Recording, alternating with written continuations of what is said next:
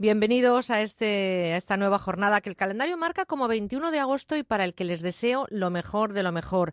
Fíjense que dicen que el mundo no es de quien se despierta primero, sino del que se despierta feliz. Así que a dibujar una sonrisa, a pesar y por encima de todo y a procurar que vibre más el corazón que el móvil.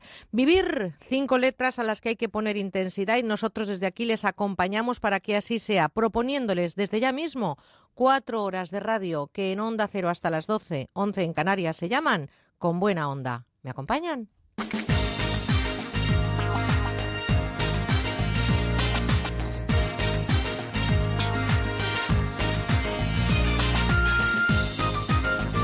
Con Buena Onda, Merche Carneiro.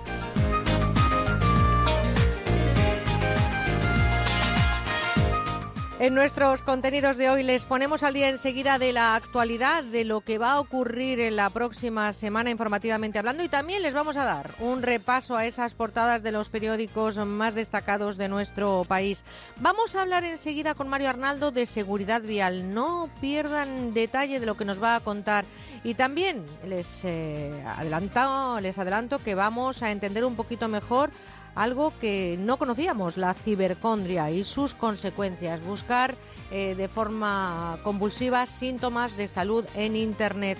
Los becarios, ay, los becarios, ¿cómo están trabajando este verano? Esta, esta mañana de verdad no se pierdan porque tienen unas ocurrencias, no sé qué reportajes me traen, pero andan por aquí bueno, no les cuento más. Muy atentos porque llegarán antes de las 9, porque a esa hora, a las 9.08 en Canarias, les espera nuestro psicólogo. Manuel Ramos atiende sus consultas. Vayan llamando si quieren desde ya mismo al 91 426 25 99. Atenderemos también esas llamadas que ayer se quedaron pendientes y contestaremos algunos de los correos que también nos mandaron ayer. Así que si quieren hacer consultas a Manuel Ramos vía mail, con buena onda, arroba onda cero punto es. Descubriremos esta mañana un escáner que rastrea Internet para detectar mm, delitos. Con Ignacio Morgado, que ya saben ustedes que es nuestro neurocientífico, hablaremos de cerebro y los castigos, si son eh, realmente eficaces en el instituto. En la sección Aquí huele timo, hoy les contaremos el timo del cambio, el del saludo por WhatsApp y el del asfalto. Nada más y nada menos que todo esto en un eh, ratito de radio en el que también hablaremos a las 11, 10 en Canarias, eh, sobre biónica. Ya saben, esos avances que están haciendo que el siglo XXI sea sin duda la era de lo nuevo. Tu plato me suena con la gastronomía más chiqui con Santos Ruiz, lo más natural con nuestra, ya saben, farmacéutica experta en fitoterapia Carolina Girvés y mucho más en cuatro horas de radio en las que también les esperamos en nuestras redes sociales, en Facebook y en Twitter, arroba con buena guion bajo onda. Espero que nos manden sus mails, como digo, a conbuenaonda.onda0.es y por supuesto que nos dejen sus mensajitos en el contestador automático 96 391 53 47. Al final del programa escucharemos algunos de sus mensajes, eh, sabremos cómo han interactuado con nosotros en las redes sociales y por supuesto que leeremos algunos de esos correos que nos están mandando. Un equipo que evidentemente también madruga en la realización técnica en Madrid, Marian Moreno y en Valencia, Pilar Martínez Gil. En la producción, María Rech y nuestros compañeros Carla Bayo, Bárbara Yurato, María Fernández, Isabel Ejido y Andrés Moraleda. Vamos a meternos de lleno en la actualidad.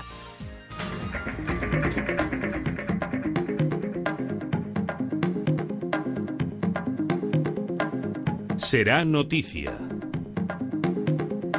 Estamos muy pendientes sobre todo de las agendas de nuestros políticos. Semana importante para caminar hacia ese 30 de agosto, fecha marcada ya para un posible camino hacia el Gobierno de España. ¿Qué es lo más destacado en las previsiones informativas para los próximos siete días? Vamos a saludar a nuestras compañeras. María Fernández, buenos días. Muy buenos días, Merche. Isabel Ejido, buenos días. Muy buenas, Merche. ¿Qué nos espera la próxima semana informativamente hablando? Pues Merche, el lunes de madrugada tendrá lugar la ceremonia de clausura de los Juegos Olímpicos de Río. Este mismo 22 acabará el plazo también para que los partidos registren sus candidaturas para las elecciones gallegas y las vascas.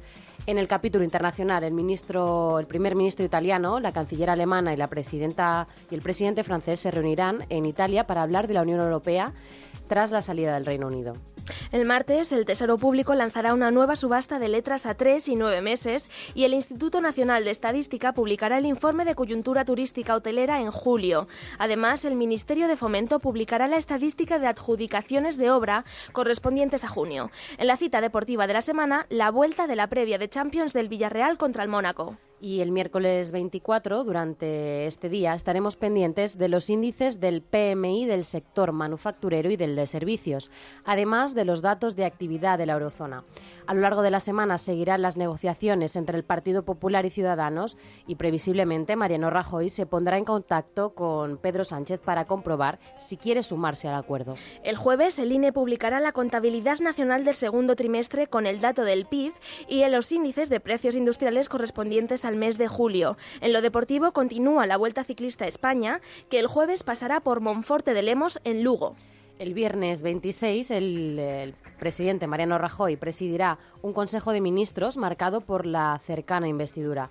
El Instituto Nacional de Estadística también publicará los índices de comercio minorista de julio y se abrirá la segunda jornada de liga con el partido entre el Betis y el Deportivo de La Coruña. Por último, el sábado 27, el Partido Popular arrancará el curso político en Cotobade, en Pontevedra. Todas estas noticias, justo con el resto de información que se vaya produciendo, ya saben que la actualidad está muy presente y prima en nuestra pasado, información. Y por supuesto que eh, por eh, darles un dato, a las 9, 8 en Canarias, enseguida estarán nuestros compañeros de los servicios informativos. Pero ahora vamos con María Fernández y con Isabel Ejido a conocer lo que nos cuenta la prensa en sus portadas. María, ¿la razón qué dice en su primera página? La razón lleva como noticia principal una encuesta que asegura que más del 67% de los votantes del PSOE pide que Sánchez no fuerce otras elecciones. Este diario dedica su imagen de portada a las jugadoras de baloncesto que ayer perdieron la final contra Estados Unidos, pero titula Plata con sabor a oro y destaca que es una medalla histórica. También hay un hueco para el bronce de Cravioto en K1 200. Isabel, ¿y qué destaca en portada del país? El diario titula en portada Ciudadanos pedirá primarias al PP y un cambio de política social, señalando que el equipo de Rivera pretende además la modificación de algunas de leyes. El PSOE, en cambio, excluye convocar un comité federal para reconsiderar su rechazo a Rajoy. La fotografía principal es para algunos de los 40 inmigrantes subsaharianos que lograron saltar ayer la valla que separa España de Marruecos. Muestra a varios que llegan exultantes al centro de estancia temporal de Melilla. ¿Y con qué abre ABC, María? ABC dedica toda su portada a una entrevista a Alberto Núñez Feijó. El actual presidente gallego y candidato del PP a las próximas elecciones de septiembre asegura que el no es no de Sánchez es fruto de su inexperiencia y frivolidad. Además, acusa al Partido Socialista de fortalecer a Rivera y señala que habrá gobierno cuando les importe más el futuro de España que el suyo. Y cerramos esta ronda con la portada del Mundo. Isabel, ¿qué nos cuenta este diario en su página principal? El Mundo abre su tirada con los avances del acuerdo entre PP y Ciudadanos, destacando que el Partido Popular logró que Ciudadanos retirase el nombre de Bárcenas del pacto.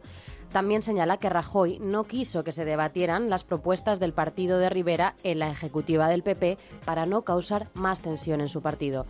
Y la imagen de portada es para Bolt, con la bandera jamaicana anudada en este caso en el cuello, celebrando el triunfo de su equipo en la prueba de relevos de 4 en el Estadio Olímpico de Río. Titula Acaban los Juegos de Río y la era de Bolt. Bueno, pues acaba también aquí este repaso a la prensa, cómo vienen las portadas de los principales periódicos eh, esta mañana y nosotros, como siempre, les damos las gracias a María Fernández y Isabel Ejido, que en un ratito nos escuchamos porque venís cargadas de reportajes dentro de nada. Así que hasta dentro de un ratín. Gracias, compañeras. Hasta ahora. Hasta luego.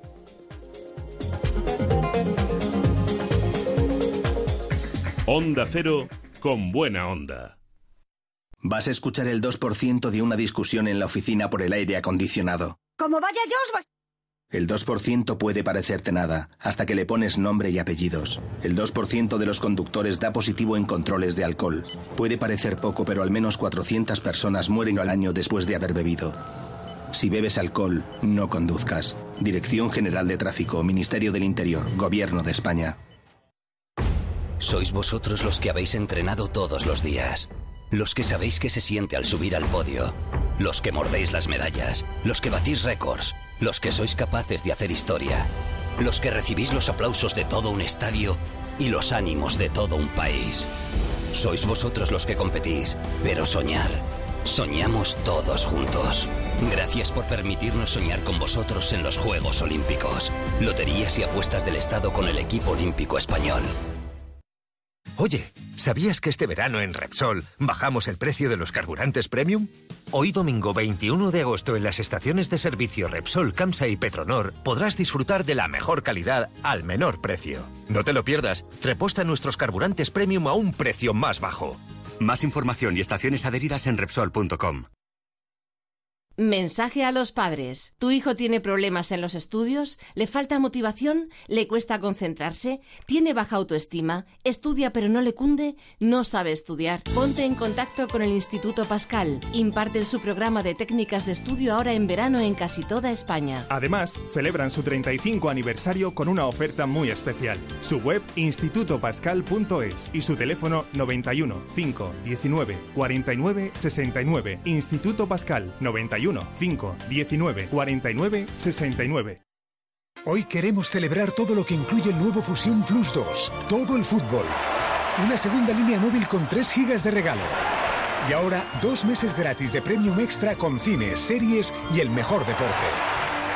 Aprovecha esta oportunidad en tu tienda Movistar solo hasta el 31 de agosto. Movistar, elige todo. Doctor Márquez, las personas que padecemos de acidez de estómago, ¿cómo podemos mejorarlo? Pues mira, mi recomendación es tomar un vial diario de Sistema Alfa Aloe Vera. Sistema Alfa contiene aloe vera 100% puro y con ello controlaremos esos problemas de acidez, gastritis, dispepsias. Pues muchas gracias, doctor. Y ya saben, ante los problemas de acidez, Sistema Alfa Aloe Vera. Onda Cero con buena onda.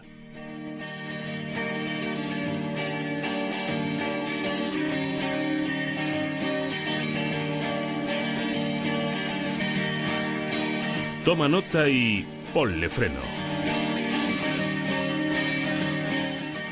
Pues se van ahora mismo conduciendo, están escuchando mientras se toman ese café, ese primer café de la mañana, preparando su viaje muchísima precaución porque cada año se producen en España en torno a los 190.000 accidentes con víctimas y en un 10% aproximadamente están implicados conductores extranjeros. Voy a empezar dándoles los datos que nos acaba de dar la Dirección General de Tráfico. Desde el pasado viernes a las 3 de la tarde y hasta el sábado, hasta ayer a las 8, ha habido cinco accidentes en las carreteras españolas con cinco muertos, un herido hospitalizado grave y un herido leve. Pero por apuntar un poquito más, por afinar un poquito más en las cifras, desde el pasado 1 de agosto, o sea, lo que llevamos de mes, hasta el pasado 18, sin contabilizar estas últimas víctimas que yo les acabo de decir, hay 67 accidentes, 15 más que el año anterior, con 70 muertos, que son 8 más que el pasado año en las mismas fechas. Por lo tanto, insisto, no quiero amargarles este comienzo de día pero sí pedirles que tengan muchísima precaución en la carretera. Estamos siendo además el destino de muchos turistas al tiempo que somos un país estratégico para cruzar, por ejemplo, a Marruecos. Conocida es esa operación Paso del Estrecho con más de 600.000 vehículos implicados.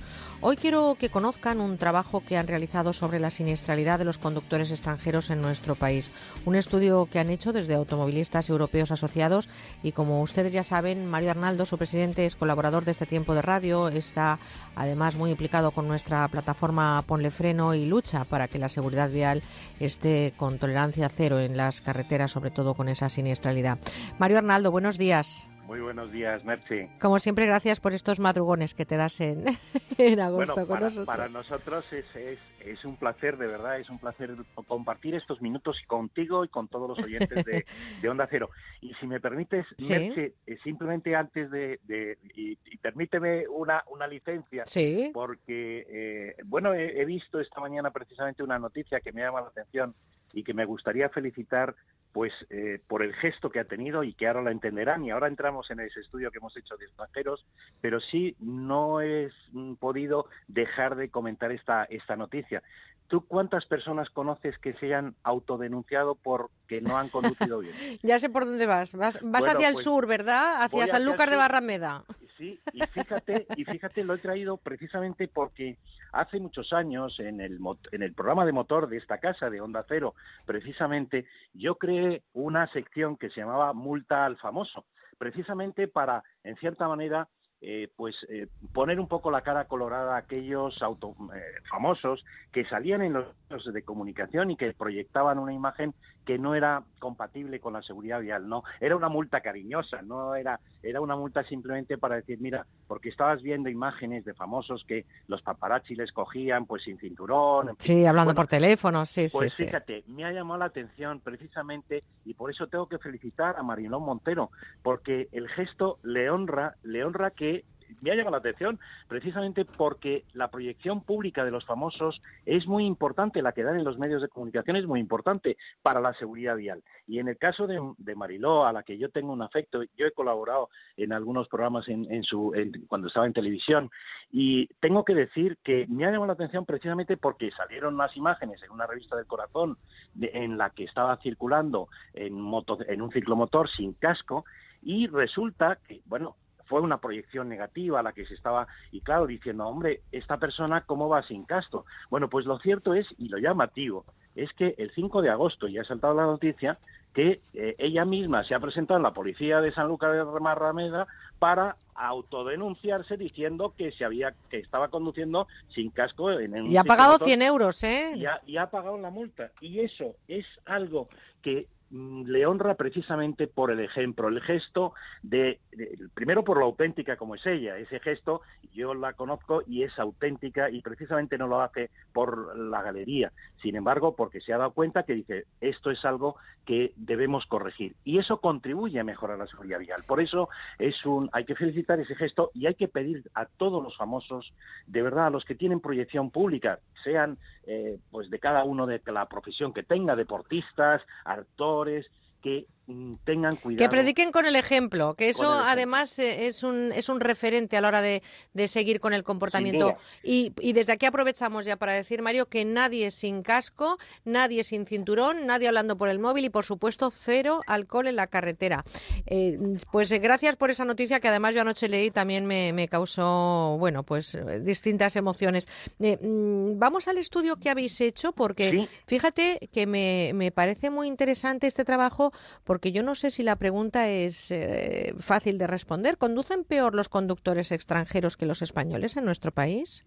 Pues fíjate, esa es la pregunta que desde hace años nos venimos haciendo en automovilistas europeos asociados, sobre todo cuando estamos viendo que no por nuestro país pasan cada año en esa operación Paso del Estrecho eh, decenas, cientos de miles de vehículos que uno tiene la percepción de dice, joder, cómo van cargados, eh, cómo van circulando tantas horas a la, espalda, pero también unido a que en los últimos años España ha sido un país receptor de eh, extranjeros, de emigrantes que han venido a, trasladar, a, trabajar a nuestro país, ¿no? Fíjate que los datos dan que eh, el último censo son 5 millones, prácticamente 5 millones los extranjeros que residen en nuestro país, ¿no?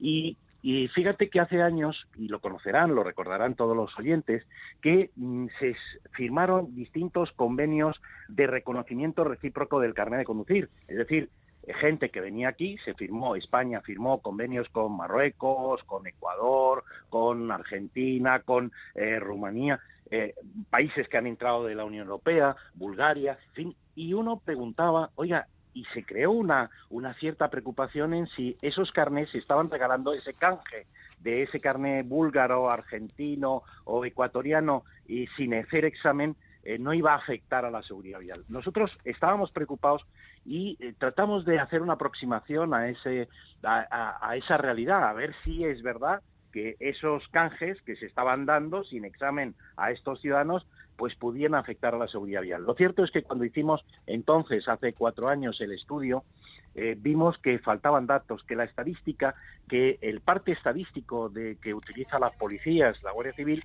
no podían, no recogían la identidad concreta de los eh, la nacionalidad de los conductores, de todos los conductores. Solamente se contemplaba un parte estadístico antiguo desde 1980, pues solamente era, a ver, si el conductor era español, portugués, francés, marroquí, alemán, británico, italiano, suizo belga, eh, ese sí quedaba constatado, pero el resto no. Y por tanto no podíamos llegar a la conclusión de si se conducían o conducían peor. Sin embargo, el último dato, y ha habido un cambio importante en Merche, por eso es importante los cambios que se han producido en la legislación y en la Dirección General de Tráfico desde el año 2014 ya sí se especifica la nacionalidad concreta en, del conductor implicado en una Hasta esa fecha no se sabía quién había estado involucrado, la nacionalidad o el origen de la persona que había sufrido ese siniestro, ¿no? Claro, fíjate, había la mayor parte de los conductores iban a un cajón desastre que decía otros países del Magreb, otros países o desconocido, con lo cual no podíamos llegar a ninguna conclusión de si conducían peor o conducían mejor que los españoles. Bueno, lo cierto es que ya tenemos datos, este es un avance positivo en la estadística que ya a partir del año 2014 se puede saber perfectamente identificado todas las nacionalidades del mundo eh, de conductores implicados en accidentes. Pero Mario, eh, la pregunta, ¿tienen más accidentes los eh, conductores extranjeros? Y si los tienen por nacionalidades, ¿cuáles son esos orígenes que nos tendrían que preocupar un poco más?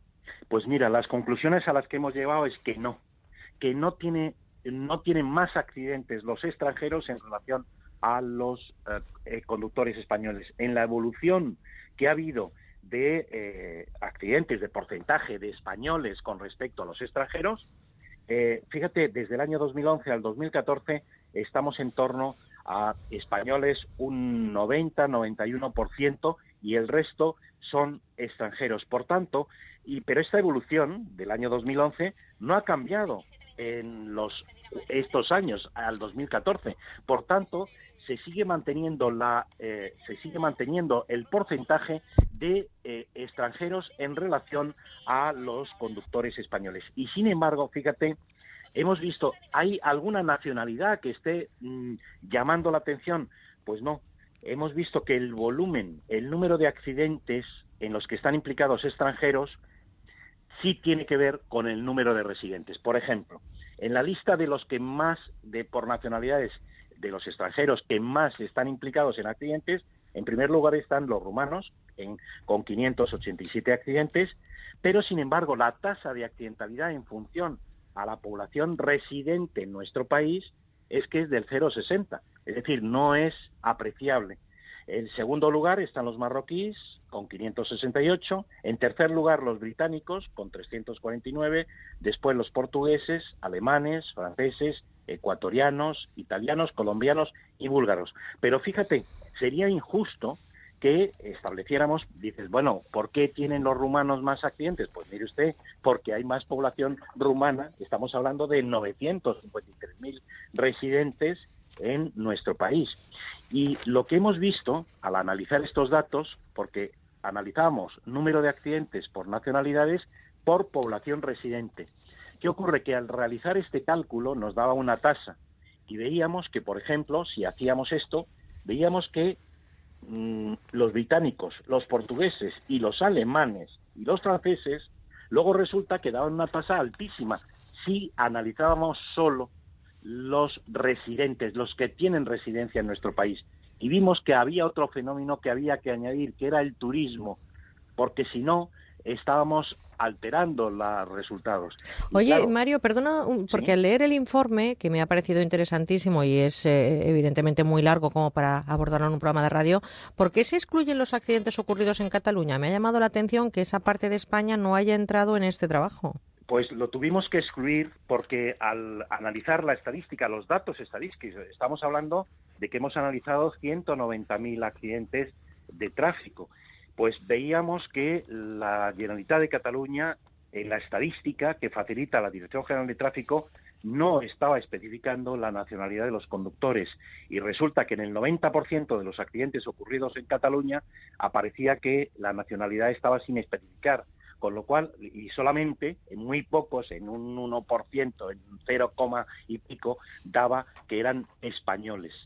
Quiere decirse que si hubiéramos cogido esos datos y hubiéramos tenido en cuenta la nacionalidad española, claro, nos hubiera alterado el resultado final por falta de información y por tanto pedimos a la Generalitat de Cataluña, al gobierno vasco que también tiene su, su, competencia en materia de tráfico, que mejoren la estadística de los accidentes de tráfico, porque si no, aquí yo no sé si ha sido intencionado o no ha sido intencionado, algún problema ha, tenido, ha debido haber en el facilitar esa información en los partes estadísticos, porque ya digo, y tuvimos que eliminarlo porque si no el resultado daría un resultado falso Y en este sentido yo pido a las autoridades de tráfico que mejoren la estadística porque es un elemento fundamental para poder saber si realmente aquellos que vaticinaban que con esos canjes que se dieron a conductores extranjeros que han venido a residir en nuestro país, eh, se estaba aumentando la, la, inseguridad vial en nuestro país, se equivocaron. Se equivocaron porque vemos que no tienen nada que ver y que no hay ningún país,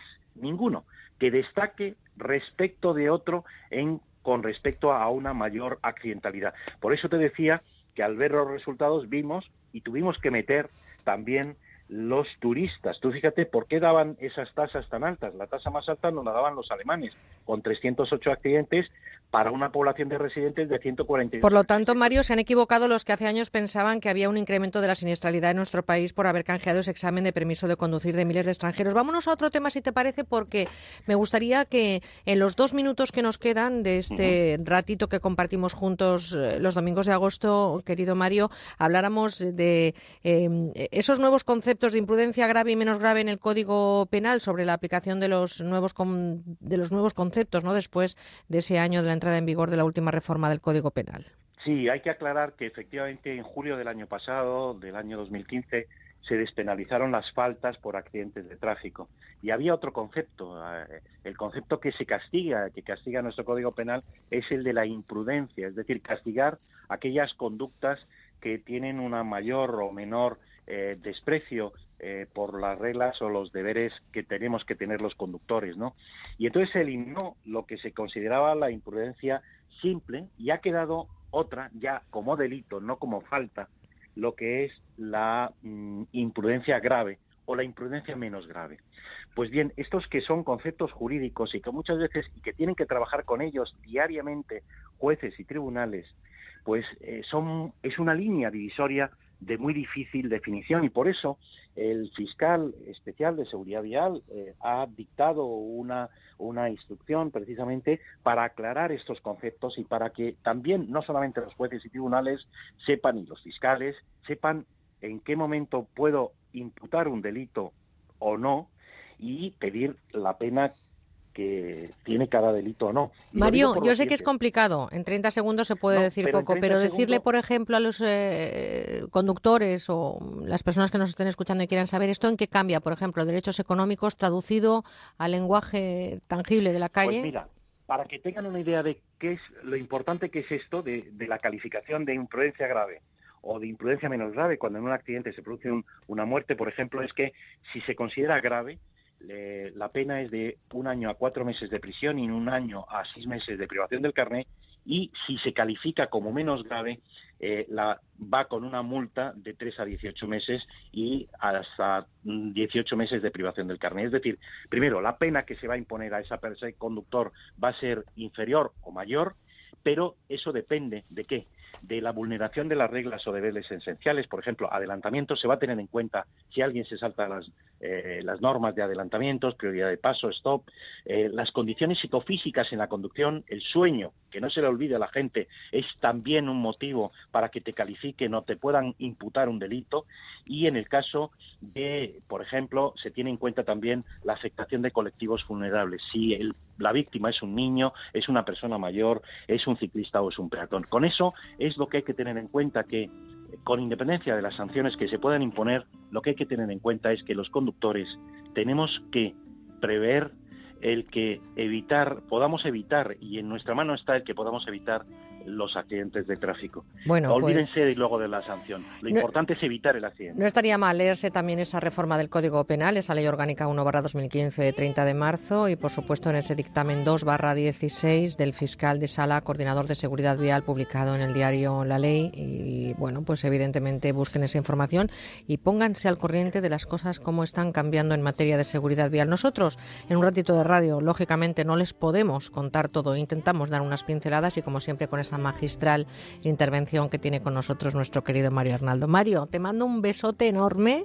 Gracias por estar con nosotros y ya te espero el próximo domingo para despedir el verano. ¿eh? Pues naturalmente que sí. un cordial saludo, un fuertísimo abrazo y desde luego que pasemos la semana con seguridad vial y con nuestra plataforma Ponle Freno. Hay que poner freno a los accidentes y está en ello en nuestra mano el que podamos hacerlo así. Bueno, un abrazo muy fuerte. Gracias, Mario Arnaldo. Un saludo. Y les recuerdo que desde el pasado viernes a las 3 de la tarde y hasta ayer a las 8 en punto, cinco accidentes con cinco muertos, un herido hospitalizado grave y un herido leve. Simplemente hago esta reflexión para que ustedes levanten el pie del acelerador, sobre todo disfruten del viaje y cada dos horas tengan esa precaución de descansar, tomar un refresco, estirar las piernas y mirar a su entorno diciendo vamos seguros y vamos a llegar al destino.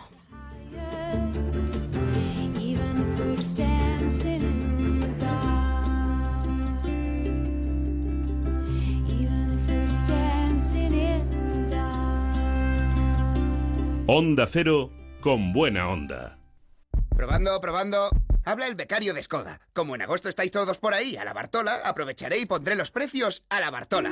Un Skoda Octavia por 16.200 euros. 16.000 porque es un cochazo y 200 por las llantas, el Bluetooth y la pantalla táctil. Porque ¿para qué quieres un coche si no es para vivirlo a la Bartola? Oferta para unidades financiadas con Volkswagen Finance. Consulta skoda.es. Tu afición es sentimiento. Llegamos a tu radio, a Onda Cero. Somos los mismos que durante mucho tiempo hemos disfrutado el deporte juntos contigo cada noche. Y tengo la sensación de que ahora empieza lo mejor. José Ramón de la Morena llega a Onda Cero. Vas a escuchar el 2% del famoso canto del cortejo de la tórtola común. El 2% puede parecerte nada, hasta que le pones nombre y apellidos. El 2% de los conductores da positivo en controles de alcohol. Puede parecer poco, pero al menos 400 personas mueren cada año después de haber bebido. Si bebes alcohol, no conduzcas. Dirección General de Tráfico, Ministerio del Interior, Gobierno de España. Gracias a la ultracrioterapia, mi tripa ya no me agobia. Es lo último para adelgazar, fruto de la investigación de Adelgar. La ultracrioterapia de Adelgar tiene un 50% de descuento como oferta de lanzamiento. Infórmese 91 577 44 77. Además, puede salirle gratis. Las condiciones de tu divorcio como tu matrimonio no son para siempre. Si no estás de acuerdo con las condiciones de tu divorcio, reclamamos por ti. Llama a pluslegal.es, expertos matrimonialistas, 91 278 1453, porque la injusticia no es para siempre. Llama ahora a pluslegal.es, 91 278 1453. Tu afición es sentimiento. Llegamos a tu radio, a Onda Cero. Somos los mismos que durante mucho tiempo hemos disfrutado el deporte juntos contigo cada noche. Y tengo la sensación de que ahora empieza lo mejor. José Ramón de la Morena llega a Onda Cero. La reforma que tú buscas la encontrarás aquí. El proyecto que tú quieres y que te hará sonreír. Atender una casa, tu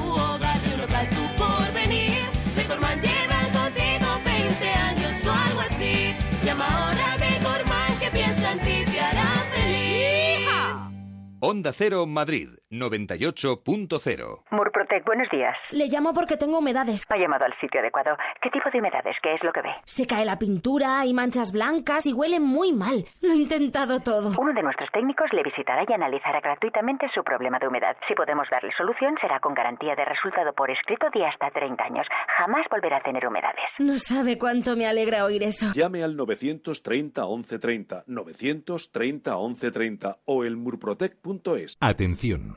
Si tienes cláusula suelo en tu hipoteca o firmaste una hipoteca multidivisa, puedes empezar a pagar menos y recuperar lo que has pagado de más. Llama ahora de vuelta legal y nuestros abogados expertos en derecho bancario te informarán gratis. Llama al 900-374-840. 900-374-840. De vuelta legal. Tu abogado de cabecera.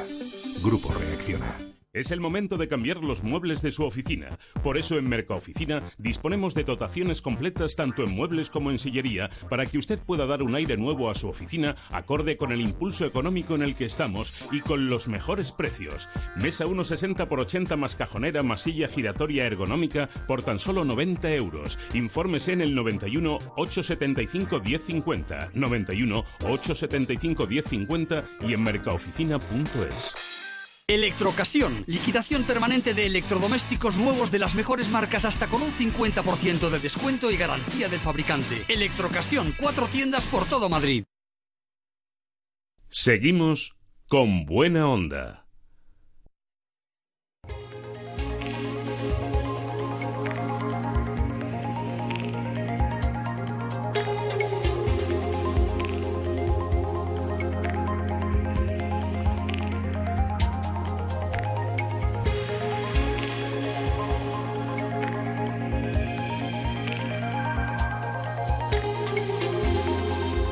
¿Sabías que... ¿Sabías que las personas que cuando tienen algún síntoma consultan sin cesar y como dogma de fe lo que nos cuenta Internet podrían ser cibercondríacos? Cibercondria, dícese de la tendencia en auge de consultar síntomas o enfermedades en Internet. ¿Y sabías que hay trabajos que afirman que quienes hacen esta búsqueda en Internet sobre síntomas comunes eh, tienden a interpretarlos y a asociarlos como enfermedades graves? Déjenme que salude al presidente de la Sociedad Española de Psiquiatría, doctor Miguel Gutiérrez. Muy buenos días. hola, buenos días. Un saludo y gracias por estar con nosotros eh, este fin de semana. Hemos oído muchas veces el término hipocondríaco y lo hemos integrado ya en nuestro lenguaje. Ahora la cibercondria, no sé si se relaciona con un mal moderno. ¿Guardan algún paralelismo, doctor? Bueno, yo creo que en diferentes épocas, en diferentes culturas, los problemas se manifiestan también de manera diferente, ¿no? Hipocondríacos ha habido toda la vida, eh, desde Molière con su famosa descripción del imaginario hasta nuestros días. El hecho de que ahora personas que tienen este tipo de problemas consulten con Internet, pues tiene su, tiene su lógica y naturalmente, pues claro que hay personas enfermas que utilizan este medio para intentar de alguna forma reasegurarse eh, sobre el origen de sus padecimientos. Pero también hay que decir que mucha gente normal, pues como es lógico, consulta eh, buscando información sobre problemas de salud que se le puedan presentar, de manera que consultar en Internet, este tipo de cuestiones, pues no es eh, necesariamente patológico.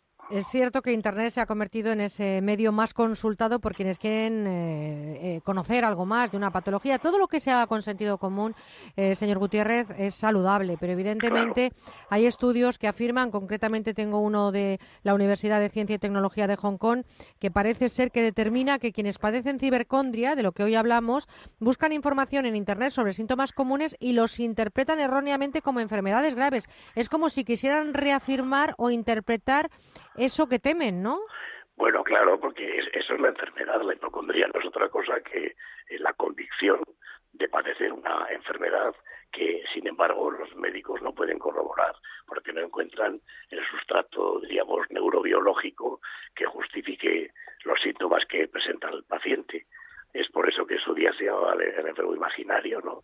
Son personas que efectivamente malinterpretan síntomas la mayoría de las veces son fisiológicos, que corresponden a una expresión normal del funcionamiento del organismo.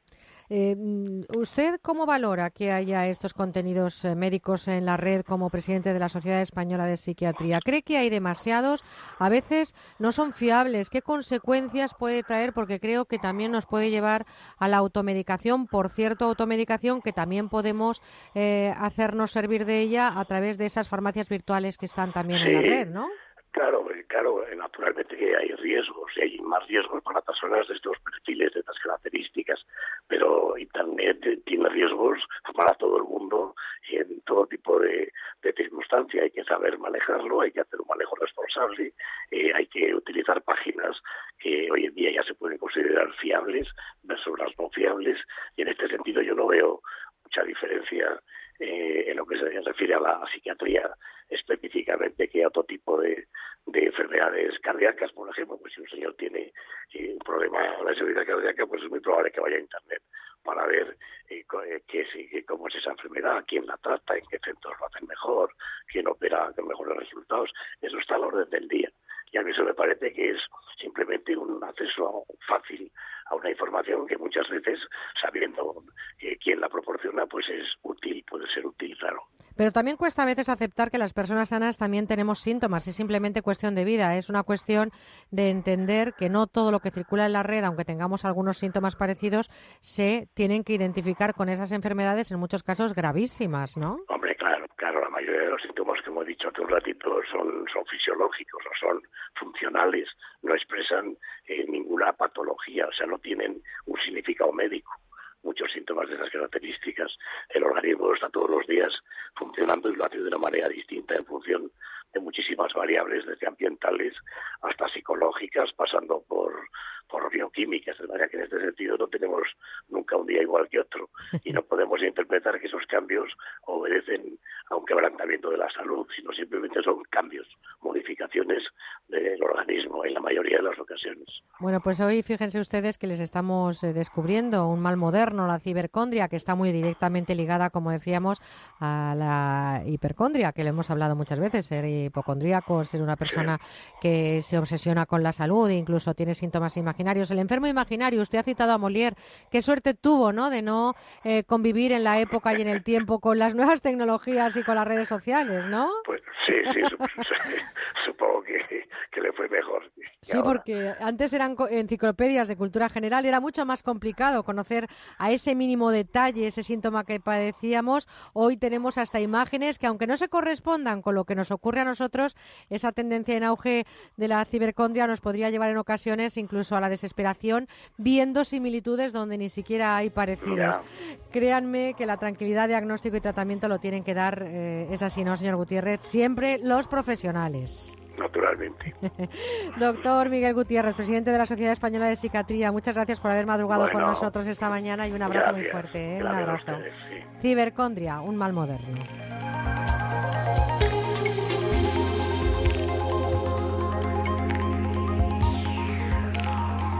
Es un mal moderno, pero también hay otros males, porque buen tiempo significa aire libre, calor, y eso también quiere decir mosquitos y picaduras. El doctor Bartolomé Beltrán y Normopic de Normon nos van a decir qué hacer para evitarlos. En estos meses que vienen vamos a ser el blanco de los mosquitos, sin duda.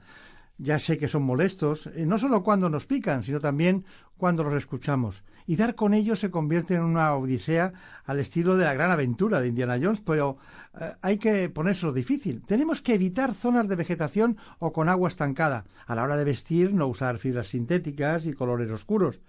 Y también intentar no dar paseos entre el atardecer y el amanecer, pues pican habitualmente durante este periodo. Y como barrera antimosquitos, los repelentes cutáneos son la mejor opción, por su efecto protector y sobre todo por su eficacia. Normopic es una gama completa de repelentes de mosquitos. Son para adultos y para niños. Y hasta aquí los consejos de Normon. ¿Algún picado que confesar? Ninguno, padre. Con Normopic hace meses que no pico. Normopic Forte, Rolón, infantil y calmante. La gama completa para repeler y aliviar las picaduras eficazmente. Normopic de Normon, la barrera antimosquitos. Utilice los biocidas de forma segura. Lea siempre la etiqueta y la información sobre el producto antes de usarlo. Con buena onda en Onda Cero.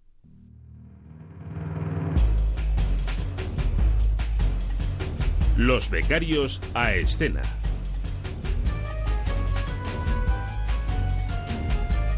Este momento mm, para mí está cargado de emociones encontradas. Por un lado me apetece mucho escucharles, por otro lado no sé por dónde me van a salir, por otro lado no sé qué es lo que me traen y por otro lado no sé si al final van a acabar metiéndose conmigo. Queridos compañeros, en este caso compañeras, eh, Bárbara Yurato. Hola, Merche, buenos, buenos días. Isabel Ejido, buenos días. Muy buenos días. Carla Bayo, buenos días. Buenos días, Merche. Vamos a ver hoy qué me traéis, porque creo, creo que vais a hablarme de tradiciones, ¿no? Pues sí, Merche. Unas, unas las más curiosas creo que me traes tú, ¿no, Isabel? Sí, te traigo tradiciones y fiestas, es lo que te iba a decir, que también vamos a hablar de fiestas que ahora en verano apetecen mucho y es cuando más tenemos en España. Bueno, pues ahora enseguida me lo cuentas porque quiero saber lo que me trae Bárbara y lo que me trae Carla. Yo te traigo tradiciones y costumbres españoles normales para nosotros, pero que sorprenden a, lo- a los extranjeros. Hombre, claro, por ejemplo, una tomatina buñol Por eh, ejemplo. o, o- o los Sanfermines, no sé por dónde vas a ir, porque ya te digo que me sorprendéis cada día, de momento para Lo- bien. luego eh, verás. Luego lo, lo- lo escuchamos. ¿Y tú, Carla, Y qué me traes? le doy la vuelta y os voy a hablar de las tradiciones que nosotros hemos adquirido y ahora ya son como nuestras, pero realmente son Las que hemos importado. Las que hemos importado. Bueno, pues si te parece, empezamos contigo, Isabel, ya que, por cierto, ¿cómo está Madrid? ¿Cómo ha amanecido esta mañana? Pues ¿Cómo más fresco de lo cielo? que nos acostamos, porque esta noche ha hecho calorcito, pero esta mañana cuando hemos salido a las seis y poco de casa, una maravilla. Dan ganas de darte un paseo a esa hora. Bueno, pues no hay que pasear, es ahora hay que ir corriendo a la radio, ponerse sentado en la redacción a trabajar para estar ahora con los oyentes y lo hacéis además estupendamente bien. Bueno, pues vamos a ver esa España que extraña. Pues Merche, mira, es que lo que te hablaba de las fiestas, tanto las patronales, las nacionales e incluso las de cada barrio, eh, marcan el desarrollo y el calendario de, de cada, de cada año.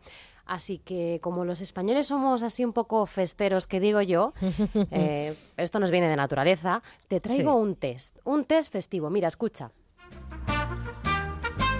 España, ¿qué extraña? El test.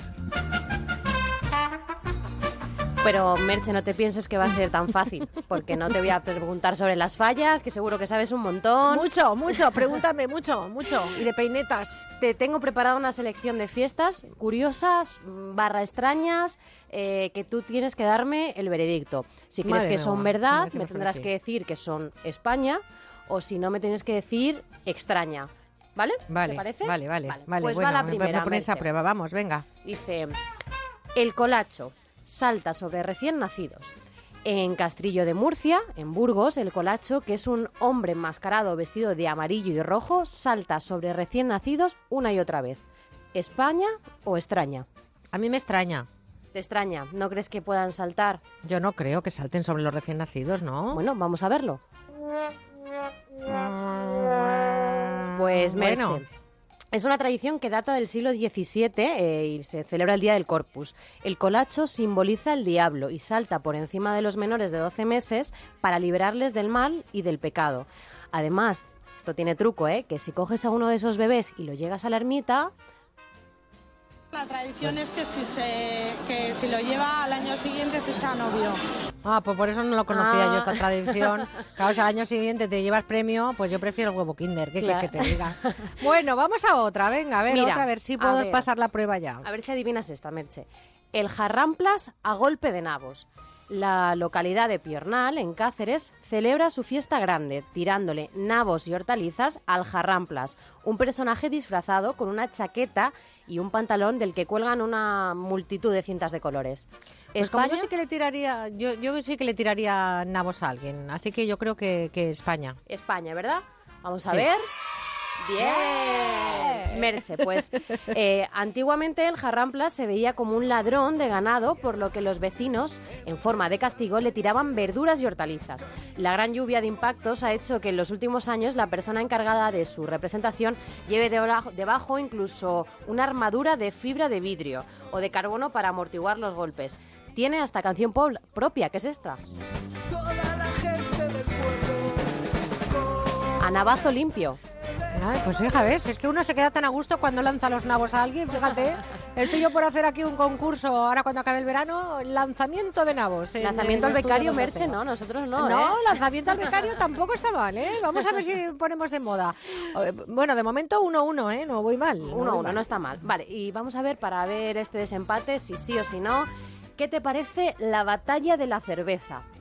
Dice que la batalla de la cerveza se celebra en Espinardo, Murcia, y fue declarada fiesta de interés turístico nacional.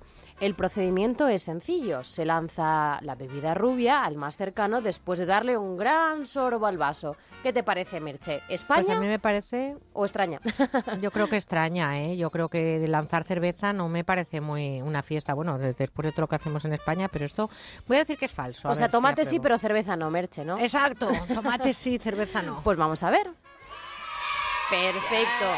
Sí que encontramos un montón de fiestas en que hay lanzamientos de viandas y de, refri- de refrigerios, como la tomatina de Buñol en Valencia y cerquita, Aquí la, muy de, cerquita. la de merengue, que es en San Sebastián, la de vino, que fíjate, cerveza no, pero vino sí se tira, en Aro, La Rioja, Y también cerquita allí, en Ibi, en Alicante, una guerra de, de harina. Sí, los enfarinats de Ibi, que los hemos entrevistado además en este programa. Sí, sí. Bueno, pues entonces no sé si he aprobado o no, ¿no? Voy a sacar la calculadora para ver los aciertos y los errores. ver. A ver, a ver. Y eres la- una gran conocedora de tu país y de sus festejos. Te nombramos hija predilecta y te damos el título de ganadora España. ¡Qué extraña! ¡Ay, que me acabo de llevar esta mañana a estas horas un premio! No sé si iré a recogerlo, ya te digo, pero si voy te prometo que llevo nabos y los voy lanzando. Genial, Merche. Bueno, pues gracias, eh, querida Isabel, que me has traído aquí una prueba complicada esta mañana. Vamos con Bárbara a ver qué me trae de tradiciones. Yo no te voy a hacer ningún examen. Ay, menos mal, Merche. hija, que a estas Yo- horas ya... Yo te lo pongo fácil. Estoy para volver en septiembre. Y yo te voy a decir algunas de nuestras costumbres muy normalitas para nosotros, pero que sorprenden al extranjero. A ver. Una de ellas, por ejemplo, es nuestros horarios, que a los extranjeros les parece una, fata- una fatalidad que todo lo hagamos tarde. Eh, la jornada laboral empieza sobre las 9, comemos y cenamos tarde, volvemos de fiesta muy tarde también, aunque nosotros los fines de semana somos como muy extranjeras, ¿no? Y nos levantamos con las gallinas. Antes que las gallinas. Sí. Y el gran culpable de estos horarios puede ser la siesta, la siesta española. Es sagrada, por cierto, ¿eh? Eso que no se lo quite nunca nadie. Otras de las costumbres eh, pues muy españolas son que nos hacemos notar, somos muy escandalosos, gritamos, nos reímos a carcajada. Es un hecho y asusta a los extranjeros. El Joshua famoso, ¿eh? ¡Joshua! ¿Qué te parece? Eh, otra mm, costumbre mm, muy española es la sucesión de nombres tradicionales. Por ejemplo, María Madre, María Hija y María Abuela. Tú en casa... Bueno, es que sabes qué pasa, que al final no sabes a quién llamas. Ya. Tendrás que ponerle... Al final, si lo mejor en casa es llamar Cari. Hola, Cari. Y así no te equivocas nunca. Otra de nuestras costumbres puede ser también nuestra gastronomía, que aunque tengamos eh, de las mejores gastronomías mundiales, algunos de nuestros platos más comunes sorprenden a los de afuera. Por ejemplo, el jamón Bueno, pero se lo comen, ¿eh? se lo comen, la sangre frita, las criadillas rebozadas. ¿A ti te gusta esto? y el rabo de toro. Bueno, ¿para qué contarte? No, no, no, no, no. Yo animal que no me pueda comer no entra en mi casa y en este caso no entra ninguno de estos. No. Yo tampoco, No. yo soy más extranjera en este aspecto. Eh, otra de nuestras tradiciones son las fiestas populares. Y con esto termino. Que no puede haber una verbena y una fiesta popular con el Paquito el, Cho- el chocolatero. Hombre, claro, es que ¿cómo, ¿cómo no van a alucinar estos pobres extranjeros cuando les ponemos estas músicas? Y la verdad es que, bueno, mm, no te olvides de las fallas, que la gente debe pensar que estamos como una cabra, ¿no? Sí, sobre todo la mascleta. Eh, todo el que viene siente algo por dentro que es inexplicable. Tienen que pasarlo para saber lo que es. Bueno, y cuando ven que quemamos todos esos monumentos que cuestan un dineral, bueno, pero en cualquier caso, que viva España, ¿no? La Sí. verdad es que sí, que viva España. Porque los extranjeros nos eligen, así que algo estaremos haciendo bien. Yo creo que sí. Vámonos ahora con, con Carla Mirabés, que viva España, claro que sí. ¿Vosotros sabéis esta canción? ¿La cantaríais no? Esa es, es Isabel. Isabel, es la Isabel, cantadora tú estás oficial. ahí. ¿Te la sabes, la canción? Claro que sí. Vale, pues venga, vamos. Todo el mundo sabe está. Tiene que cantar. Y por eso se oye este refrán. Que viva España. Vamos a dejarlo, vamos a dejarlo, vamos a dejarlo, porque despertarse así por la mañana, ustedes créanme que después tenemos mucha más programación hasta las 12. Este programa cambia, da un giro bestial a partir de las 9, 8 en Canarias. Vamos con Carla, que también me trae esas tradiciones que hemos importado. Carla. Yo voy a dar el toque más extranjero a estos reportajes y me voy al día, por ejemplo, primero de los muertos vivientes. ¿A qué te suena el 31 de octubre? ¿Qué pasa el 31 de Pues octubre? es el cumpleaños de un gran amigo mío, pero eso claro no es fiesta nacional. No, y es Halloween, también conocido como Noche de Brujas, y que se celebra sobre todo en países anglosajones como Canadá, en Estados Unidos, pero aquí desde hace ya unos años lo hemos ido introduciendo, los niños han ido a pedir truco trato a las casas, verdad, nos ¿eh? hemos ido disfrazando. ¿Tú qué preferirías, disfrazarte o truco trato? Pues yo no soy mucho de disfrazarme. Yo soy más de tuto o muerte.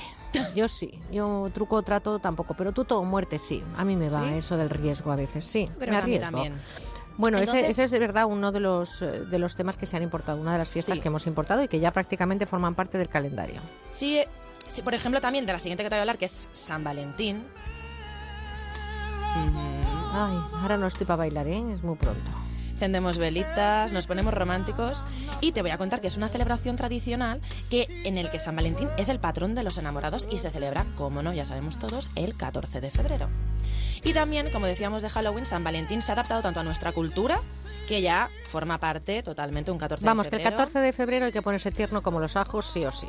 Y te voy a contar como curiosidad de San Valentín que en Japón las mujeres eh, la costumbre es que regalen chocolates a los hombres, ya que allí la marca de chocolates es como la que importó la tradicional fiesta de San Valentín. Entonces regalan chocolates a los hombres y a cambio ahí está establecido que el 14 de marzo, un mes después, los hombres hagan regalos a las mujeres. O sea, como que el día de San Valentín se celebraría el 14 de marzo y el 14 de febrero. Para que veas, allí no paran. No paran. Bueno, más cosas que hemos importado, Carla. Más cosas, Papá Noel. O sea, aquí de toda la vida habíamos tenido a nuestros queridos Reyes Magos y de repente, ahora unos años, Papá Noel empezó a aparecer en centros comerciales disfrazado, empezó a aparecer en anuncios de televisión y ya Papá Noel se convirtió en el 25 de diciembre el hombre que tiene que traer los regalos de Navidad a los niños. Estamos de acuerdo, sí, es verdad. Ahora tenemos Papá Noel y los Reyes Magos y que no aparezca por ahí también algún elfo que nos haga que los niños se llenen de juguetes hasta arriba y ya está. A ver, pues sí, cuéntame. Y luego, por último, te voy a traer el Black Friday. ¿Has comprado en el Black Friday tú? Yo sí, yo soy de comprar.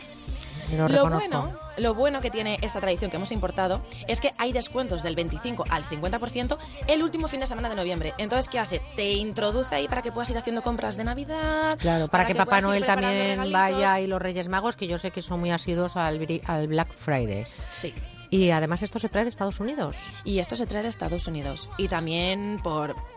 Yo creo que cuando vino la crisis, como en Estados Unidos faltaba gente que estuviera comprando y tenían que hacer más ventas, dijeron, pues mira, vamos a No, hacer no, una aquí- estrategia y en noviembre vamos a poner unas rebajitas para que la gente vaya a comprar más. Pues fijaros que está muy bien estos reportajes que me habéis traído. Yo estoy muy contenta porque he aprobado en el test que me ha traído Isabel. Estoy contenta porque me gustan mucho esas tradiciones que seguimos manteniendo a pesar de que de fuera se asombren. Y también estoy de acuerdo con algunas que hemos importado. Vosotros, por ejemplo, Isabel, ¿tú con qué te quedas de todas estas tradiciones? Me ha gustado esta que ha dicho Carla de que se celebra el 14 de febrero y ellas regalan chocolate y el 14 de marzo son ellos los que regalan. Yo voy a importarla a ver si todos los 14 hay algo. A ver A si ver si después en abril, 14. en mayo, a ver si me toca regalito todos los meses, ¿no? Pues hoy estaría muy bien. ¿Y tú, Carla, con qué te quedas de todas estas tradiciones? Yo creo que me quedo con el Black Friday. Ah, tú sí, también. Yo sí, yo, a mí me encanta cuando tengan... Son rebajitas y yo tengo dinero. Ay, mi madre, qué bien. ¿Y tú, Bárbara? A mí si me invita Carla también con el Black Friday.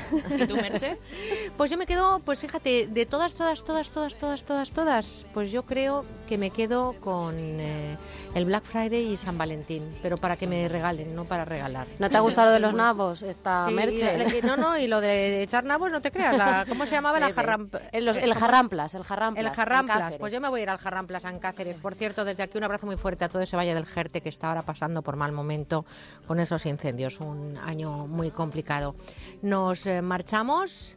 Está llegando la información nacional e internacional. Nuestro compañero Carlos Rodríguez llegan las 9, las 8 en Canarias y a la vuelta tenemos muchas más cosas para compartir con ustedes. Gracias, compis, estupendas. de las cosas que vive. Con buena onda en Onda Cero. Atención, si es usted víctima de una hipoteca multidivisa, no dude en defender sus derechos. Cada vez más tribunales dictan sentencias a favor de consumidores obligando a las entidades financieras a recalcular en euros las cuotas desde el inicio del préstamo y a devolver el dinero indebidamente cobrado por su falta de transparencia, información y buena fe. Infórmese gratis en bufeterosales.es o en el 91 550 15 15. 100% de éxito en sentencias ganadas. ¿Necesita conocer el valor oficial de su casa, finca, empresa o negocio? TIRSA, Sociedad de Tasaciones homologada por el Banco de España, especialistas en tasaciones de ámbito nacional.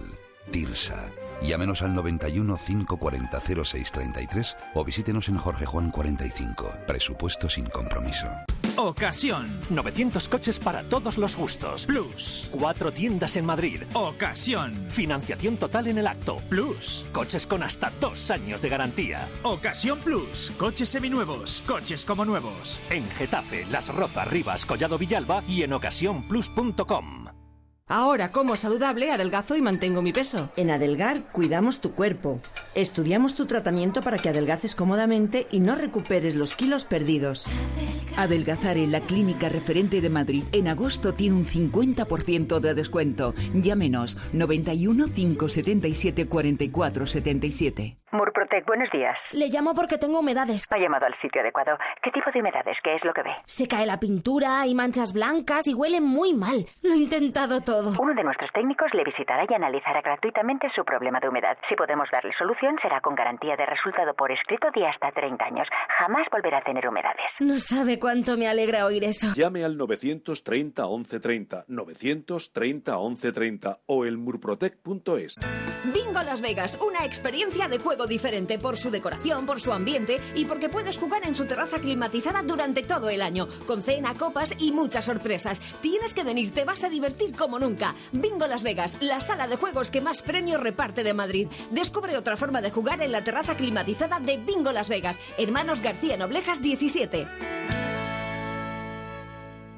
Las condiciones de tu divorcio como tu matrimonio no son para siempre. Si no estás de acuerdo con las condiciones de tu divorcio, reclamamos por ti. Llama a pluslegal.es, expertos matrimonialistas, 91 278 1453, porque la injusticia no es para siempre. Llama ahora a pluslegal.es, 91 278 1453. Tu afición es sentimiento. Llegamos a tu radio, a Onda Cero. Somos los mismos que durante mucho tiempo hemos disfrutado el deporte juntos contigo cada noche. Y tengo la sensación de que ahora empieza lo mejor. José Ramón de la Morena llega a Onda Cero. Son las 9, las 8 en Canarias.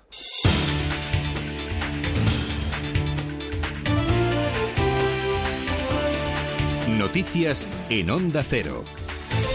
Muy buenos días. La competición en Río de Janeiro finaliza este domingo para dar paso después, como saben, a los deportistas paralímpicos. En el medallero español, 14 metales de ellos, 7 oros. El último esta madrugada en salto de altura y se lo colgaba Ruth Beitia, equipo de enviados especiales a los Juegos, Rafa Fernández. No pudo concluir mejor la penúltima jornada de estos Juegos de Río para la delegación española en el Estadio Olímpico. Nilton Santos, Ruth Beitia daba al atletismo español al femenino su primer oro de la historia. La cántabra conseguía con un salto de 1,97 subir a lo más alto del podium y se mostraba así de feliz después de recibir su oro en el micrófono de Onda Cero. Así que nada, que, que, tenemos que ir a celebrarlo, ¿no? A veces los sueños se hacen realidad y hoy creo que he despertado del mejor sueño de mi vida. De esta manera España ya suma 14 medallas, 7 oros, entre ellos 7 eh, oros supone la mejor cifra desde Barcelona 92 para la delegación española que hoy podría sumar dos metales más en baloncesto si España derrota a Australia en la lucha por el bronce y atentos también al Río Olímpica Arena porque allí las chicas de la gimnasia rítmica buscarán la medalla en la competición por equipos. Última jornada olímpica, por tanto, que podrán seguir aquí en Onda Cero. Ahora otros asuntos antes de ampliar la información deportiva y que nos lleva al terreno político a un día, mañana lunes, de que Partido Popular y Ciudadanos vuelvan a verse para continuar diseñando ese apoyo conjunto de cara a la investidura de Mariano Rajoy. Una cita donde sobre la mesa estará ese documento enviado ayer sábado por la formación Naranja con 100 propuestas en las que se pide a los populares la celebración de primarias, por ejemplo, y donde no se explicita la desaparición de las diputaciones. Flexibilidad, volvían a pedir desde Ciudadanos y lo hacía uno de sus diputados, Pablo Yáñez, en declaraciones a la Sexta. En una negociación todos tienen que ceder y vamos a intentar garantizar que va a haber regeneración, que va a haber reformas en España y esa es la labor y el trabajo que nos dieron más de 3.200.000 electores el pasado 26 de junio y la vamos a llevar a la mesa de negociación con el Partido Popular. Bueno, pues esta estrategia, la de Ciudadanos, era feada anoche también por el secretario de Organización de Podemos, Pablo Echenique. Creo que hubiera sido bueno para la democracia en España que un partido liberal hubiera de verdad apostado por la, por la regeneración. Y creo que decepciona profundamente y es malo para nuestro sistema de partidos y nuestra, y nuestra democracia que Ciudadanos haya finalmente decidido, bueno, pues faltar a la palabra que dio en la campaña electoral y decidirse a apoyar al partido más corrupto de la historia de nuestro país. Entre tanto, una vez que Rajoy apelara al sentido de Estados desde su retiro en Pontevedra, ante los riesgos de continuar, decía, con la interinidad impidiendo la aprobación de las cuentas públicas, el diputado socialista Rafael Simancas también ha reiterado la negativa de su partido a votar al candidato de los contratos basura, decía, de la ley Mordaza y de las reválidas. Un apunte del exterior en Turquía. Su presidente Tayyip Erdogan responsabiliza del ataque en la celebración de una boda en la ciudad de Gaziantep, al suroeste del país, a los radicales islamistas del autoproclamado Estado Islámico. La acción terrorista suicida deja al menos 30 muertos y 94 heridos. Nos ocupamos ahora del tiempo. Las tormentas han decidido continuar con su agosto fuera de nuestro país y eso se va a notar en el mercurio que desciende también a primera hora de la mañana, José Nicolás. Sí, los cielos estarán despejados en la mayor parte del país, desaparece la inestabilidad y las tormentas que teníamos ayer en la zona noreste de la península, solamente hay alguna posibilidad de lluvia en el litoral de Levante, ojo al viento que soplará fuerte en la costa de Girona y en Baleares, cuidado también con el levante en el litoral de Almería y en el estrecho. Respecto a las temperaturas, descienden algo las diurnas en el área del Mediterráneo por la influencia del viento y suben en Galicia, la zona norte de la meseta y en Extremadura y un respiro durante la noche del domingo. El mercurio descenderá de forma generalizada en gran parte del territorio. Bueno, pues más allá de los Juegos de Río, el estreno, dos estrenos en la actualidad deportiva. Uno en el campeonato de Liga, esto sucedía el viernes, han continuado los partidos en la jornada del sábado con el Barcelona 6, Betis 2, Granada 1, Villarreal 1 y Sevilla 6, Español 4. Eh, Para hoy, Real Sociedad Real Madrid, Atlético de Madrid a la vez, Celta Leganés, Valencia Las Palmas. Y sepan también ese segundo estreno, el de la Vuelta Ciclista a España, que arrancaba en Galicia, en Orense, con la victoria en esa primera etapa del Sky, casi por centésimas, le quitaba precisamente ese primer eh, puesto, esa mejor eh, llegada al Movistar en esa crono por equipos. Más información, las actualizamos en menos de una hora, a las 10, las 9 en Canarias también en nuestra página web ondacero.es. Ahora llega con buena onda y Merche Carneiro. Este verano, Gente Viajera no solo te trae los mejores destinos a través de las ondas, además te enviamos a conocerlos, porque te lo mereces. Con nuestro concurso Postales Viajeras podrás ganar alguno de los 12 viajes que sorteamos. Solo tienes que enviar una postal a genteviajera.ondacero.es o a Ramblas 8894, cuarta planta, 08002 Barcelona el amor de una mujer, llegué a llorar y enloquecer mientras que ella se reía. Bueno, yo creo que esta quizás sea una de las baladas más bonitas de nuestra música. Dejé mis venas de pues no sabía lo que hacía. Es Por el amor de una mujer, compuesta e interpretada por Dani Daniel. También la cantó otro grande de nuestra música, Julio Iglesias. Un canto a Galicia, hey, bueno, bueno, este es otro de esos grandes éxitos que se acaban convirtiendo en himnos. Y está en la colección que traemos ahora. Son tres discos cuyo título lo dice todo. Décadas de oro del pop español. Sé que para nuestro amor llegó el final. Ya de nada valen las palabras con las mejores canciones de los años 60 y los 70, porque ¿cuántas veces no habremos cantado esta canción?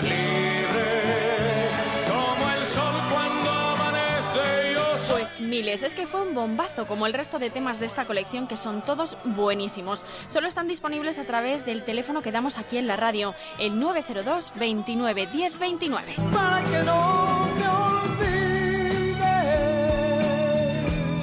ni siquiera un momento. Con canciones maravillosas como esta de Lorenzo Santamaría o esta otra de Mocedades.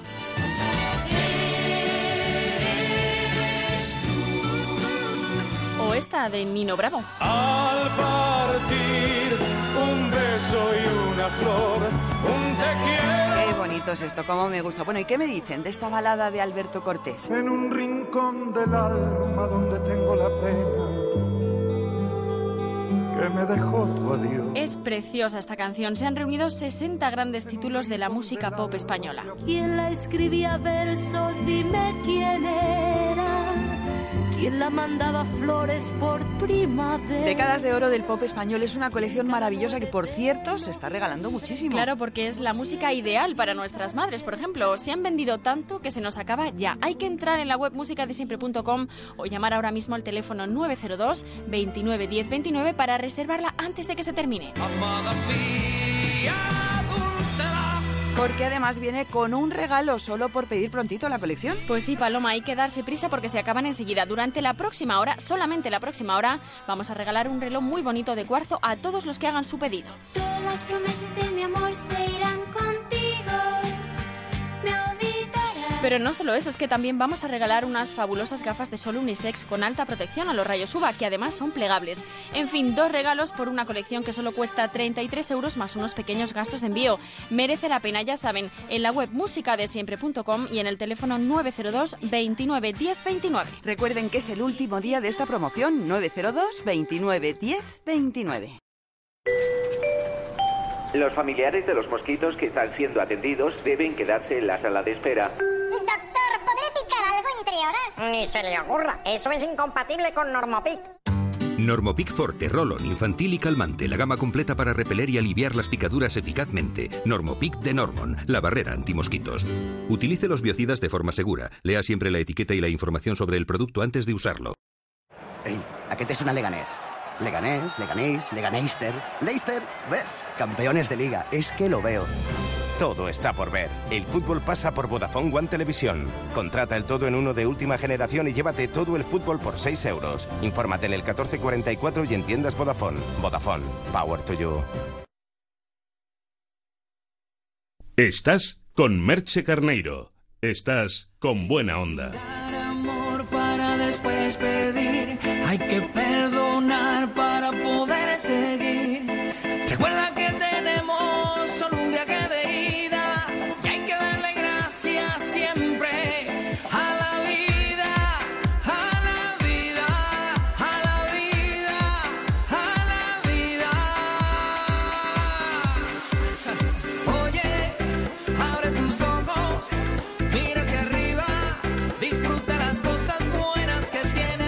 Pues ya estamos en las 9 y 10, 8 y 10 en Canarias y es el momento en el que abrimos los micrófonos para que ustedes celebren la vida, que alcen la copa con nosotros en el 91 426 25 99. Ya saben que celebramos la vida cada sábado y cada domingo a estas horas con Manuel Ramos, doctor en psicología, psicólogo clínico y director del Instituto de Terapia Gestal. Nos ha abandonado este fin de semana, pero ha hecho un buen cambio porque se ha marchado hasta Onda Cero San Sebastián con nuestro compañero Eduardo Yáñez haciendo ese trabajo necesario y además desde aquí impagable, querido compañero, gracias por esa asistencia técnica. Manuel, querido, buenos días. Hola, buenos días, ¿qué tal, Merche? ¿Cómo ha amanecido. San Sebastián esta mañana? Hoy con sol y con una temperatura muy agradable. La verdad es que se está muy a gusto aquí con ese fresquito que tiene el estar aquí cerca del Cantábrico. Qué rico, ¿eh? Hay que Sí, la ver. ¿Y verdad es que estás, sí. estás comiendo bien y eso por ahí? ¿Te dan bien, de sí. Bueno, ya sabes, eso es garantía. Ah. Vienes por aquí, por, por San Sebastián. Bueno, por San Sebastián no, por todo el País Vasco. Yo diría que el otro día lo comentábamos, ¿no? Eh, eh, creo que en, el conjunto de España se come mucho mejor que por ahí. Yo qué sé, igual es una, una visión muy parcial. Y bueno, y aquí en el País Vasco tienen, tienen muy buena muestra de ello, de verdad. Estoy encantado. Yo estoy convencida que somos calidad, eh, somos garantía de calidad en todo y fíjate Sí, cómo sí. estamos este verano de turistas que se nos salen por todos los lados, se van a salir de España, de todos los que han venido. Llegará un momento en que no van a caber y se van a salir de España, como aquel pueblo de Gila. ¿Te acuerdas que salías a dar una Sí, vuelta y te salías del pueblo? Pues igual. Sí, sí, una los así. extranjeros han venido tantos que se van a salir de España. Eh, Manuel, tenemos muchas llamadas. Luego entraremos en eh, detalle de algo que hoy quería hablar contigo, que es la oveja negra, pero que eh, permíteme porque tenemos muchas llamadas que se quedaron ayer esperando. Tenemos algún que otro contestador también que han dejado para hacerte una consulta y también algún que otro correo electrónico. Así que si te parece, vamos a empezar con, con las llamadas que nos Perfecto. vamos precisamente desde San Sebastián, que estás tú, pasando por Valencia, donde estamos nosotros, eh, la realización técnica de Madrid. No vamos a Granada, nos vamos a hablar con Juan. Juan, buenos días. Buenos días. ¿Qué tal? Un saludo. Díganos, Juan. Un saludo. Pues quería, ah, para, como hoy el programa es como sobre las ovejas negras y a mí me está pasando durante un tiempo largo que entre una enfermedad, entre mi familia y entre todo el dinero, pues si como no veo una solución digo si, si o más que oveja negra o si tengo velas negras, porque ni la medicina ni puedo con todo lo que me está pasando. Lo estoy pasando bastante mal y no, mi cabeza ya no puede más de, de, de- de no entender quién, porque la medicina dice que me va bien y mi cuerpo no reacciona y, y tengo hijos adolescentes, la economía no me va bien y es un y no entiendo nada, todo va bien a mi alrededor, todo el mundo que dice que va bien va bien y yo estoy cada día estoy peor físicamente y de- psicológicamente y no sé si hay algo que influye más que, que, que yo pueda hacer o si me puede ayudar el doctor. Manuel. Ver, Juan, Gracias, Juan. mm, Un abrazo. Le agradezco la llamada muchas veces y más en este en esta profesión que yo tengo la suerte de, de- de poder ejercer y, y a la que tanto aprecio. eh, me hace eh, pensar que uno llega a creer como que todo el mundo se le ha puesto en contra. Es verdad que hay veces que las circunstancias, Ortega y Gasset decía que el ser humano es él y sus circunstancias. Hay veces que parece como que las circunstancias se, se conjugan todas, ¿no? Y en esto yo siempre he sido de la opinión de que hay una parte que nosotros podemos cambiar y otra parte que lo que necesita es ac- aceptación, ¿no? Es decir, hay veces que las cosas vienen mal dadas, hay veces, hay un refrán que dice que, la vida no nos dé a pasar aquello que podemos soportar, ¿no?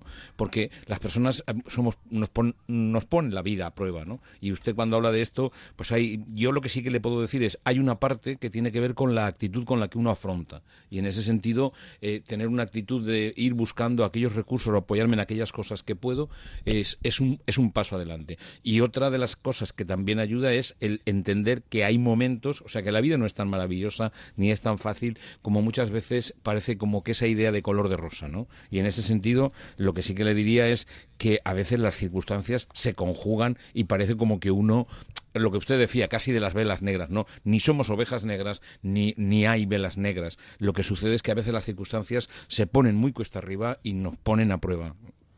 Es que lo hemos anunciado en redes, lo hemos contado esta mañana y vamos a hablar de la oveja negra. Yo le doy un abrazo a Juan y le deseo lo mejor lo mejor, porque a veces la vida, ¿verdad?, nos da un poco de, de- de- de mal paso y tenemos que saber también cruzar las, eh, las orillas, ¿no?, cuando, Sí, cuando vienen las aguas turbias. Es que, es que a veces uno piensa, ¿cómo es posible que todo me pase a mí? Y esto sí que es una cosa que me gustaría compartir con nuestra audiencia. No es cierto que solo los- las desgracias nos pasa a uno, ¿no? Es decir, el- los problemas los tiene cada uno. El- la cuestión, el tema es que a cada uno le afectan aquellos que tiene, que son los que más le duelen y son los que son más importantes porque le afectan a uno. Pero digamos que los problemas están repartidos porque forman parte de la vida. ¿no?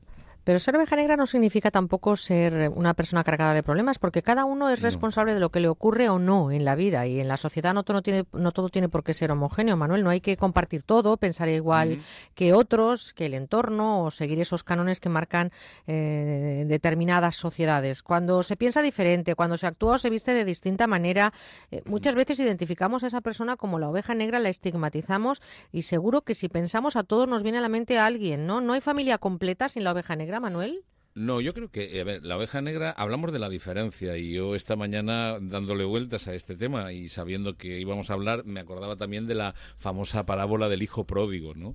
Este hijo que se va, se gasta toda la herencia que le correspondía y luego vuelve, ¿no? Vuelve a pedir perdón al padre y el hermano que se había quedado trabajando pues se enoja también, ¿no? Creo que en todas las familias, sí, mm, en todos los grupos humanos va a aparecer esta persona diferente. Claro, dependiendo de la actitud del grupo se estigmatiza más o menos. Es decir, un grupo muy homogéneo en el que todos son de una misma con un mismo patrón de comportamiento, la existencia de alguien diferente, que viste diferente, que se comporta diferente, que tiene una visión del mundo diferente, lo primero que hace es que choca. Y dependiendo si el grupo lo puede asimilar o no, lo va a convertir como alguien, por decirlo así, curioso dentro del grupo, o si el grupo es muy cerrado, se le marginará y se le convertirá en, en esa, en esa oveja negra. Pero, Pero ese grupo, Manuel, muchas veces es eh, precisamente el entorno. ¿Por qué quien más te quiere es quien más te cuestiona, quien más te etiqueta? ¿Cómo quitarse ese San Benito? Bueno, en primer lugar, recordemos aquello de que no hay peor eh, cuña que la de la propia madera. Eh, a las personas que somos parecidos, pero con matices diferentes de otro, eh, muchas veces nos recuerda aspectos de nosotros mismos, porque una de las cosas que tiene esta persona que se le etiqueta como, como oveja negra, una de las cuestiones que tiene es precisamente que nos recuerda o bien aquello que no aceptamos de nosotros o aquello que nos gustaría ser. Por eso precisamente la cuestión está en aceptar esa diferencia en que forma parte de la diversidad humana. Pero a nuestros oyentes seguro que cuando piensen en alguien que les parece una oveja negra, que les parece ese marginado dentro del grupo al que pertenecen, verán que o tiene aspectos que no soportan de ellos mismos o tiene aspectos que les gustaría tener. Es decir, esa libertad de vestir de una forma totalmente, por decirlo así, estrafalaria o de una forma totalmente personal que otra gente no soporta. Acuerda, yo, bueno, tú no porque eres muy joven, pero yo recuerdo en mi juventud cuando se empezaron a llevar aquellos pelos largos que, entre otros, los Beatles, los Beatles pusieron de moda, el escándalo era terrible. Hoy en día a nadie le llamaría la atención, a nadie le llama la atención aquel tipo de, aquel tipo de, eh, como de indumentaria que hoy en día casi nos causa risa más que otra cosa, ¿no? Bueno, pues nos marchamos hasta Burgos porque hay mucha gente esperando, 91 426 25 99 y queremos también que escuches algún contestador y contestar algún correo electrónico con buena onda Ah, arroba onda cero punto es. Repito, 91 426 25 99 nos dicen que también están llamando por centralita. Nos vamos hasta Burgos, saludamos a Teresa. Teresa, buenos días. Hola, buenos días, Merche. Un, felicidades por tu programa, de verdad. Te escucho y, y me gusta, además. No es, no Muchas gracias, muy, muy amable, muchas gracias. Buenos días, Teresa. Buenos días, señor. Mire, yo quería comentarle, mm, la oveja negra no, yo, yo creo que desde que nací ya fui, mm, pero mm, voy tirando, voy tirando del carro, mire. Pero le quería contar esto último. Bueno, último. Yo esto- me casé, tengo tres hijos. Y parece ser, vamos, pero es que ahora, mm, esta semana me he llevado un disgusto tremendo también. Mi hija tiene 40 años, 39, va a cumplir, universitaria, normal, ella tiene su esto. Bueno, me llega de Hacienda que todos los años la embargan de 600, de 500 a 600 euros de multas. Que ni recoge del coche. Yo le llamé el otro día, yo ya estoy preocupada por los disgustos que me llevo yo, pero la actitud de esta señora, esta chica, que que no que no en esto no reacciona o no o no sé qué me quiere hacer o no sé yo no yo no mi comprensión no llega a entenderlo. Y se lo juro que gracias por atenderme y poderlo contar Usted, tampoco usted lo puedes- que quiere, lo que quiere es si, si mi hija es normal si hay que llevarla a algún algún profesional o eso que hace es que encima Teresa, Teresa, como, como me ha dicho que nos escucha mucho y le gusta el programa, ¿sabe lo que nos gusta de este programa? Que, que, que nos cuenten sus cosas. Quiero que se tranquilice. Está con amigos. Manuel Ramos le va a contestar, pero no quiero que se disguste porque verdaderamente es que eso no va a, a- a solucionar nada. El problema sigue estando ahí. Yo le pido que se calme un poquito, que está con amigos y que se tranquilice, tranquila.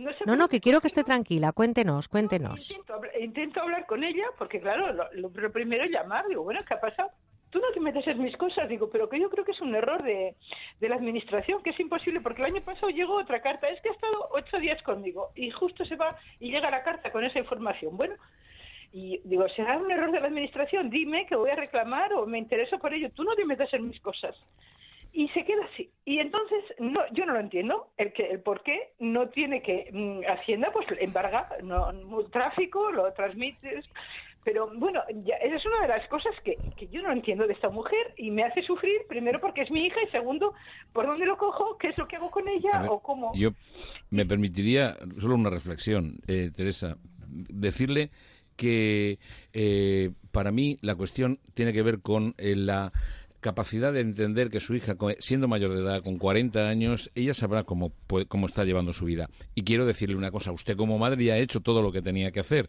Entiendo su padecimiento, pero uno de los aprendizajes que necesitamos también eh, eh, desarrollar los padres es el saber que nuestros hijos adultos tienen y necesitan resolver su vida y la van a resolver a su estilo, no al nuestro. Y ahí es precisamente donde antes hablábamos con el tema de las ovejas negras, donde nos vamos a encontrar que hay muchas veces el comportamiento de otras personas que nos parece inaceptable. Pero, eh, como decía mi padre, que en paz descanse, el que la lleva la entiende. Yo estoy seguro que su hija tiene respecto de este tema la mejor actitud que puede tener, aunque le suponga un problema. Y para ella no es tan grave como para usted. Si usted consigue desarrollar la capacidad de, eh, mm, ¿cómo decirle?, de que sea ella, porque ella con la edad que tiene lo va a resolver. Confíe en ella, de verdad, y se va a tranquilizar usted y su hija va a desarrollar capacidades. Los seres humanos siempre somos capaces de resolver los problemas que se nos presentan. Y muchas gracias por llamar, Teresa. Y además, eh, un abrazo muy fuerte y, por supuesto, que yo creo que no hay nada en la vida que merezca llevarse grandes disgustos, ¿no? Yo creo que tendríamos que empezar todos, Manuel, a relativizar un poquito más, aunque eso es difícil cuando se habla desde Es- la otra orilla, ¿no? Claro, a ver, es muy fácil decirlo así teóricamente. Sin embargo, creo que es una actitud que ayuda bastante esta capacidad de relativizar, ¿no? De, de, al fin y al cabo, eh, saber que, como hay un refrán por ahí que dice, al final todo se arregla, ¿no? Eh, muchas veces es la prisa nuestra, es el deseo de que las cosas sean de una forma determinada lo que nos convierte en prisioneros de las circunstancias. Bueno, pues tenemos un contestador automático, el 963-915347, al que nos han dejado también una consulta para ti, Manuel. Escucha. Hola, buenos días. Eh, me gustaría que el doctor explicara qué conexión hay cuando hay un gran estrés y, y el lazo de memoria ante una crítica o una bronca. que la memoria se queda que no recuerdan nada y la y, y que tiene que ver también con la autoestima. Bueno, pues ahí está. No nos ha dejado nombre, así que espero que esta oyente esté escuchando eh, lo que lo que tú puedas responderle a esto, Manuel. Vamos a ver. En primer lugar, el, estrés es una, una situación en la que la persona está tratando de responder a demandas que tiene de por parte de su entorno y que no siente o que no- comprueba que no tiene la capacidad para hacer frente a esas demandas con la intensidad o con el nivel que esta persona quisiera.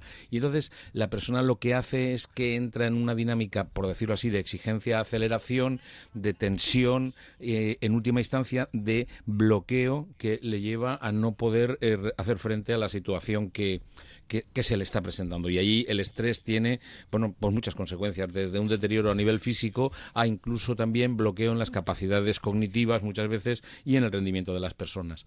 Por eso, por una parte, podría afectar, como mm, no sé si lo, relacionaba esta oyente o no, o no con la memoria. Luego, cuando habla de perder la memoria o que se nos olvidan críticas o que se nos olvidan las cosas desagradables, esto es algo que está muy estudiado. El ser humano tiene como un proceso automático que sería el proceso casi, digamos, de negación o de, o de distorsión de la realidad para ir olvidando muchas de las cosas que le resultan desagradables. Entonces, parece mentira la capacidad que sin darnos cuenta mm, tenemos de que estas cosas se nos olviden. ¿Qué sucede? Que muchas veces esto es lo que hace que repitamos el, digamos, el el problema o que repitamos la acción esa que generó la crítica.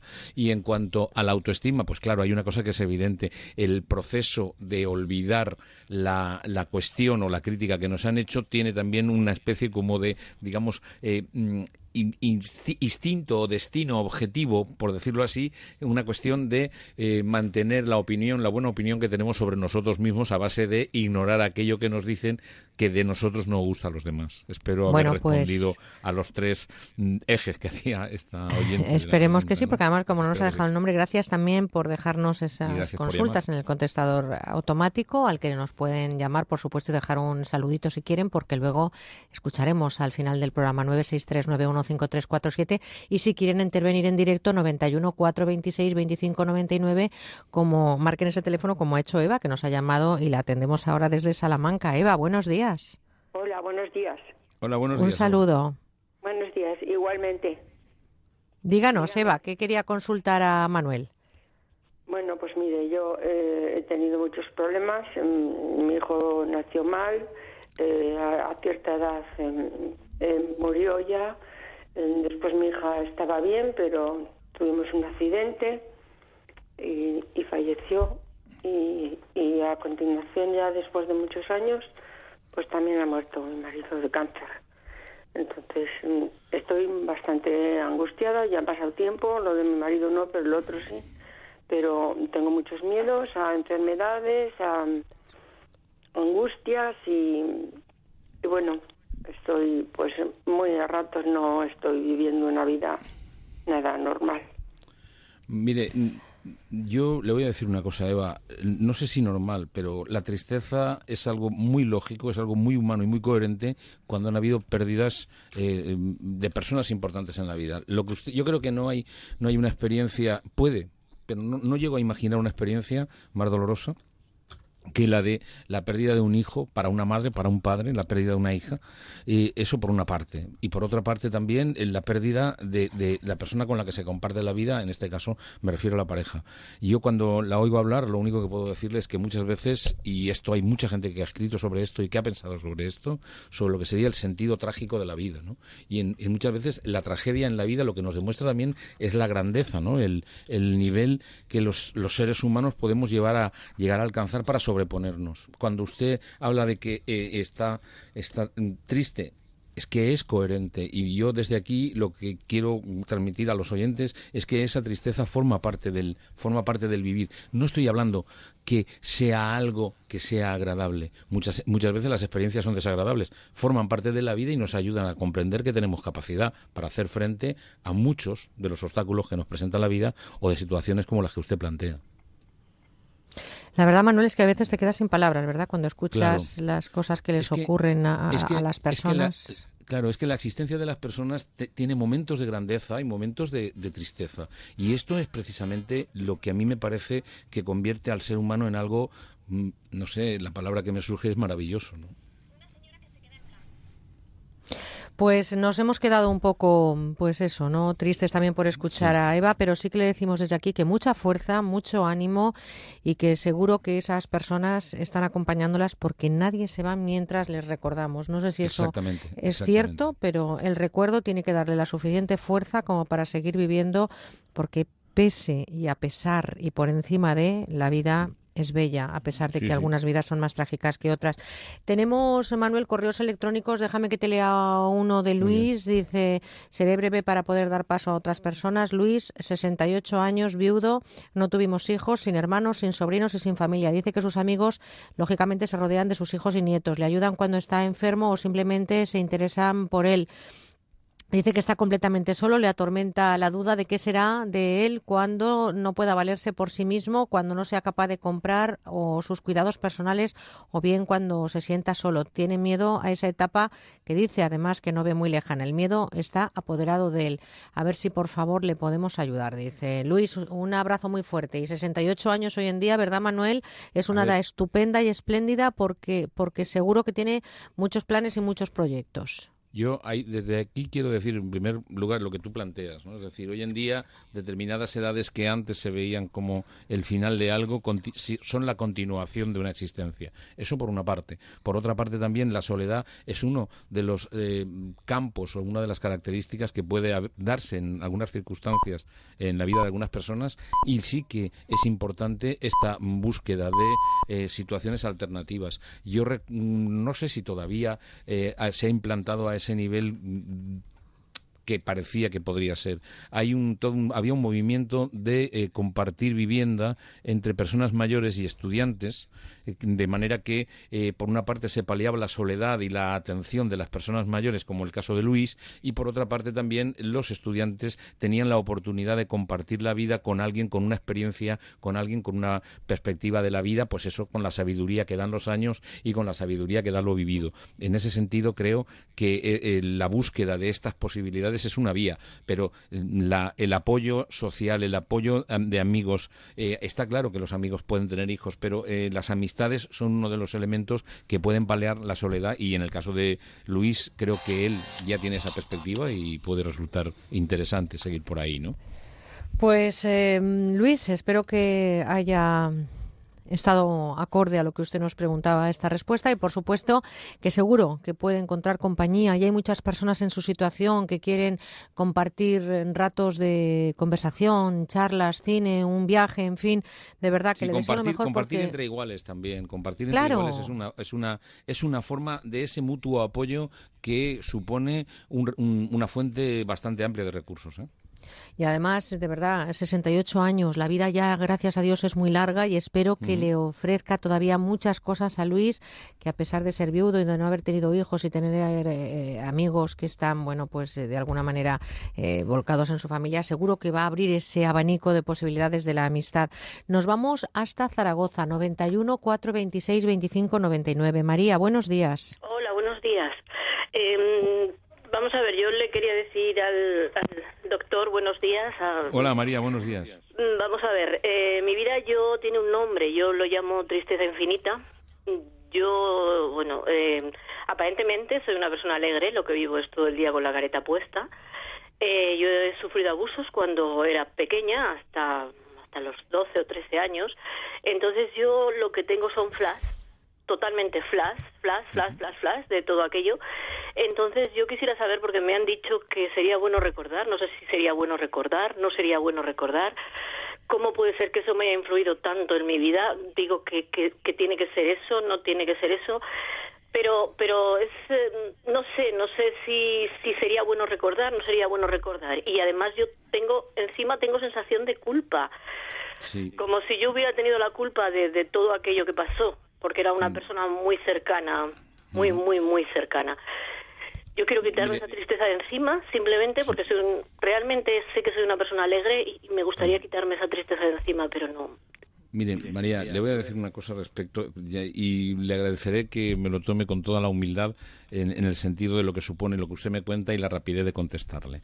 Creo que eh, cuando han habido situaciones de abusos, la reelaboración de esos recuerdos o el nivel en el que eh, le están influyendo en la vida, en su vida actual, en esa, digamos, esa tristeza infinita que se esconde debajo de esa máscara que usted dice que pone y parece que es una persona alegre, yo creo que esto es eh, un trabajo que, requiere que se haga en un proceso psicoterapéutico, es decir, acompañada de un profesional en el que eh, usted y él mm, o ella vayan decidiendo el nivel de recuerdo que puede serle útil. Muchas veces hay determinadas vivencias que un recuerdo eh, mínimamente elaborado permite dejarlas partir.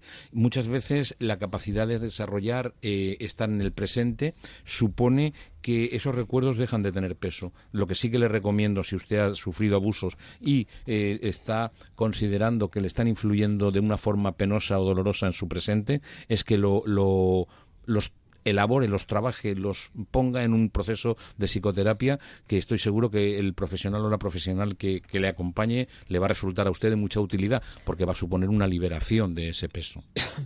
Eh, Manuel, voy a leer un correo de Loreto porque tenemos muchos que han llegado, pero fíjate perdón si no me muero yo antes, que esta persona ha padecido hace dos años, no, voy a ver si me pasan un poquito de agua, ha padecido un cáncer, tuvo mucha fuerza mientras duró el tratamiento, pero ahora está atemorizada. Cada vez que llegan las revisiones y está muy asustada por si se le vuelve a reproducir, a pesar de que le dicen sus oncólogos en Madrid, dice que los mejores, que se ha curado prácticamente eh, y se ha recuperado de la patología que padeció, pero siguen mm. esos miedos constantemente, no termina de quitarse, a pesar de que tuvo muchísima fuerza durante el tratamiento y luchó para conseguir lo que hoy le dicen los oncólogos, que está curada. Y cada vez que llegan las pruebas dice que es terror, no hace más que mirar a su entorno pensando que les va a dejar porque, porque se va a morir. A ver, en primer lugar, eh, las personas desarrollamos muchísima capacidad y hacemos eh, patente mucha de nuestra fuerza en los momentos de crisis, en los momentos de tensión, como habla Loreto en el momento en que ella está pasando todo el proceso, digamos, mm, el pico más alto del, proceso de su enfermedad ahí sale la fuerza que tenemos los seres humanos, la, sale a, a tope, ¿no? Por decirlo así, incluso nos parecemos, eh, nos parece que es desconocido para nosotros el ver que podemos tener tanta fuerza. Luego viene la bajada, por decirlo así, viene el, el día a día, viene esa necesidad de tener que ver eh, eh, los resultados cada cierto tiempo, que el temor nos acompaña. ¿Cómo no nos va a acompañar si ha habido un momento en el que pensábamos que íbamos a perder la vida? Yo desde aquí lo que le diría a Loreto es, cuando sienta ese miedo, ese miedo es congruente con el deseo que tiene de querer seguir viviendo. Entonces, eh, es lógico que lo tenga, es coherente que lo tenga y en todo caso no oponerse al miedo y confiar poco a poco y cada vez más, incluso teniendo ese miedo con lo que le están diciendo los profesionales en los cuales por otra parte ella confía, es la mejor fuente, es el mejor punto de apoyo, es la mejor manera de seguir adelante. Claro que va a tener miedo cuando vayan a darle los resultados y mm, aceptar ese miedo hace que sea menos poderoso y que le permita pasarlo con más, yo diría, con menos intensidad, ¿no? con menos malestar. Y terminamos con un correo de Luis que nos eh, escribe precisamente desde el País Vasco. Nos dice que está pasando un verano espléndido, pero que lleva ya 20 días conviviendo con eh, toda la familia de su mujer, es decir, que está viviendo con los suegros, con más gente y que, claro, se convierte en las vacaciones en compartir absolutamente todo ese tiempo con la familia de su mujer. Dice, a mis padres ni les veo porque además nosotros somos de la otra parte de España, concretamente de Alicante, y claro, mis padres no se desplazan hasta aquí para ver a los nietos. Eh, es mm. un agobio vivir esta situación todos los años. Estoy empezando a plantearme un divorcio para no poder em, pasar mis veranos, por no poder pasar mis veranos eh, con, mi, con mi familia, ya no digo mis padres, simplemente con la que he formado ahora mismo. Mi mujer no sabe vivir en otro sitio que no sea en su pueblo todo el verano.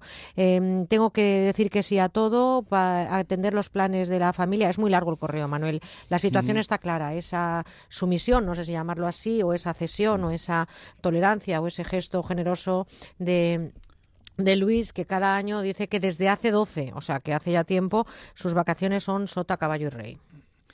Bueno, yo ahí desde con la prudencia de que aquello de que decía el refrán antiguo de entre marido y mujer nadie se debe meter, yo le Claro. recomendaría a Luis que en la medida de lo posible, sin tener que llegar a la radicalidad del divorcio, sí que podría incluso plantear, no lo sé, si una semana, aunque sea él solo, irse a ver a sus padres, es decir, buscar una alternativa. La solución entre la el blanco y el negro hay muchos matices, ¿no? Y yo desde ese punto lo que le diría a Luis que el, el divorcio es la última es la última alternativa. Mm, mm, Hay por el camino cosas, no sé, un viaje relámpago, cosas de este estilo para que sus padres puedan ver a, los hijos de Luis, es decir, a los a los nietos, ¿no? El diálogo a veces, Manuel, es eh, ese mm, Es compañero necesario en la vida y que muchas veces no invitamos a nuestros viajes, ¿eh? Y eso Eh, yo creo que al final Yo creo que hablar, hablar y hablar es, aunque parezca mentira, es el- la capacidad que tenemos los seres humanos y es lo que más, digamos, lo que más humanos nos hace, ¿no? Nosotros aquí no paramos, ya sabes, no callamos ni debajo Bueno. del agua, especialmente los sábados y los domingos de 8 a 12 en este ratito de radio. Nos tenemos que despedir este fin de, pero nos queda todavía el último. El próximo será ya ese último fin de, del verano de Con Buena Onda. Y yo lo que te quiero desear, Manuel, es que pases estos días estupendamente por ahí, por el norte, por San Sebastián. Quiero que sepas que te has llevado el sol, que aquí hoy hace un día un tanto gris, pero no por eso vamos a dejar de celebrarlo, ¿eh? No, no, que va, todo lo contrario. Al al mal tiempo, buena cara. Bueno, pasarlo bien y de nuevo le doy las gracias a nuestro compañero Eduardo Yáñez que ha hecho esta asistencia técnica magistral y que se ha entregado en cuerpo y alma para que tú estuvieras con nosotros esta mañana. Así que gracias, Edu, un es que he abrazo. estado, he estado muy bien tratado. No me cabe ninguna duda. Y además con esas vistas que tiene ese estudio tan maravilloso en Onda Cero San Sebastián. Querido Manuel Ramos, un abrazote y celebremos la vida. Y a ustedes gracias por participar, gracias por llamar y mucho ánimo a pesar y por encima de todas las cosas que nos pasan aquí ahora en la vida. Abre tus ojos, mira hacia arriba, disfruta las cosas buenas que tiene la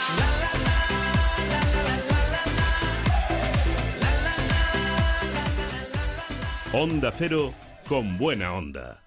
Vas a escuchar el 2% de una discusión en la oficina por el aire acondicionado. Como vaya yo, os va- El 2% puede parecerte nada, hasta que le pones nombre y apellidos. El 2% de los conductores da positivo en controles de alcohol.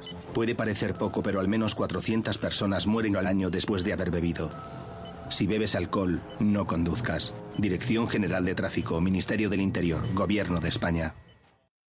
Doctor, hay muchas personas que padecen reflujos, malas digestiones. ¿Cómo pueden mejorar? Pues mira, nos va a venir muy bien tomar un vial diario de Sistema Alfa Aloe Vera. Sistema Alfa contiene aloe vera 100% puro y con ello controlaremos todos esos problemas de acidez, gases, malas digestiones. Pues muchas gracias, doctor. Y ustedes ya saben, si padecen reflujos, Sistema Alfa Aloe Vera. Calor, calor, calor es lo que tenemos estos días en toda España. Menos mal que está publi.com en el 902-180-190 con Nuquita Seca. Ramiro, muy buenas de nuevo. Muy buenos días y tenemos por Menos delante por delante Uf, muchos lo que días queda, de calor, ¿eh? lo que Mucho. queda. Lo que queda. Lo que queda. Pero Japón está ahí. Oye, y escuchamos todos los días, ay, he pasado toda la noche Sí. sudando, Ay, cómo con la almohada empapada. ¿Qué, Y qué yo digo, necesidad? pero, pero ¿qué necesidad tiene usted de pasar así, eh? Claro, claro. los japoneses, Claro, Nuquita Seca, los japoneses. los japoneses. ¿Y de qué estamos hablando, Ramiro? Así estamos. Estamos hablando de la máxima innovación para el descanso procedente de un país donde una, es una cultura donde se valora mucho el bienestar, ¿no? Se han conseguido desarrollar una almohada con viscogel 3D termorregulador totalmente transpirable y esto permite que circule el aire por su interior. ¿Qué conseguimos con eso? Que sea la almohada que respira, está circulando el aire continuamente. El resto de las almohadas que son muy buenas es como si apoyaran la cabeza en una bolsa de plástico. O sea, que este viscogel en 3D es lo que le hace diferente al resto de las almohadas, claro. Exactamente, aporta Claro. una sensación de frescor única retardando la absorción de calor corporal y esto hace que se disipen los puntos de calor en la zona de contacto con la almohada, ¿no? Conseguimos evacuar la humedad, eh, quitarnos ese agobio del calor y que nuestro descanso sea mucho más prolongado, sin interrupciones, sin despertarnos 20.000 veces por culpa del calor. Nuquita Seca está diseñada especialmente para personas muy calurosas que viven en zonas con mucho calor. Bueno, pero yo me imagino, yo, yo también soy, soy calurosa en verano y en invierno. Bueno, eso si me la compro ahora, este invierno, yo nuquita seca, perfecto, porque también paso calor en invierno con la Es- calefacción y todo Exactamente. esto. Y además Eso. incluso eh, es, un ter- es un gel termorregulador que eh, en verano nos aporta frescor y en invierno también eh, disipa Ajá. Lo que es el exceso de humedad y nos produce esa sensación agradable de calor. Con lo cual, con Nuquita Seca estamos hablando de una almohada para todo el año, pero es que es to- totalmente revolucionaria porque este viscogel termorregulador consigue transmitir una sensación de frescor y yo les aseguro que ustedes no van a sudar. No si, su- van a sudar. sudan, si sudan, devuélvanla que le devuelvo el dinero. No van a sudar y no van a roncar. O al menos van a atenuar el ronquido. Van a atenuar el selva, ronquido sí. mm, prácticamente en un altísimo porcentaje porque vamos a respirar mucho mejor, va a mejorar la circulación de la sangre, va a relajar los músculos de hombros, cuellos y espalda y va a aliviar esos puntos de presión de nuestra columna vertebral, con lo cual pues nos vamos a levantar como nuevos, nos vamos a levantar con una sensación de haber descansado mucho más sin pasar calor, incluso las personas que padecen reflujo esofágico notan mejoría al ser estas nórdicas, es que estamos hablando de una marca importante, Sí. Eleva ligeramente la cabeza y es bizona, con lo cual pueden dormir de una forma o de otra. Es lo mejor que en estos momentos hay para descansar. Y se puede meter todo en la lavadora. Exactamente, con agua fría. La almohada y la, la almohada Funda. y la funda. Ay, es la primera vez que se consigue. Y, y su aroma, cuéntanos. El aroma, el aroma de, el aroma que tiene Nuquita Seca es Baisen, la flor lavanda, creado por Bayer, que también nos va a aportar una sensación de, de frescor y bienestar mientras dormimos. Los japoneses que saben mucho de esto, de los aromas, de los bienestares, y también Pulipunto sabe, en el 902-180-190 o en pulipunto.com y la oferta, Ramiro. Una oferta sensacional. Hoy vamos a hacer una oferta nueva, Begoña, ¿qué te parece? Venga, Mira, el precio internacional de 90 euros y vamos a poner 50 unidades a tan solo 49,99 euros. Todo un regalo. Pero usted si se lleva la segunda unidad va a pagar solamente 25 euros más y además le vamos a regalar el maridaje especial. No me moleste mosquito. Ah. Ah. Sí, porque si estamos no pasando calor, pero a chicharrar por los mosquitos... Sí, lo ahí con los muchachos. mm, pues, 49,99, Exactamente. la primera. 49,99. Segunda, 25 euros más. Y de regalo, no me moleste mosquito, que vale 29,99. 50 unidades. Y si paga con tarjeta de crédito, carita fresca, que convierte su mm, móvil en un potente y refrescante ventilador. Es el pack para el verano, 902. Mañana lo tienes ahí. 180, 190 y publi.com. Gracias, Ramiro. Gracias, hasta mañana.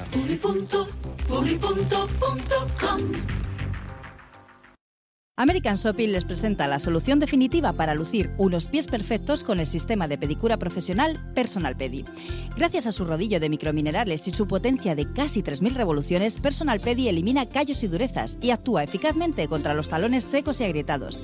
En pocos minutos pasamos de unos pies ásperos a otros lisos, suaves y bonitos. Y lo mejor de todo, en la comodidad de casa. Personal Pedi es ergonómico, ligero, fácil de usar y muy cómodo porque es recargable. Nos olvidamos de pilas y de cables. Es el único que lleva luz y la gran novedad es que se puede utilizar también con los pies mojados. Pida ahora su Personal Pedi en americanshopping.es o llamando al 902-206-216. Su precio es de 50 euros y ahora se lo enviamos por tan solo 34,95 euros. Y atención porque los 50 primeros pedidos recibirán gratis una lima de uñas electrónica con tres cabezales. Aprovecha esta oportunidad única. 902-206-216. Seguimos con buena onda.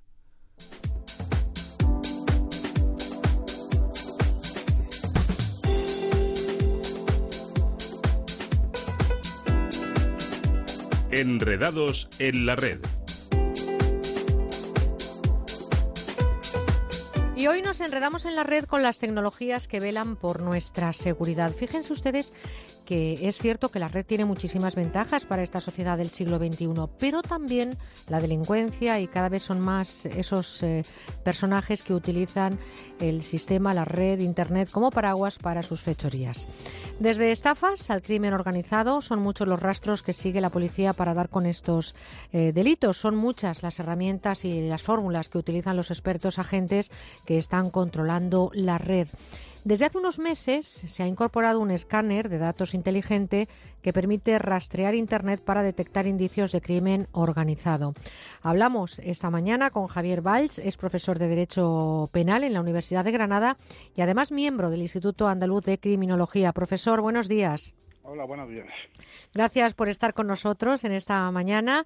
Y ustedes desde la Universidad de Granada han participado en un proyecto financiado por la Unión Europea que se inició, creo, si no corríjame, allá por el año 2013 y que se llama EPOLIS. ¿Cómo es EPOLIS? Bueno, Epolis es un, es un robot que mediante las técnicas de análisis de datos de Big Data consigue eh, predecir cuándo la criminalidad, cuando empiezan los indicios de criminalidad, cuándo van a desarrollarse y a saltar a criminalidad organizada. Entonces, lo que hace es buscar una serie de parámetros y de reglas que se siguen en determinados indicios de criminalidad para saber cuándo exactamente se van a producir en el futuro. A mí no me gustaría que dejáramos nosotros también mucho rastro para que las personas que en un momento determinado utilicen la red de forma incorrecta o de forma delictiva puedan saber cómo se les va a rastrear. Pero el objetivo eh, de, este, de este láser es crear herramientas para anticiparse incluso y prevenir la delincuencia. ¿Hay algún o algunos delitos, profesor, que son más fáciles de detectar a través de este láser? Eh, a través de este robot, en principio se podría utilizar para todo tipo de criminalidad. Es cierto que nosotros, dada la, la, peligrosidad que tiene, nos hemos concentrado más en criminalidad organizada. Esto implica tráfico de personas, tráfico de drogas, y tráfico de armas y algún otro tipo de mm, eh, cibercriminalidad organizada, no todo tipo de estafas, pero sí las que se están produciendo a gran escala y sobre todo a nivel transfronterizo porque permite a las policías tener un, una herramienta que les permite ir más allá de los conocimientos que tienen ellos localmente. Entonces, eh, ese tipo de criminalidad organizada se caracteriza mucho por su transfronter eh, ser transfronteriza y entonces eh, vemos que grupos organizados intervienen entre diferentes países, lo cual implica que haya diferentes tipos de policías implicadas y eso a veces dificulta eh, la rápida operación y con esto nos permite poner y establecer los operativos entre diferentes policías de forma más adecuada y con más eh, efectividad. ¿Estamos de acuerdo, señor Valls, de que para tener seguridad en la red es importante que los países aten lazos, se unan y que estén remando en la misma dirección? Yo sé que aquí hay 19 socios de un proyecto eh, que, que pertenecen a distintos países y que están evidentemente todos con ese umbral, con ese horizonte que es la seguridad.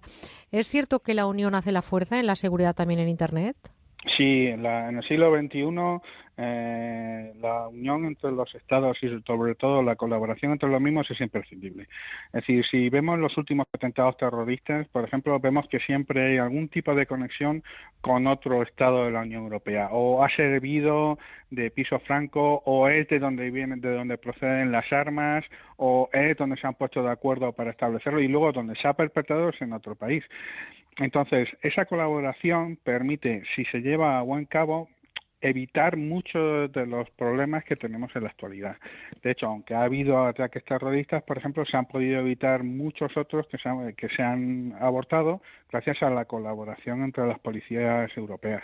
Ahí Europol e Interpol, la verdad es que realizan una, una labor muy importante. Estamos hablando de Europol, estamos hablando de Interpol, estamos hablando del Instituto Interregional de las Naciones Unidas para Investigaciones sobre Delincuencia y la Justicia, estamos hablando de instituciones y organismos muy serios que evidentemente tienen que luchar contra la delincuencia eh, organizada.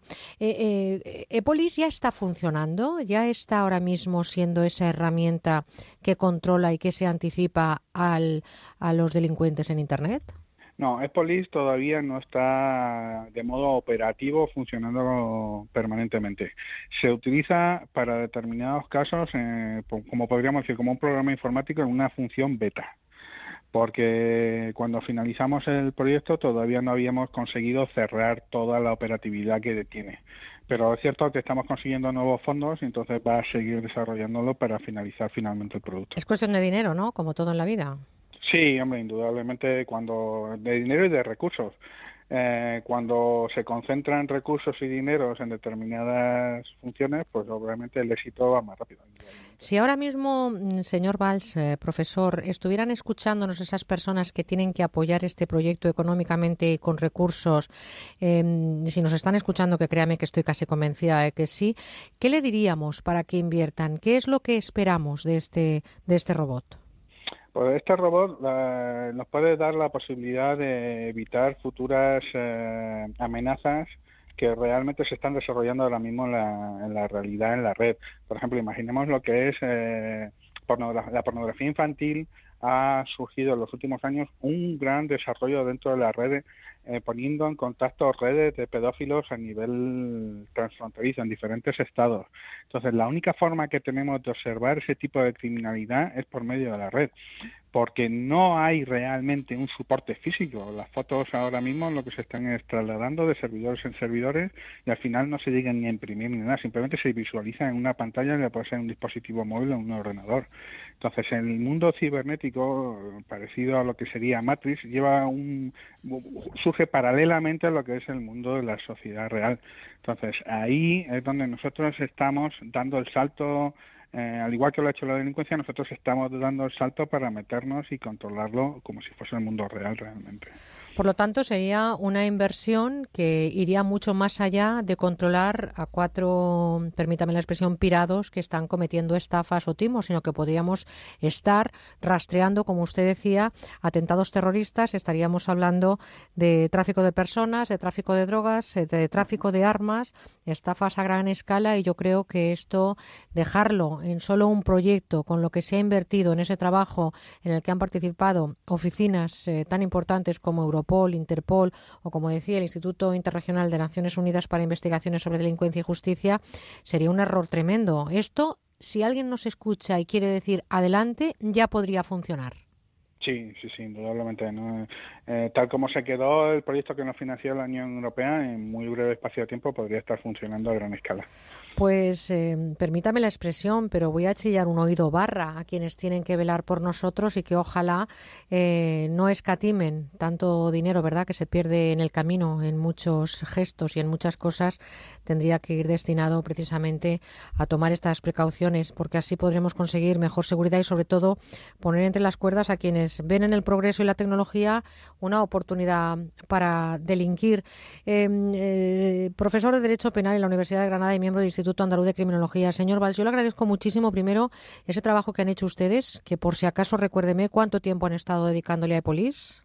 Pues en EPOLIS hemos estado tres años en total, del 2012 al 2015 y ahora eh, casi seguro que vamos a, renovar y va a ser pues probablemente del 2017 al 2020.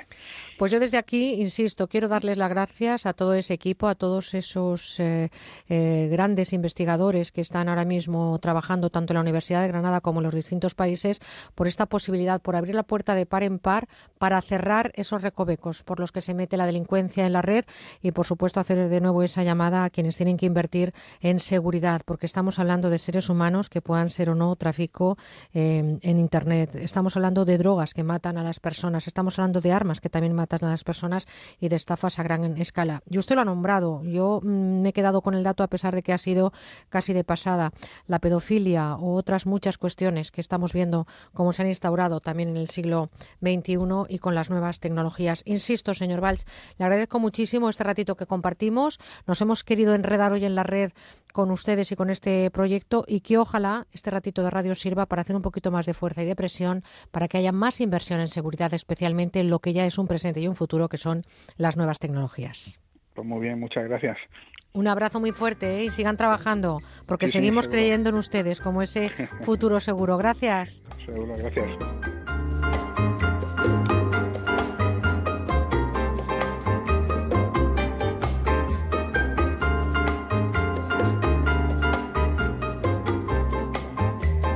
Caminamos hacia las 10, las 9 en Canarias, tiempo para conocer la última hora de la actualidad nacional e internacional.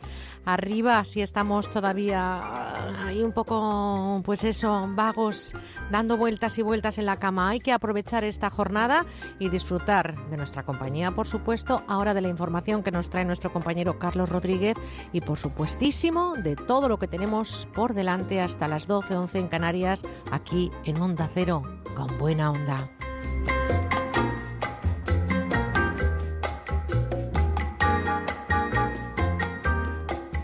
Onda Cero con buena onda. Saludos amigos, seguro que no se les había ocurrido pensarlo, pero es un hecho que en verano nos pasamos muchas horas sentados en sillas bastante incómodas. Es verdad, Paloma, en las sillas plegables de piscina o de playa, en las de plástico de las terrazas o del jardín, no nos damos cuenta y nuestra espalda se acaba resintiendo. Y es que es muy importante una buena postura al sentarnos para proteger nuestras vértebras. Claro, por eso los médicos recomiendan que utilicemos asientos adaptados a nuestras necesidades. Claro, pero a veces eso es imposible, no podemos llevar una buena butaca a todas partes. Lo que sí podemos hacer es poner sobre el asiento nuestro cojín con Forgel que tantísimo se ha vendido aquí en la radio y ustedes seguro que lo han visto en televisión. Llevamos miles de ventas y los clientes están encantados. Es un cojín de gel de última generación especialmente ideado para nuestro máximo confort por expertos en terapias posturales. Hoy amigos pueden conseguirlo también a través de nuestro teléfono el 902 29 10 29. Y digo yo que si se han vendido millones en todo el mundo será porque es comodísimo. Es comodísimo, Paloma. Combina dos capas de espuma de alta densidad la más cómoda que existe con una capa central de gel.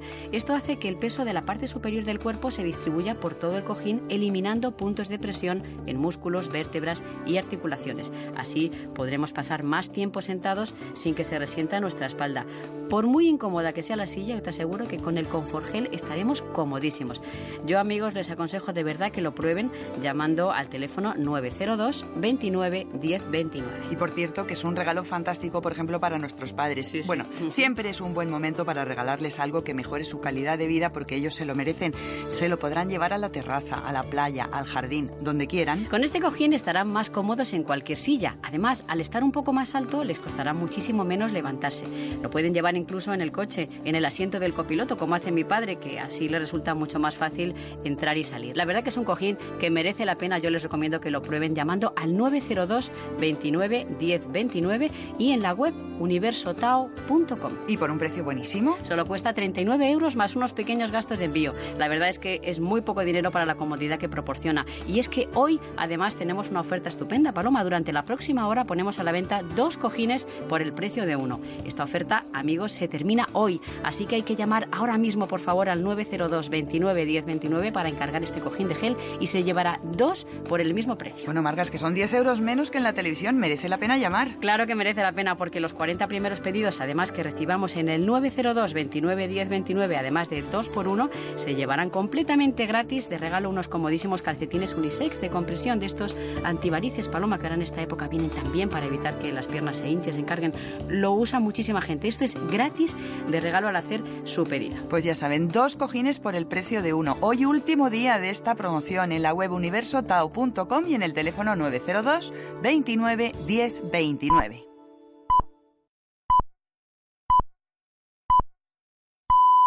Son las 10, las 9 en Canarias.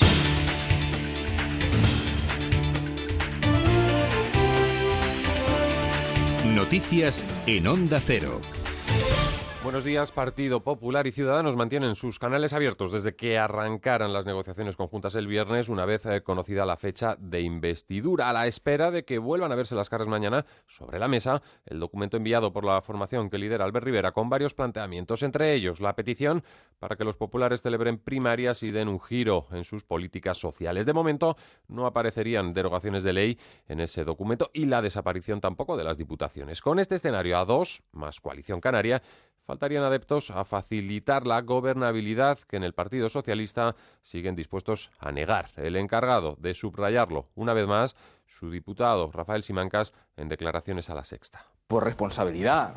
No nos van a dar lecciones de responsabilidad ni desde el Partido Popular ni desde Ciudadanos a los socialistas. Nosotros no vamos a votar al candidato de los contratos basura, al candidato de la limordaza, al candidato de las reválidas punitivas. No vamos a votar al señor Rajoy por responsabilidad. Ferraz recibe presiones de algunos de sus adversarios políticos para que rompa con la interinidad que se suman a las presiones también internas ya conocidas de varios líderes territoriales. También de sus votantes recibe estas presiones, si atendemos al menos al sondeo que publica este domingo La Razón. Cristina Cañedo. Según este sondeo realizado por NC Report, el 62,4% de los votantes socialistas exigen al líder del partido que apoye la investidura de Rajoy para evitar unas terceras elecciones. Mientras Sánchez sigue instalado en el no, el 66% de los socialistas espera que una maniobra de los varones regionales del partido permita desbloquear esta situación. Los electores de mayor edad son los más críticos con el rumbo que está tomando la formación socialista.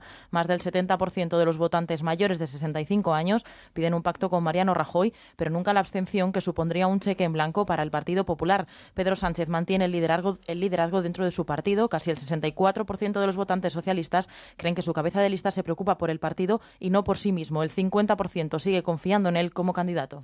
Y del exterior, fuerzas gubernamentales afganas han arrebatado a los talibanes el enclave de Canadá en la provincia de Kunduz. Los combates se han saldado con 38 insurgentes muertos y 25 heridos que se sumarían a los dos soldados eh, fallecidos del ejército. Mientras Ankara sigue otorgando al Daesh la autoría del atentado suicida en la celebración de una boda al sureste del país que dejaba 30 víctimas mortales y más de 90 heridos. Acciones que desde Alemania leemos hoy en el dominical Bild and Sonntag estarían asociadas al territorio que pierden en Siria e Irak, el autoproclamado Estado Islámico. Impresiones del ministro germano de Interior, Tomás de Masiere, que cree podrían aumentar el peligro de atentados en el extranjero. Y dos apuntes de Estados Unidos. El primero es que, a menos de tres meses de las presidenciales, el candidato republicano Donald Trump suaviza su discurso xenófobo para quizá con ello intentar ganar la confianza. Me gustaría abordar un asunto de gran importancia que personalmente me ocupa después de que en los últimos días en todo el país haya pedido a la comunidad afroamericana honrarme con su voto. Mi objetivo es facilitar a cada niño afroamericano la escalada al éxito americano. Eso significa buena educación y un buen trabajo bien pagado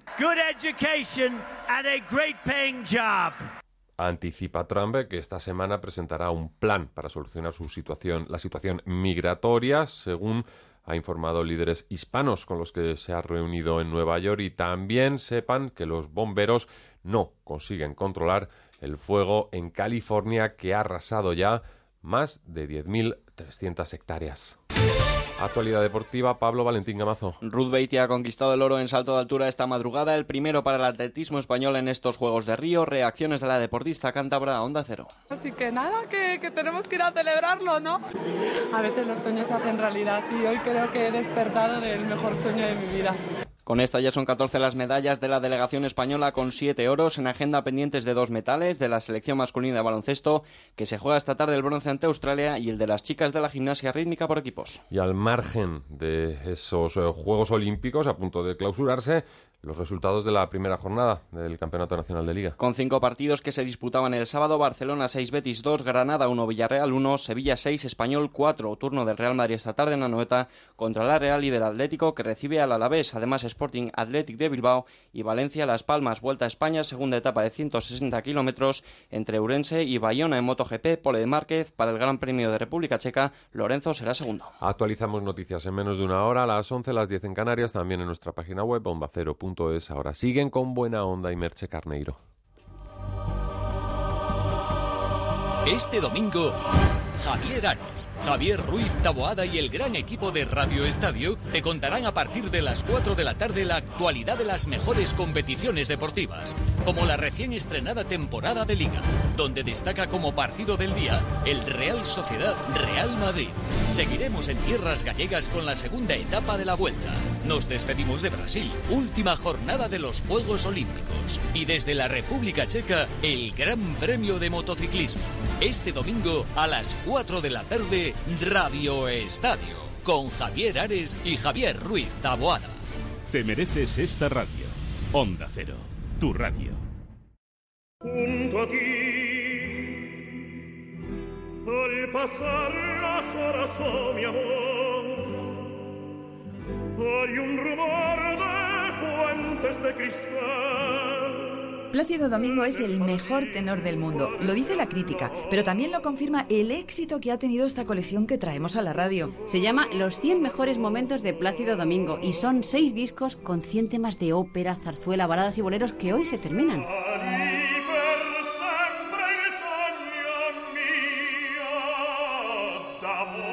Una colección completísima porque repasa la biografía musical de este gran tenor y extraordinario ser humano que tan admirado y querido es en todo el mundo. Y se ha demostrado Paloma recientemente en el concierto homenaje que recibió ante más de 60.000 personas.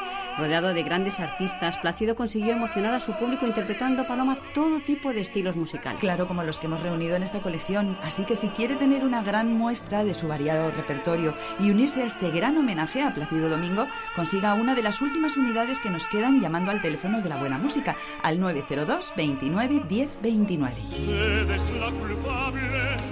De todas mis angustias y todos mis quebras. Y además es una colección que ha sido récord de ventas en el 902 29 10 29. Claro que sí, por eso se está terminando, amigos. Lo bueno se termina. Hoy es el último día si quiere conseguir esta gran colección de Plácido Domingo con sus áreas de ópera.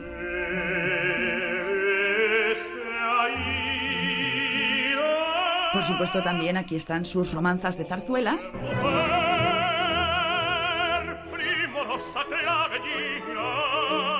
Y no podían faltar sus baladas y boleros. Descubran amigos lo mejor del repertorio de Plácido Domingo. Pidan hoy mismo esta colección de seis CDs que se acaba. Llamen por favor al 902 29 1029 o entren en nuestra web musicadesiempre.com. Y además son seis discos por el precio de tres. Se mantiene la rebaja de 44 euros, que es lo que cuestan los seis CDs, a solo 33. ¿eh? Vale la pena. Con unos pequeños gastos de envío se los mandamos a casa. Aproveche por favor esta oferta pidiéndolos hoy, último día, en el 902 29 10 29.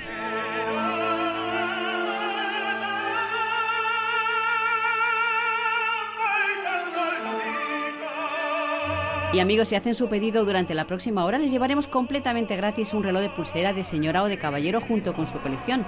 De verdad, merece la pena, ¿eh? Paloma, porque el reloj es precioso. Y sale gratis.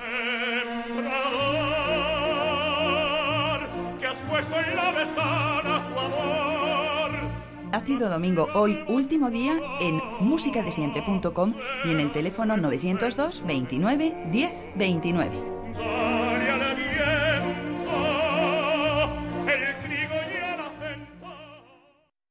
Estás con Merche Carneiro. Estás con buena onda.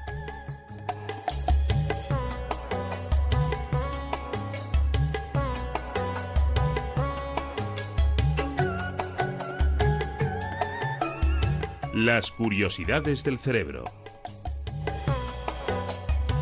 Quedan tan solo unas semanas para volver a comenzar el curso escolar. Seguro que la gran mayoría de alumnos, además de la vuelta a la rutina, llevan en sus mochilas una gran dosis de ilusión y, espero que muchas ganas de aprender. Fíjense ustedes que hemos hablado de las emociones mucho en estos ratitos que compartimos con nuestro neurocientífico de cabecera. Hablamos de las emociones y yo creo que las positivas parten a ese primer día de clase y otra cosa es que se tuerzan a medida que va avanzando el curso, que van avanzando esas jornadas en la escuela o en el instituto. ¿Hay que castigar para mejorar la disciplina? ¿Por qué hay tantos problemas en la educación secundaria? ¿Hay algo mejor que el castigo? Vamos a preguntarle Ignacio Morgado, que es director del Instituto de Neurociencia de la Universidad Autónoma de Barcelona. Está con nosotros eh, cada domingo y ha elegido este, este medio Onda Cero, este ratito de radio como mejor lugar de veraneo y por supuestísimo que para nosotros es un lujo y un placer. Querido Ignacio, buenos días.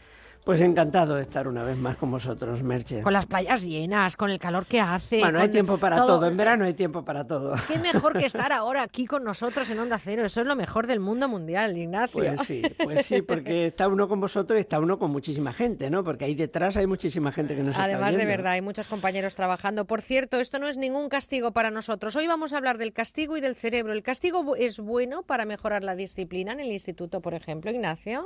Pues mira, es un tema eterno, ¿no? Es un tema eh, en el que seguro que hay eh, profesores que tienen actitudes y pensamientos diferentes. Hay quien cree que es la fórmula y seguro que hay también quien piensa que no es lo mejor. Eh, muchas veces los neurocientíficos lo que hacemos no es decirle nada nuevo a los educadores, sino confirmar por qué funciona lo que funciona. Y lo que funciona los buenos educadores lo saben, lo han sabido siempre. Te sorprenderá una cosa que digo a veces en alguna de mis conferencias cuando me dirijo a, gente del mundo de la educación. Yo empiezo muchas veces por decir, miren ustedes, para ser, se puede ser un excelente eh, profesor, educador, maestro, sin saber mm, absolutamente nada de neurociencia. Claro, es que la historia está llena de casos, ¿no? Pero entonces, ¿qué hacemos los neurocientíficos? Pues muchas veces lo que hacemos hoy día es aportar información sobre el cerebro, básicamente, que les explica a, los profesores por qué funciona lo que funciona y por qué lo que no funciona no funciona, ¿no? Y eso a veces pues refuerza ciertos métodos que ya utilizan los profesores para mejorar, digamos, su actividad. Porque ¿qué pasa en el cerebro cuando estamos recibiendo un castigo? Y, a lo mejor ese comportamiento, ese castigo no lo va a remediar. Pues mira, muchas veces lo que pasa eh, es que el castigo aumenta la rebeldía del estudiante y crea conductas opuestas a las que intenta prevenir. Ese es el gran problema del castigo. No digo que no haya situaciones en las que el estudiante realmente responde al castigo y mejora su comportamiento, pero muchos estudiantes no responden bien al castigo, responden de mala manera y las cosas se ponen peor. Y, quizá lo peor de todo es que, eh, sobre todo en la secundaria, muchas veces el castigo lleva a un tipo de actitudes de los estudiantes que acabará por aumentar el número de suspensos y fíjate una cosa muy importante que se ha comprobado en muchos países, especialmente en Estados Unidos, donde estas cosas las han estudiado muy a fondo, ¿no? Los suspensos en la secundaria, el, eh, mayor número de suspensos, son un excelente predictor de que después en la vida, digamos, de esos chicos, pueden haber dificultades para tener éxito en sus profesiones, eh, va a aumentar el número de desempleados, incluso el número de personas eh, que van a acabar eh, por malas conductas, acabando incluso encarcelados. Es decir, eso está muy relacionado con ese aumento de suspensos que, que provocan conductas muy negativas. Y esos suspensos muchas veces provienen de que se ha aplicado exageradamente el castigo o de que se ha aplicado ese nivel de tolerancia cero con, con el mal comportamiento que muchas veces, pues como digo, no es la mejor forma para eh, mejorar el comportamiento y la vida futura de los estudiantes. Fíjate que has nombrado la secundaria, evidentemente es la más problemática de todas, es la etapa de la educación, parece más problemática, pero no solamente la educación, en el comportamiento familiar, en el comportamiento social, existe como una alteración neuronal, lo hemos hablado algunas veces en la adolescencia, a veces no somos conscientes que hay una modificación de la estructura cerebral. ¿Qué pasa a esas edades en el cerebro exactamente, Ignacio? Pues mira, como tú dices, alguna vez lo hemos tratado, ¿no? Aunque siempre con el tiempo limitado, ¿no? El cerebro del adolescente es un cerebro en ebullición, es un cerebro que ahora sabemos, esto sí que ha sido un gran descubrimiento de la neurociencia de los últimos años, que es un cerebro donde se ha multiplicado el número de conexiones entre las neuronas y por tanto el adolescente es una persona que ve el mundo de forma diferente a como la ve el, adulto. Ve muchas más relaciones entre las cosas, ve, ve conexiones eh, que el adulto no ve entre unas cosas y otras, cree en cosas en las que el adulto no cree. Ese cerebro que está, como si, dijamos, eh, como si dijéramos, en ebullición, tratando de reorganizarse, de adaptarse al mundo, es un cerebro que, que hace que el adolescente pues lo pase muy mal. A ese cerebro en ebullición hay que añadir además la eclosión de las hormonas que llega con la pubertad. las hormonas activan el cerebro, crean sentimientos, emociones, problemas que hacen que, que la vida del adolescente sea complicada. Y si en ese tiempo en que el adolescente ya está muy complicado en toda su vida, no solo escolar, como tú muy bien dices, sino también en la familiar, eh, pues intentamos además eh, eh, castigarle, pues las cosas se pueden complicar mucho. Podríamos, analizando esos trabajos que vosotros hacéis, em, conocer cuáles son las causas de, esa responsabilidad, de esa falta de disciplina. Pues se han señalado históricamente algunas. Mira, eh, una de ellas es precisamente las políticas de castigo. Mm, hay profesionales de la educación que dicen que, la falta de disciplina muchas veces es debido a, las políticas de castigo. Porque fíjate. ¿Sería un pez que se muerde la cola? Sí, sí, muy bien dicho. Hay una especie de ciclo, fíjate. Mm, si el estudiante no se siente respetado, ¿no? digamos, por el profesor, eh, eh, se comporta mal no me hace caso el profesor, no me atiende, eh, las cosas que yo hago, digo, tal, no son importantes, se comporta mal. Y al comportarse mal, el profesor confirma que ese alumno, digamos, es problemático, que es malo. Eh, la mente del profesor cambia también y se refuerza en esa idea. Y eso hace que el profesor tenga también respuestas ásperas, inadecuadas hacia el alumno. Y eso hace que se autoperpetúe ese ciclo de castigo mm, mala conducta. Y eso también pasa en casa, ¿eh? Sí, Eh, absolutamente. Esto vale también para la educación familiar y paternal, ¿no? Absolutamente. Claro, mm, hay una cosa muy importante, Merche, que no debemos olvidar, las diferencias individuales. No todos los chicos son iguales. Eh, aunque haya unas cosas que son eh, iguales para todos ellos, esta eclosión cerebral de la adolescencia, después hay rasgos de personalidad eh, que diferencian a unos de otros. Y eso significa que, que muchas veces hay que aplicar, digamos, un, un tipo de tratamiento diferencial a cada chico en función de cómo es. Pero fíjate, de verdad, una de las causas que se han señalado como responsables de la falta de disciplina, que es una de las preguntas que tú me haces, es también la falta de habilidad personal de los profesores para tratar a esos alumnos, la falta de inteligencia emocional. Pero aquí además, déjame añadir algo muy importante. Eh, este mundo de la secundaria es muy difícil. Yo no quisiera culpabilizar a ningún profesor de secundaria. Son los que peor lo pasan, son los que tienen el mundo educativo más complejo, más difícil, muchísimo más difícil que el que yo tengo en la universidad, con personas ya más maduras y adultas, con estudiantes más maduros y adultos. Por lo tanto, me libre Dios de crearle todavía más problemas a estos eh, mm, profesores que están tratando de lidiar a los toros más rebeldes, ¿no? Sí, que además Eh, les dejan a ellos como únicos responsables de una etapa de la vida complicada como es la adolescencia. Les Exacto. dejan a ellos como únicos responsables del comportamiento de esos chicos y chicas. ¿no? Exacto, pero, pero, pero también debemos decir que, que- que deben de hacer un esfuerzo especial para aumentar las habilidades personales y en ese sentido es donde están trabajando pues algunos especialistas y, y- y ahora tenemos un trabajo muy bueno, también muy reciente, de ahora de mayo del 2016, en la que eh, se ha hecho en Estados Unidos, en la que mm, se ha intentado potenciar como método alternativo al castigo eh, mm, la relación de confianza y respeto entre el profesor y el alumno. Por lo tanto, nuestro cerebro reaccionaría mejor con un comportamiento que no entrara en bucle, por decirlo de alguna manera, de esa Sí. guerra casi personal entre, entre un comportamiento y una forma de castigo. Hay algo mejor entonces que el Exacto, castigo. exacto. Pero fíjate, a mí este trabajo que ha sido publicado nuevamente por esa revista que tanto citamos en este programa, porque es, es una de las mejores que hoy día hay en el mundo. ¿no? Penas, la revista de Penas. Ciencia y Sí, Sociedad. exacto. Esta revista donde todos mis compañeros yo mismo aspiraría a poder publicar algún día, ¿no? Porque cuando publicas ahí es que has hecho algo que no solamente es muy interesante desde el punto de vista científico, sino que ya tiene una incidencia práctica muy importante, ¿no? Pues bueno, este trabajo mm, que yo quería comentar hoy aquí, eh, sí, es muy bueno, no diré que no. Pero claro, viene a decirnos también algo que ya los buenos profesores saben, y es que si aumenta esa relación de confianza y respeto entre el profesor y el alumno, pues va a disminuir también el mal comportamiento, ¿no? Eh, de- de- del alumno. Porque fíjate, mm, el mejor predictor mm, que, hay del comportamiento de los alumnos en clase, lo que te puede decir mm, con más seguridad si va a haber mucha mm, o poca disciplina es el tipo de relación que se establezca entre el profesor y el alumno. Si esa relación es buena, va a haber mucha menos eh, indisciplina. Y si esa relación es mala, pues va a haber muchos más fallos en la disciplina, mucho peor comportamiento de los alumnos. Pues estoy eh, absolutamente convencida de lo que dices, aplicándolo incluso en el entorno familiar y doméstico, porque Totalmente. eso es un reflejo de cómo reacciona el cerebro.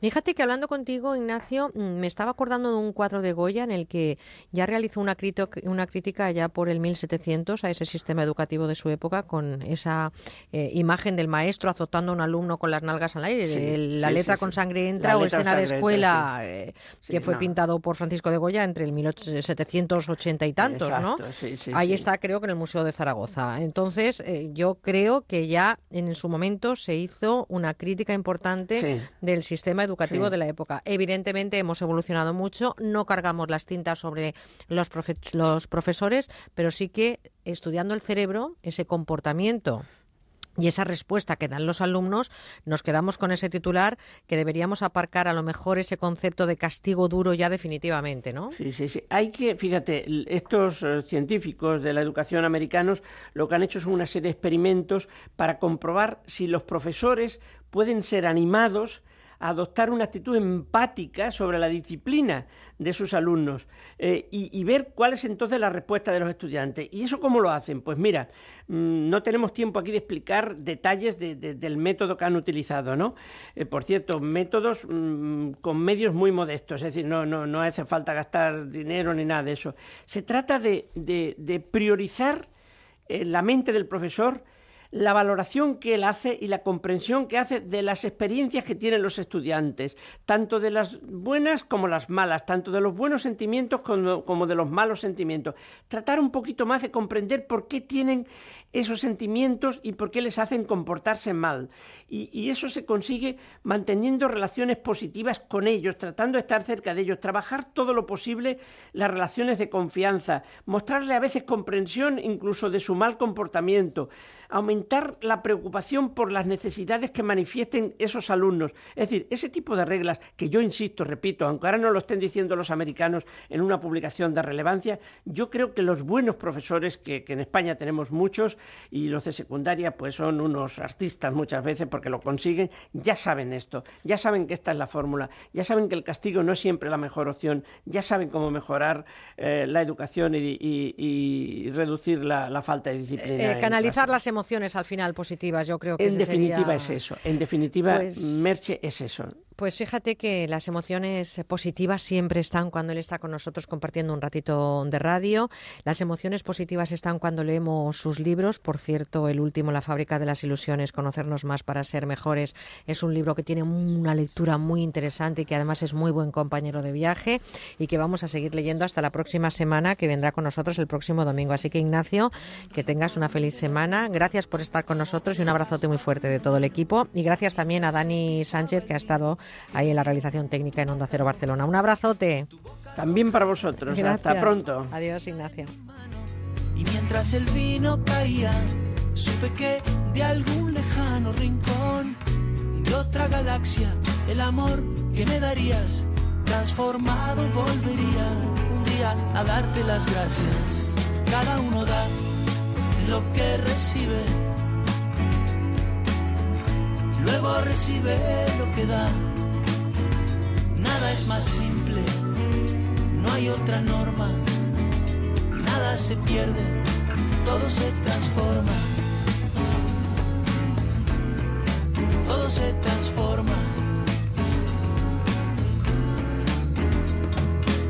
El vino que pagué yo con aquel euro italiano que había estado en un vagón antes de estar en mi mano y antes de eso en Torino y antes de Torino en Prato, donde hicieron mi zapato, sobre el que caería el vino. Zapato que en unas horas buscaré bajo tu cama, con las luces de la aurora, junto a tus sandalias planas que compraste aquella vez. Salvador de Bahía. Pues estamos eh, viviendo este domingo 21 de agosto. Espero que tengan muchos planes, que estén ya pues eh, organizando lo que será esta jornada, sea cual sea el plan, sea cual sea el eh, horizonte que tengan en este día. Ojalá, como decía al principio de este programa, que les vibre más el corazón que el móvil, que tengan muchas ganas de vivir intensamente este día, porque créanme que segundo que se pierde ya no se vuelve a vivir. Todo se transforma un correo electrónico por si ustedes quieren ponerse en contacto con nosotros, por si nos quieren mandar un saludo o simplemente por si quieren que después al final del programa leamos algunas de las cosas que nos dicen con buena onda arroba onda cero punto es y también queremos escucharles. Déjennos su mensaje en nuestro contestador, en nuestro contestador automático que es el 963 91 5347. Luego recibe lo que da Nada es más simple, no hay otra norma. Nada se pierde, todo se transforma. Nada se pierde, todo se transforma. Pues no hay que perder ni un segundo y hay que transformar ese descanso. Si estamos en la camita, venga arriba. Si estamos en el coche, precaución al volante porque ya son y 25, las 10 en la península y las 9 en Canarias. Y nosotros tenemos muchas cosas que contarles. Por ejemplo, un mensaje de ACNUR por los 10 refugiados que están compitiendo en Río, que huyeron del horror y ahora luchan por su futuro. Firma ya en www.conlosrefugiados.org. Como ellos, hay 65 millones de desplazados desplazados y refugiados en todo el mundo. Súmate a esta petición, a la petición de ACNUR, la Agencia de la ONU para los Refugiados, para que encuentren eh, ese lugar, un lugar seguro donde vivir y recuperen su futuro. Repito, firma ya en www.conlosrefugiados.org.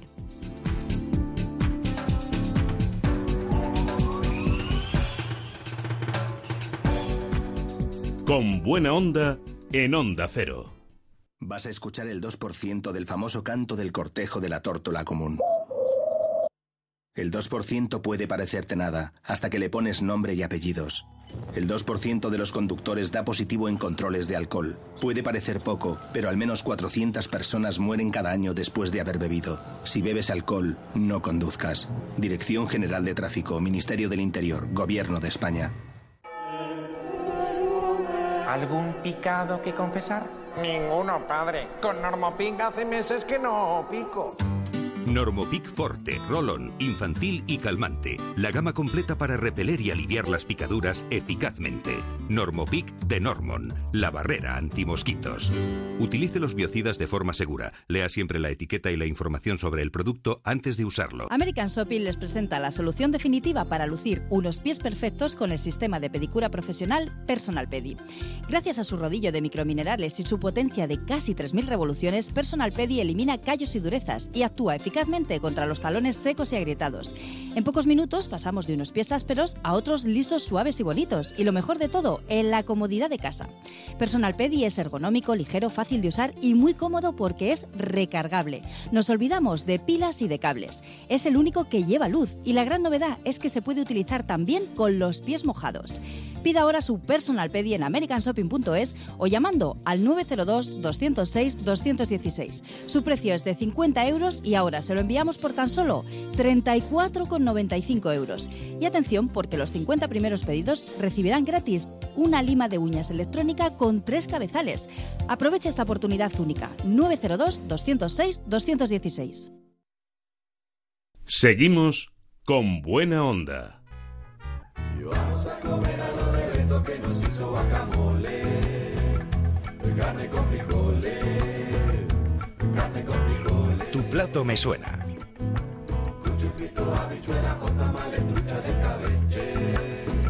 Hay que ver qué cantidad de platos escuchamos en esta musiquita que da paso a tu plato me suena. Fíjense ustedes que todo esto, si no está servido de una manera en la que nos entre por los ojos, posiblemente no tendrá ni el mismo sabor ni el mismo interés del comensal. Y hoy precisamente vamos a hablar de eso, de comer con la vista. Pero déjenme que les salude. Es eh, Santos Ruiz, presidente de la denominación de origen de arroz de Valencia. Es nuestro experto gastrónomo y por encima de todo amigo. Querido Santos, buenos días. Amigos siempre. Buenos días, guapa. Comemos con la vista y con buena compañía, ¿no? Pero sobre todo um, eh, es importante, ¿no? Cómo hacemos más eh, apetitoso el plato.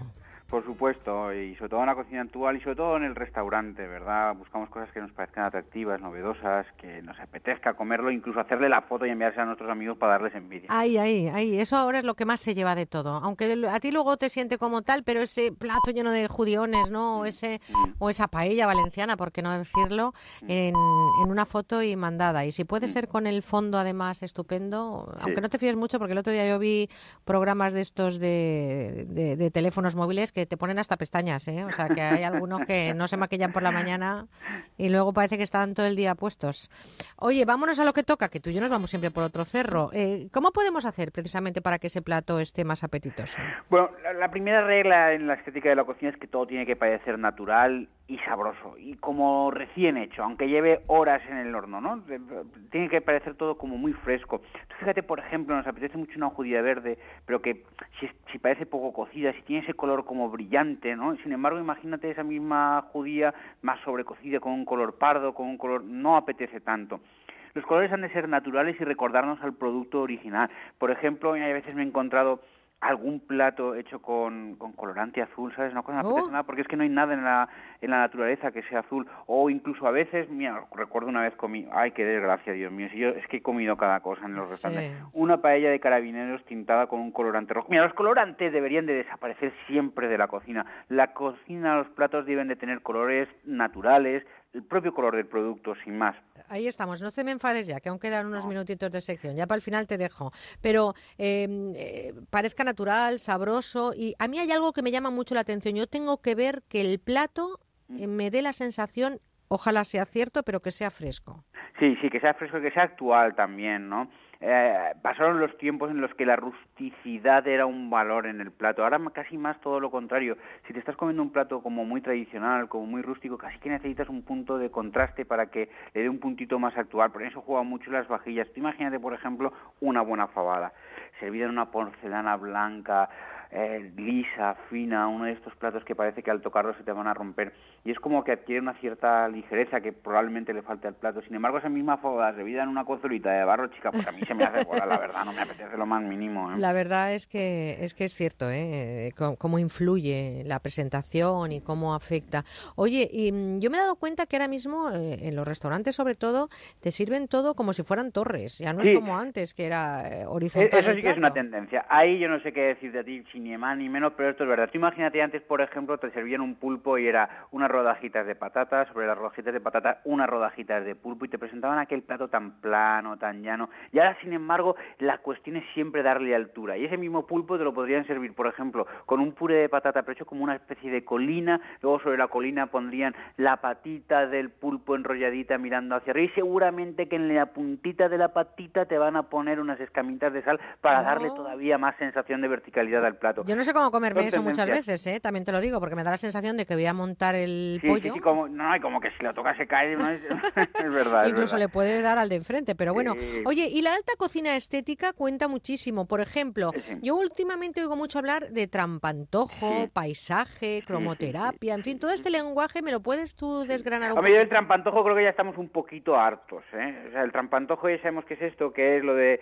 que las cosas que no son lo que parecen. Una aceituna que la coges parece aceituna, pero en realidad está hecha con un puré de pistachos. O un huevo que lo vas a comer y en realidad es un- una esferificación de mm, crema de mm, fruta de la pasión. Bueno, eh, tuvo su sentido en los años 2007, 2008, 2009, pero yo creo que estamos ya un poquito cansados de que las cosas parezcan lo que no son. Ya uno le sacan una de estas cosas, una oliva que no es oliva, sino que es pistacho, y dice, bueno, vale, ahora tráeme las olivas, ya déjame. Sí, porque vez- además tú te haces eh, la composición del lugar del sabor que vas a tomar con, el, con lo que coges y luego resulta que te sabe algo distinto. Sí, no, sí, es gracioso, lo que pasa es que nos han contado ya tantas veces ese chiste, Merche, que ya no nos hace gracia. ¿sabes? Oye, ¿qué es la un paisaje? Ah, esto tiene mucho sentido, fíjate. Los paisajes eh, forman parte de una reflexión del cocinero y dice, bueno, yo quiero, mira, te, la- te puedo reproducir una de ellas, que me contaba una vez un gran cocinero, Quique da Costa, con A uno de los grandes, uno de los mejores paisajes que me he comido yo en mi vida, el bosque animado. Y la reflexión era la siguiente, si yo te doy una seta y te la pongo la mejor seta que he cogido hace un par de horas en el bosque y te la traigo al restaurante, cuando te la comas estará buena, pero si te hubieses comido esa misma seta en el propio bosque, cogida con el rocío de la mañana, eh, con el olor del sotobosque que hay alrededor, esa seta es inmejorable. Bueno, los paisajes lo que intentan es trasladarnos al origen, evocarnos unas circunstancias, de tal forma que cuando estemos comiendo estemos viviendo también una experiencia. Ese mismo bosque animado del que te hablaba, pues reproducía, es un plato que reproduce eh, el, paisaje del bosque, parece que hay unos pinos, parece que hay una especie como de musgo, parecen, se reconocen los aromas del bosque porque con ellos se impregna también el plato. Los paisajes tienen gracia porque te evocan circunstancias, te trasladan fuera del restaurante. A mí los paisajes me gustan mucho. Oye, ¿y ¿qué diferencia hay del paisaje con un espacio sensitivo? Que también lo he oído mucho últimamente. Bueno, el espacio sensitivo, ¿qué quieres que te diga? A mí eso me parece una patraña, la verdad. Es una especie, pues una habitación en la que te ponen y más allá de lo que estás comiendo se supone que estás percibiendo otras cosas a través de otros sentidos que también te transportan. Normalmente están saturados de tecnología, a base de pantallas, de sonidos, de y la verdad a mí generalmente me parece todo súper artificial, muy alejado de la cocina y nunca me han llevado a sentir o a percibir nada más que una gran incomodidad por no disfrutar de la compañía de, mis, ah, de, de- de la gente que viene conmigo al restaurante, porque tiene que estar pendiente de todo lo que Ahí pasa en estamos, esta ahí estamos. de videojuego, la verdad, que a mí es que me parece que me han metido dentro de un videojuego. No me gusta, no me gustan las pantallitas en los restaurantes, vamos a ni cambiar, los auriculares, vamos, ni nada, vale, tonterías, vale. patrañas. Vamos a cambiarnos y a ponernos un poquito más de tú a tú, como nos ponemos eh, Ah. nosotros. ¿A qué cóctel me invitas esta mañana? Mira, te voy a invitar al cóctel. Eh, Es que este es el cóctel que bebía Marilyn antes de meterse en la cama. Fíjate, me vas a mandar a dormir. No, Siempre bueno, yo te mando la Vale. A ver, venga, la cuéntame, cuéntame, cuéntame. por- Este nos lo eh, hacemos cuando tú quieras. Vale, cóctel. Se llama Rusty Nail o clavo oxidado y está hecho por una mezcla de whisky con dramby. El dramby es un licor de, a base de whisky, pero que también lleva miel, especias, y es como un whisky como muy interesante, ¿sabes? Como que te pone un puntito ahí con unas ganas de que pasen cosas interesantes. Yo me voy a la cama rápidamente con esto, ¿eh? Me dejas cao con el Rusty Nail este. De eso se trata, Merche, me estás Ay, pillando. ¿con qué sermón nos vamos? Ay, hija mía, el sermón. Las cartas de los restaurantes. No te gustan. Es, es que, es que voy de tontería en tontería, hija mía. Mira, si tú lees en la carta de un restaurante Usuzukuri de Ahamachi, ¿qué, Pues- qué, qué- qué piensas? Pues yo pensaría en llamar inmediatamente al chef Claro. para que me la aclarara. Claro, y te dirá que es un per limón cortado en lonchas con salsa. Pues coño, porque te lo va a aclarar el principio, desde el principio, caramba. ¿Y cuándo juegan con los nombres evocadores? Que parecen los platos anuncios de compresa. Otoño. ¿Y eso qué? Yo qué sé. Lo que yo se trata en la carta no es de, es de que acierte con el plato, no a ver si cojo un plato que me guste o que no me guste. Otoño, yo qué sé qué es el otoño. Pues Oye, sí. y cuando te cuentan la receta, Merche, Sí. dicen, jarrete de cordero cocido a baja temperatura durante 26 horas con hierbas de la serranía de Ronda sobre patata cocida y rustida, coronado con hojas de acedía y flor de sauco. Palabrita del niño Jesús, que esto me lo han puesto a mí en la carta de un restaurante. Hay que ser idiota. Yo voy al restaurante a comer, no a aprender un curso de cocina, por favor. ya paso, Las ya cartas paso. están para echarles un vistazo rapidito, esto Bueno. quiero, esto no quiero, sírvame usted y a ver si está bueno, caramba. Menos Joder. mal que no voy contigo a esos restaurantes que te pasan estas cochas, esas, estas, estas no usuzuruki con otoño y con jarrete de cordero, querido. Yo te dejo y me voy a dormir porque con el Rusty Nail me has dejado cao totalmente. Pues no era mi intención, fíjate. Bueno, pues fíjate, ya ves, tus intenciones a veces, eh, A veces. a No veces, acierto algunas una, hija. veces. eh, bueno, pues eh, querido Santos Ruiz, te, te mando un abrazote muy fuerte. Un beso, guapa. Adiós, salao.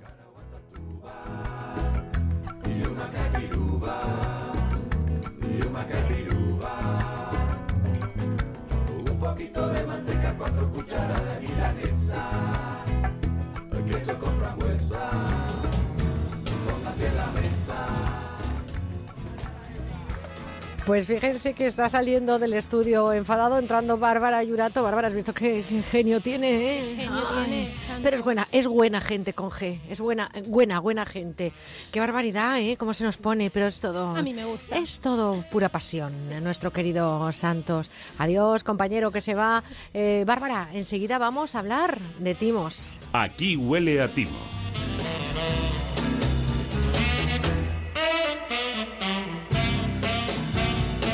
Porque estamos siguiendo la actualidad de las estafas que se están produciendo este verano por España. Esta semana hemos conocido cómo en Asturias buscan a dos mujeres que podrían haber estafado a varios comerciantes con lo que se conoce como el timo del cambio. Otras noticias nos llevan también hacia otros, eh, otras estafas o otros timos. Eh, queremos analizar el del saludo del WhatsApp con un enlace que nunca deben pinchar ustedes. Y otra estafa que también hemos conocido en los últimos días es la llamada del asfalto. Ha estado presente todo esto que les contamos en los titulares de la información. De estas estafas y de cómo operan eh, los eh, amantes de lo ajeno, hablamos ya mismo con Serafín Serrano, criminólogo y amigo. Serafín, buenos días. Eh, amiga, Hola. Socia, No muy estás- buenos días. Tú no estás enfadado, ¿no? Porque se nos acaba de ir del estudio Santos, eh, solito la parra. sí, lo he oído, sí. No sé. Yo Tú vienes a veces- tranquilito. a veces estoy enfadado, a veces no estoy enfadado. Hoy, pues no. Hoy no está afadado. Hoy bueno, domingo. bueno, es domingo, es verdad, ¿eh? Por si no lo saben ustedes, es domingo, 21 de agosto, 10.40, Eso es. 9.40 en eh, Canarias. Bueno, pues vamos a hablar, si te parece, eh, por cierto, que se me olvidaba una parte importantísima. Eres el autor de uno de los bebés más preciosos que hay en el mundo editorial, que se llama Aquí huele a timo, ¿eh? Aquí huele a timo, el ¿Y qué madre tiene? consulta ¿Y que- qué madre tiene ese libro? Qué qué madre tiene, por supuesto. ¿Cuántas, qué buena hechura tiene su madre. Oye, eh, Serafín, el, el timo del cambio. Estamos viendo estos días eh, cómo dos eh, personas han sido detenidas, una en, en la zona de Asturias, acusadas de, intentar estafar a varios comerciantes de la ciudad con el denominado timo del cambio. Nosotros lo contamos en el libro, pero a mí me gustaría que desarrollaras un poquito lo que es este timo y entraremos en materia de cómo es el modus operandi cómo podemos evitarlo. Pues mira, una vez más se abusan de la buena fe de la gente, y en este caso de los comerciantes. Todos sabemos que hay determinados establecimientos que precisan cambio constantemente, un estanco, eh, una farmacia, cualquier cafetería, ¿no? Entonces esta gente, eh, bueno, se presenta y les dice que, disponen de cambio, tanto en moneda como en billetes pequeños. Y, y, bueno, se lo ofrecen quien dice que no. Eh, la triquiñuela está en el, lo que tú has dicho, el modus operandi está, está o el engaño está en que eh, en estos casos, estos estafadores nunca eh, van a darnos la cantidad exacta que, que van a recibir por parte del establecimiento.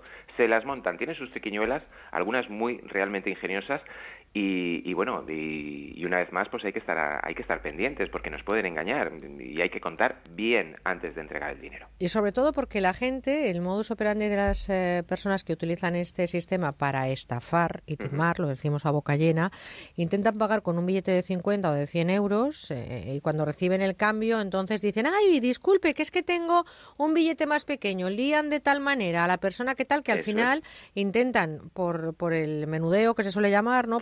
Cantidades pequeñas, llevarse un buen botín si esto lo hacen eh, de forma continuada. Pues mezclan churras con merinas. Mira, ¿qué quieres que te diga? Yo he visto en algunos establecimientos tienen eh, pues la, la máquina, lo que es la, la caja, y la caja eh, dice la cantidad a cobrar, la cantidad que ingresas, que es la que has recibido en billete grande, como bien dices, y, y aparece la resta, es decir, la cantidad que tengo que devolver. Y ya está. Por supuesto que van a, van a marear y van a, pues como te he dicho antes, ¿no? Van a vendernos la churra con la merina y sumarán, restarán y al final el beneficio va a ser para ellos, por supuesto. Una vez más, precaución y, y buenas matemáticas. Sobre todo con billetes de 50. Es muy raro ya que te cambien 100 euros en muchos sitios. ¿eh? Es muy difícil, De 500 ya ni te cuento, pero No, es muy escucha. difícil ya que cada vez... Y yo creo que es como consecuencia de este tipo de personajes ¿no? que hay en el Claro, mundo. porque las pérdidas son, son brutales, aparte que, que normalmente pues es bastante difícil que alguien tenga cambio de, de 500 euros en, en la caja, ¿no? Sobre todo si es al comienzo de... de- depende de, de- de la- del establecimiento, del negocio y, de la hora del día, por supuesto. Mira, hay un... un, eh, eh, el timo del cambio está tanto en lo que hemos dicho, ¿no? Acerca del pagar con un billete superior y, y engañar en las vueltas, y luego está también lo que es el cambio, como te he dicho antes, ¿no? Al principio, y es el, eh, en estos establecimientos en los que hay gente que, que lleva billetes, por ejemplo, de 10 euros, llevan un fajo de billetes 10 euros y dice, mira, tengo 500 euros, 300 euros, ¿te interesa? Pues te lo puedo cambiar. Y naturalmente, pues mm, eh, los billetes de 10 euros son muy interesantes, ¿no? Cara a tener billete pequeño para el Claro. eh, la triquiñuela aquí se la montan de una manera muy simple y muy, muy efectiva. Y es que cada mm, tres, cuatro billetes, uno de ellos lo doblan. Es decir, cuando realizan, cuando realizas la cuenta o el cuento de la, de los billetes, eh, uno de ellos los vas a contar dos veces porque están los dos laterales. Claro, ahí está, ahí está esa habilidad o esa estrategia que tiene el, el que comete la fechoría. Pero fíjate que a veces las apariencias se engañan, porque en esta noticia que yo he citado, que además lo publica la Nueva España con fecha 11 de agosto en Asturias, concretamente en Gijón, eh, las personas que presuntamente, porque nosotros sí cumplimos con, con el protocolo legal, presuntamente han estafado, iban bien vestidas, eran muy educadas, eran, se hacían pasar por madre e hija, lo digo porque a veces eh, desconfiamos de esas personas que puedan tener un aspecto que nos pueda orientar eh, mal, por cierto, hacia que nos va a engañar y confiamos demasiado a veces con la cultura y el aspecto físico. Efectivamente, es que los, eh, los timadores son estafadores, pero no tontos. Y ellos saben perfectamente que la apariencia eh, es un hándicap importante cara a confiar o desconfiar de, de la persona. Entonces, una buena apariencia por supuesto, eh, da credibilidad a la hora de decir, oye, no, mira, es que me has dado un billete de 10 y cuando me deberías haber dado uno de 20. Y, y, y, no es así, naturalmente. Eh, hay que tener mucho cuidado siempre de, de, saber qué billete nos entregan. Insisto en los métodos de algunos supermercados, ¿no? Como es el que me entrega uno de 20, me entrega uno de 50. Oye, eh, Serafín, sabes que tenemos con nosotros a una compañera, Bárbara Yurato, la he saludado antes cuando se iba nuestro compañero Santos Ruiz, está con nosotros. Sí. y Bárbara, creo que has hecho un trabajo de campo que se llama, ¿no? Así de forma... Sí. Sí. Has salido a la calle, ¿no? Sí, Merche ha acudido a varios comercios a preguntar a sus trabajadores si en alguna ocasión habían sido víctimas del timo del cambio. Vamos a escucharlo.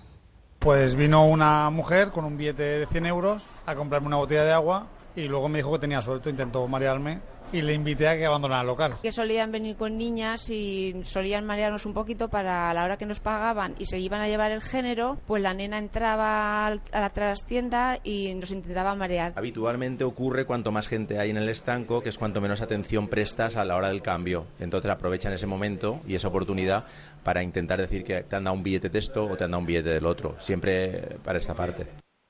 Bárbara, tú has visitado, me imagino que muchos comercios hasta que has dado eh, con los locales que sí que habían estafado. ¿Lo veían como algo que les había ocurrido de forma frecuente? Sí, ha sido habitual.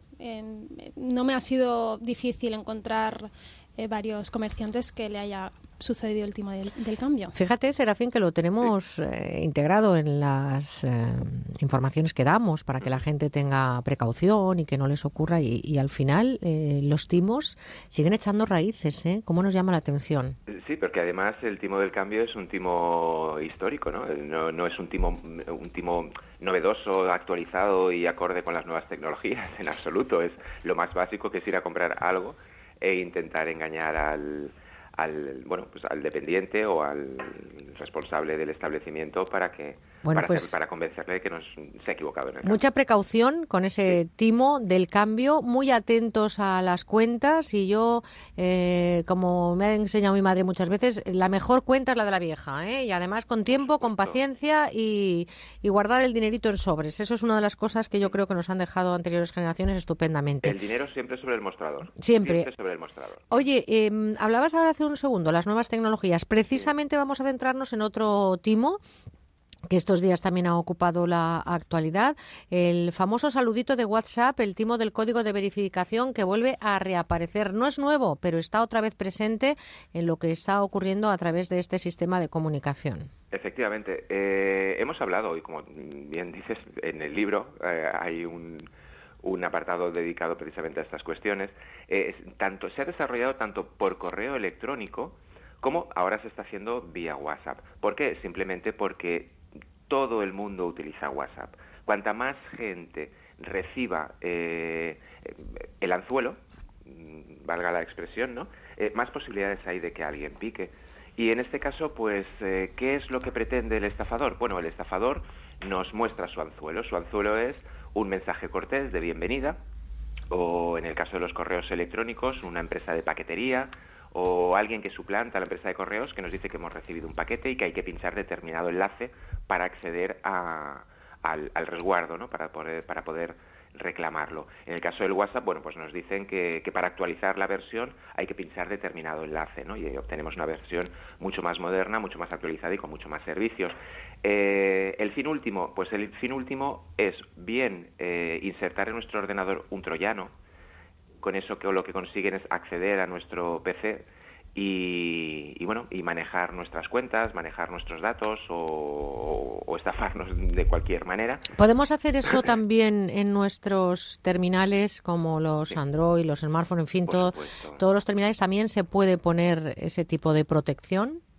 Sí, sí, sí, sí, por supuesto. Eh, en, en, este caso, en el caso de los Android, ten en cuenta que todo el mundo lleva, hoy todo el mundo trabaja con tarifa de datos. La tarifa de datos implica la conexión y ya no solo la conexión a, a pues a, es decir las mismos los mismos servicios que podemos tener en una PC es el, el hecho de bueno eh, acceder a por ejemplo a través de un enlace y suscribirnos involuntariamente pero maliciosamente por parte del estafador a un servicio de SMS Premium con Vamos lo cual, a... sí. empezaremos a recibir mensajes a euro aproximadamente cada uno de ellos. Al final del día, pues 15 o 20 euros fijo que, que se habrán llevado. Daremos recomendaciones ahora porque no hay que fiarse, desde luego, de ningún mensaje, ya sea SMS, email o WhatsApp, que nos pida descargar una versión de una aplicación distinta a la que nosotros eh, estemos acostumbrados a, a, trabajar. Bárbara también ha salido a hacer un trabajo de investigación sobre, este, sobre esta estafa. ¿Te ha costado mucho?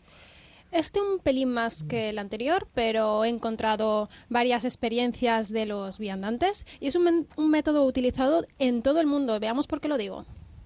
Un día me mandaron un email diciendo que abriese un link para ver unas fotos en teoría era un contacto conocido, con lo cual no desconfías y uh, se, se, abrió y se metió un gusano dentro de, de, lo que es este, de lo que es mi email. Una cadena con una promoción de Starbucks, te regalaban 100, 100 pesos, algo así, y te mandaban un link, te pedía meter tus datos, correo, edad, todo ese tipo de información. En el, en el ordenador sí que conozco links que sí que te mandan a otros sitios, pero existen programas que te, te bloquean todo lo emergente. Y en WhatsApp creo que lo único que le pasó, por ejemplo, a un amigo mío era de, de un mensaje de estos que, que, das, le plagiaron no sé qué del teléfono. O sea que te pueden copiar todos tus datos y no nos olvidemos, eh, Bárbara, excelente trabajo, ¿eh? Tenemos una compañera, desde luego, que sale a la calle y no se le resiste nadie y además todo el mundo le cuenta, gracias Bárbara, gracias. Eh, decía que, que no nos olvidemos que precisamente con nuestros teléfonos y con nuestras tablets y con esas terminales que ahora mismo se han convertido en imprescindibles para nuestra vida y para nuestra subsistencia, estamos accediendo a datos bancarios, estamos accediendo a información personal íntima, estamos eh, accediendo a fotografías incluso de menores.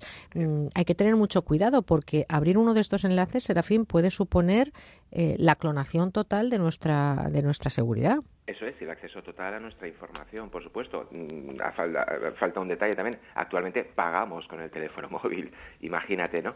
Pues mira, una de las cosas que estaba comentando, a partir de, no, esto es una cadena, lo que ha dicho esta persona que ha sido entrevistada respecto a, al tema de que he, recibí un correo electrónico de, un, de uno de mis contactos. Esa es una de las funciones del troyano, es decir, acceder a nuestra lista de contactos de nuestro correo electrónico para eh, hacer una, un, un reenvío masivo de, de, de, links maliciosos a, a, estos contactos. Con lo cual, si lo recibo de uno de mis contactos, ¿por qué voy a desconfiar? ¿Mm? Oye, terminamos eh, de forma breve, eso sí, sí, con una noticia que tampoco quiero pasar por alto porque también esta semana pasada la policía local eh, ponía en alerta en la zona de Mula, en la zona de Murcia, que había una banda que estaba estafando con asfalto. La policía local de Mula detectaba esa banda de estafadores del asfalto que podrían estar operando en esa comarca del río Mula. Están operando en toda España tenemos casos recogidos en toda España, pero no solo en toda España, en 16 países europeos. Vaya.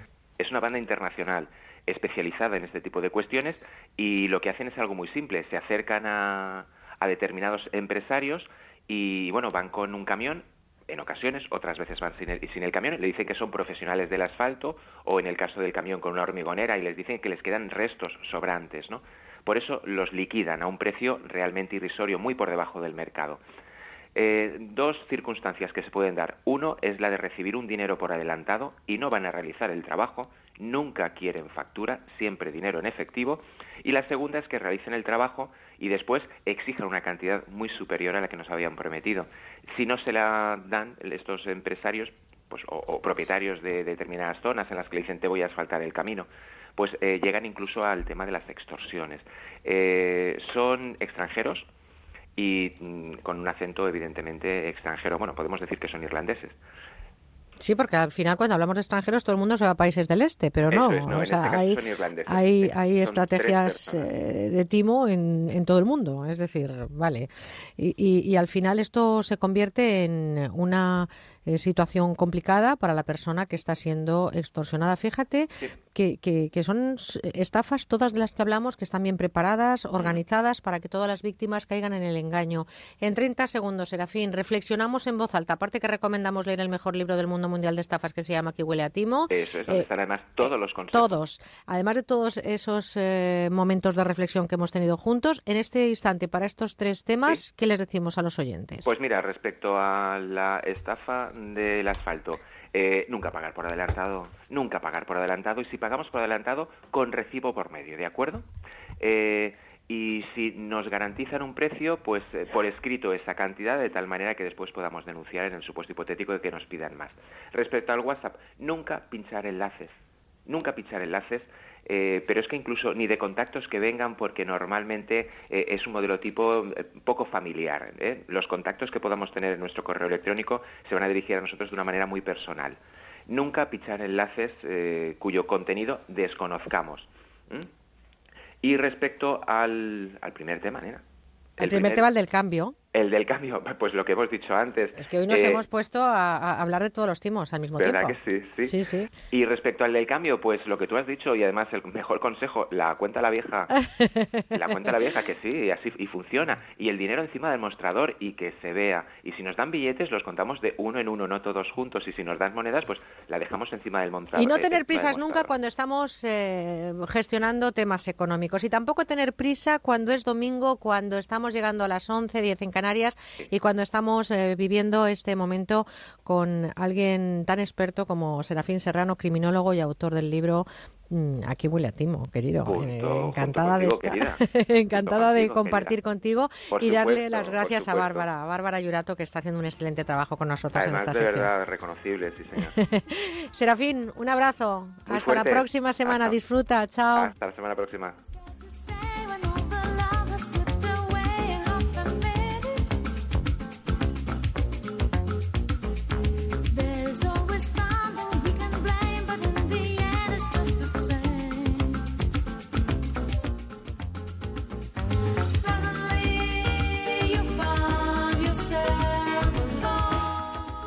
Half a Minute, una de mis músicas favoritas. Gracias, compis, por ponerla. Saben que me encanta esta canción y, por supuesto, que queremos compartirla con ustedes.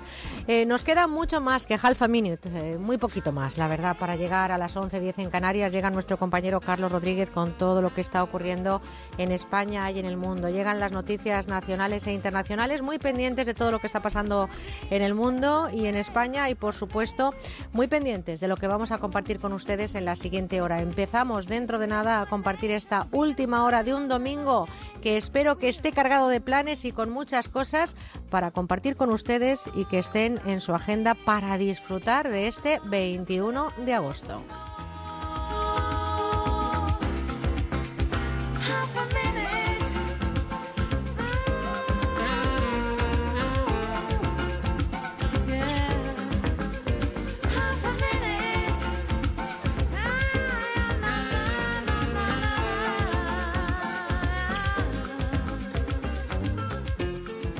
Onda Cero con buena onda. Si el agua de tu casa tiene bastante cal y estropea la maquinaria y los sanitarios, no te preocupes porque tenemos una buena solución. Antonio Ruiz, ¿qué podemos hacer para solucionar estos problemas? Hola Damaris, bueno podemos probar Masical que es un dispositivo antical de tratamiento de agua que evita que la cal se vaya pegando en la grifería, en sanitarios, en la maquinaria que funciona con agua, que impide también que te pique el cuerpo cuando te duchas y que consigue mejorar el funcionamiento de nuestros electrodomésticos como puede ser una caldera de agua, un lavavajillas, una lavadora, etcétera, etcétera, incluso que las manchas de cal que suelen aparecer cuando limpiamos los, los sanitarios sobre todo y los aseos no aparezcan más. ¿Quién instala Masical y cómo se coloca? Pues precisamente se coloca sin hacer obras por fuera de la tubería central. Esto lo hace el propio usuario, no tarda más de un minuto. Además hay que recordar que Masical no consume nada y que no tiene mantenimiento nunca. ¿Y qué garantía tiene Masical? Las máximas de mercado. Mira, nosotros entregamos eh, a todos nuestros clientes, por escrito claro, una garantía de funcionamiento ilimitado. O sea, es para toda la vida. Solamente pierde un 1% cada 10 años. O sea, prácticamente nada. Y lo mejor es que lo podemos tener a prueba un año, que también lo damos por escrito como garantía de prueba, para que el usuario, una vez que lo tenga en casa, lo compruebe y si no queda convencido durante ese primer año de uso, lo pueda devolver y recupere íntegramente todo el dinero que ha pagado. Antonio, ¿cuánto cuesta Masical? Será muy caro, ¿no? No, al contrario, es un aparato que es sumamente económico. De hecho, nada más que cuesta 99 euros, pero atención porque le va a salir mucho más económico si nos llama ahora al 902 107 109. Tenemos promoción 3 al precio de 1. Pagas 1, 99 euros, pero te llevas 3. Una promoción especialmente diseñada para compartir y ahorrar. Sale cada unidad a tan solo 33 euros. Además, los que nos llamen ahora al 902 107 109 y nos digan que lo han escuchado aquí en Onda Cero, los gastos de envío salen totalmente gratis. Aprovecha la promoción y llama al 902-107-109, también en masical.es 902-107-109. Son las 11, las 10 en Canarias.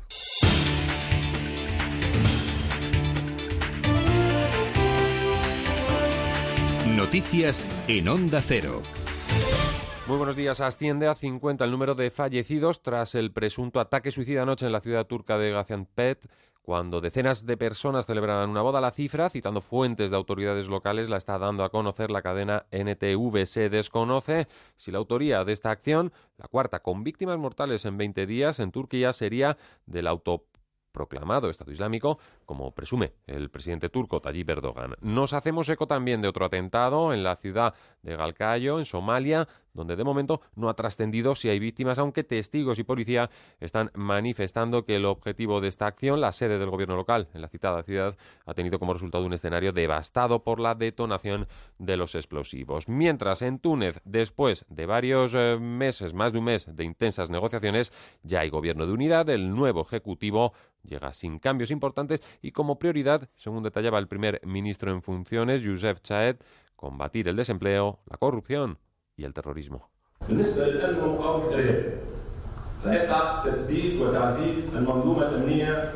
En lo que respecta a la lucha contra el terrorismo, vamos a fortalecer nuestro sistema de seguridad, que ya ha sido mejorado en los últimos tiempos. Bueno, pues hay un nuevo balance del Observatorio Sirio de Derechos Humanos que cifra en 468 civiles muertos, de ellos 100 niños y 57 mujeres, desde el pasado 31 de julio en los constantes combates y bombardeos eh, que tienen lugar desde hace más de cinco años en territorio sirio. Por cierto, que para hablar de terrorismo vuelven a reunirse mañana tres presidentes el galo, el francés, eh, François Hollande, Angela Merkel, alemana, y Matteo Renzi. Se verán en la, en la isla italiana de Ventetone después de que los tres mandatarios se reunieran en Berlín tras conocerse el referéndum británico. Es el Brexit, el, uno de los asuntos también, además del drama migratorio. La cita de mañana tiene como objetivo principal preparar la importante cumbre de los líderes europeos en Bratislava, prevista para el próximo 16 de septiembre. Y de la crónica política en nuestro país, mientras Partido Popular y Ciudadanos se enfrentan a su reunión de mañana para avanzar en el sí de la formación naranja la investidura de Rajoy, en el Partido Socialista no dan su brazo a torcer para facilitar la gobernabilidad. Rafael Simancas, diputado socialista. Señor Rajoy es bastante previsible. Si hay una eh, característica propia del señor Rajoy es que sabemos con tiempo qué es lo que hará. Y si el señor Rajoy es responsable de presentar unos presupuestos al Congreso de los Diputados, serán los presupuestos de los recortes en la sanidad, en la educación, unos presupuestos faltos de sensibilidad social y nosotros desde luego votaremos en contra. Bueno, pues a la contra de esos eh, postulados, eh, precisamente las declaraciones a la agencia EFE del presidente del Partido Popular Vasco y candidato a la lenta caricha, Alfonso Alonso, que considera esa negativa, la del PSOE, a facilitar la investidura del presidente Mariano Rajoy, dice que va más allá de la falta de responsabilidad y que es una falta de respeto a España.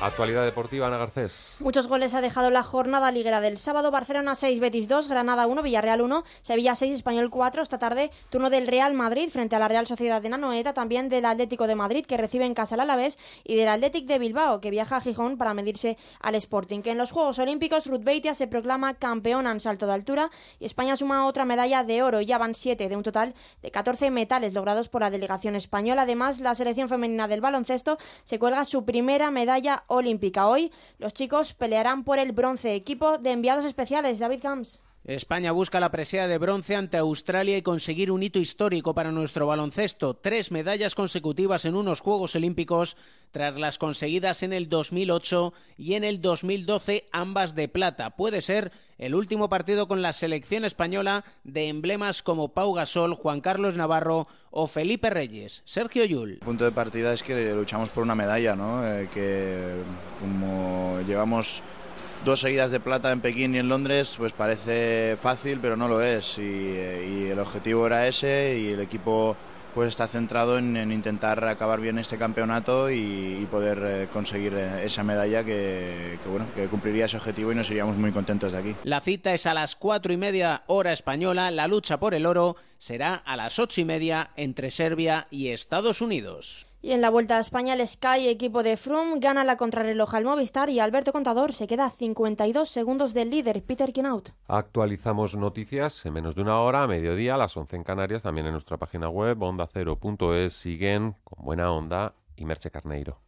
En Gente Viajera te invitamos a viajar. Mándanos una postal y participa en el concurso Postales Viajeras, porque te lo mereces. Transmediterránea, expertos en acercar destinos, te lleva a Ibiza, en camarote, con salida desde Barcelona o Valencia. Pasa siete noches con tu familia en el Gran Hotel Peñíscola. Media pensión para dos adultos y dos niños y excursión en tren turístico y en golondrina incluidos. Hoteles Villas Turísticas de Andalucía te invitan a conocer dos de sus villas. Dos noches para descubrir la región y saborear su gastronomía. Cataluña Experience te hace vivir una experiencia única en un gran turismo por el circuito de Barcelona-Cataluña. Tour Galicia te invita a celebrar su otoño gastronómico, un fin de semana con alojamiento y menús incluidos con la mejor gastronomía gallega de temporada. Meliá Hotels Internacional te lleva a Ibiza. Tres noches con desayuno en el hotel Sol Beach House Ibiza. Participa, manda una postal a postalesviajeras@ondacero.es o a Onda Cero Ramblas 8894 cuarta planta 08002 Barcelona. Recuerda incluir una fotografía de tu viaje con un comentario y tus datos personales. Suerte a toda la gente viajera.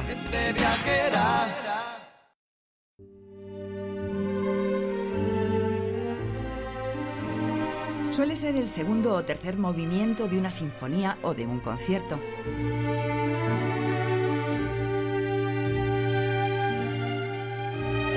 Hablamos del adagio, un movimiento suave, lento y muy, muy relajante. Y hoy traemos a la radio una colección con los 100 mejores adagios, como este del concierto de Aranjuez.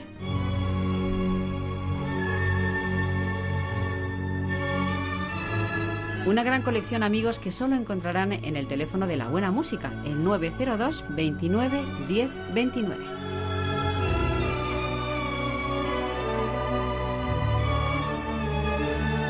Fíjense que son seis discos y hoy los rebajamos para ustedes de 44 euros a solo 33 más unos pequeños gastos de envío porque se lo llevamos a casa. Aprovechen por favor esta oferta pidiéndolos en la web musicadesiempre.com o llamando al 902 29 10 29.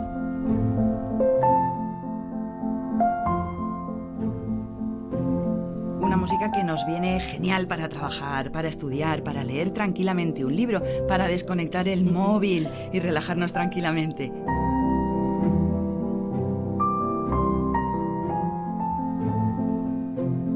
Bueno, Paloma, dicen que la música clásica estimula la inteligencia de los niños. En concreto, se habla del llamado efecto Mozart, que afirma que escuchar su música favorece la concentración.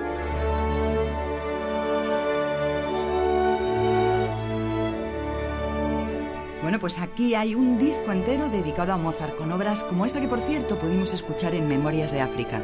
Pero también están aquí Beethoven, Bach, Debussy, Vivaldi, Tchaikovsky, Grieg.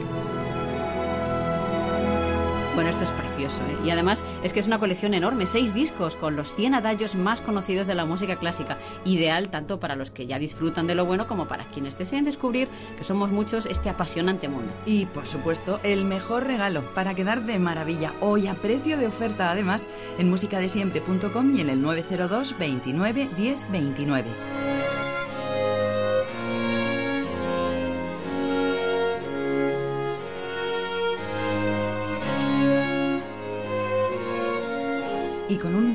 Muy especial. Se lo vamos a regalar a los oyentes que hagan su pedido durante la próxima hora, amigos. ¿eh? Hoy tenemos una pulsera de eslabones tipo Cartier, preciosa, elegantísima, de verdad vale la pena. O si lo prefieren, un precioso reloj de pulsera de cuarzo. Lo que ustedes elijan. Se lo llevarán cualquiera de las dos cosas completamente gratis al encargar los 100 mejores adagios en musicadesiempre.com o llamando al teléfono 902 29 10 29.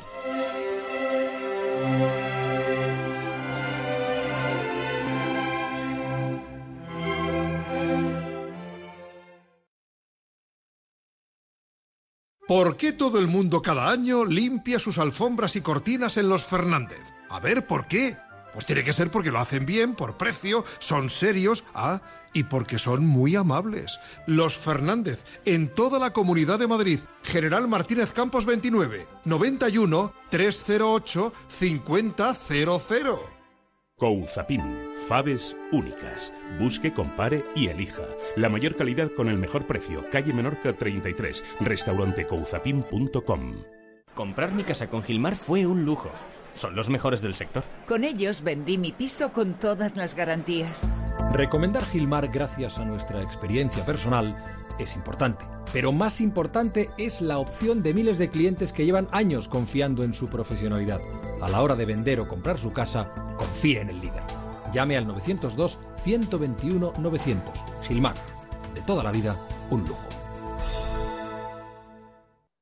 El día que empieza la jornada intensiva, el día de la paga extra, el día de la cena de Navidad. Hay muchos días señalados en el trabajo y el Día Solidario de las Empresas también debería ser uno. El próximo 22 de octubre cumplimos 10 años en los que más de 6.500 voluntarios han colaborado en diferentes proyectos sociales para ayudar a los colectivos más vulnerables. Si tú también quieres formar parte del cambio, apúntate a la décima edición del Día Solidario de las Empresas, organizado por A3 Media y Cooperación Internacional ONG. Entra en diasolidario.com e infórmate. Gracias a la ultracrioterapia he bajado dos tallas. Es lo último para adelgazar, fruto de la investigación de Adelgar. La ultracrioterapia de Adelgar tiene un 50% de descuento como oferta de lanzamiento. Infórmese 91 577 44 77. Además, puede salirle gratis. Alquiler. Acción de alquilar. Negocio por el que se cede una cosa a una persona durante un tiempo a cambio de una rentabilidad. Seguro. Adjetivo, que es cierto, libre y exento de todo peligro o riesgo. Si piensa en alquilar, ya sabe. Alquiler seguro. 902 37 57 77. Alquiler seguro. 902 37 57 77. Tu afición es sentimiento. Llegamos a tu radio, a Onda Cero. Somos los mismos que durante mucho tiempo hemos disfrutado el deporte juntos contigo cada noche. Y tengo la sensación de que ahora empieza lo mejor. José Ramón de la Morena llega a Onda Cero. La reforma que tú buscas la encontrarás aquí. El proyecto que tú quieres y que te hará sonreír. Una casa tu hogar,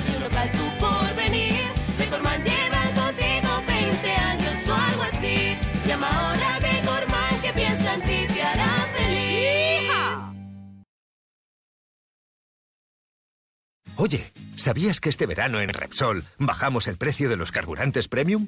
Hoy domingo 21 de agosto en las estaciones de servicio Repsol, Camsa y Petronor podrás disfrutar de la mejor calidad al menor precio. No te lo pierdas, reposta nuestros carburantes premium a un precio más bajo. Más información y estaciones adheridas en Repsol.com. Sois vosotros los que habéis entrenado todos los días. Los que sabéis que se siente al subir al podio. Los que mordéis las medallas. Los que batís récords. Los que sois capaces de hacer historia. Los que recibís los aplausos de todo un estadio y los ánimos de todo un país. Sois vosotros los que competís, pero soñar. Soñamos todos juntos. Gracias por permitirnos soñar con vosotros en los Juegos Olímpicos. Loterías y apuestas del Estado con el equipo olímpico español. Estás con Merche Carneiro. Estás con buena onda.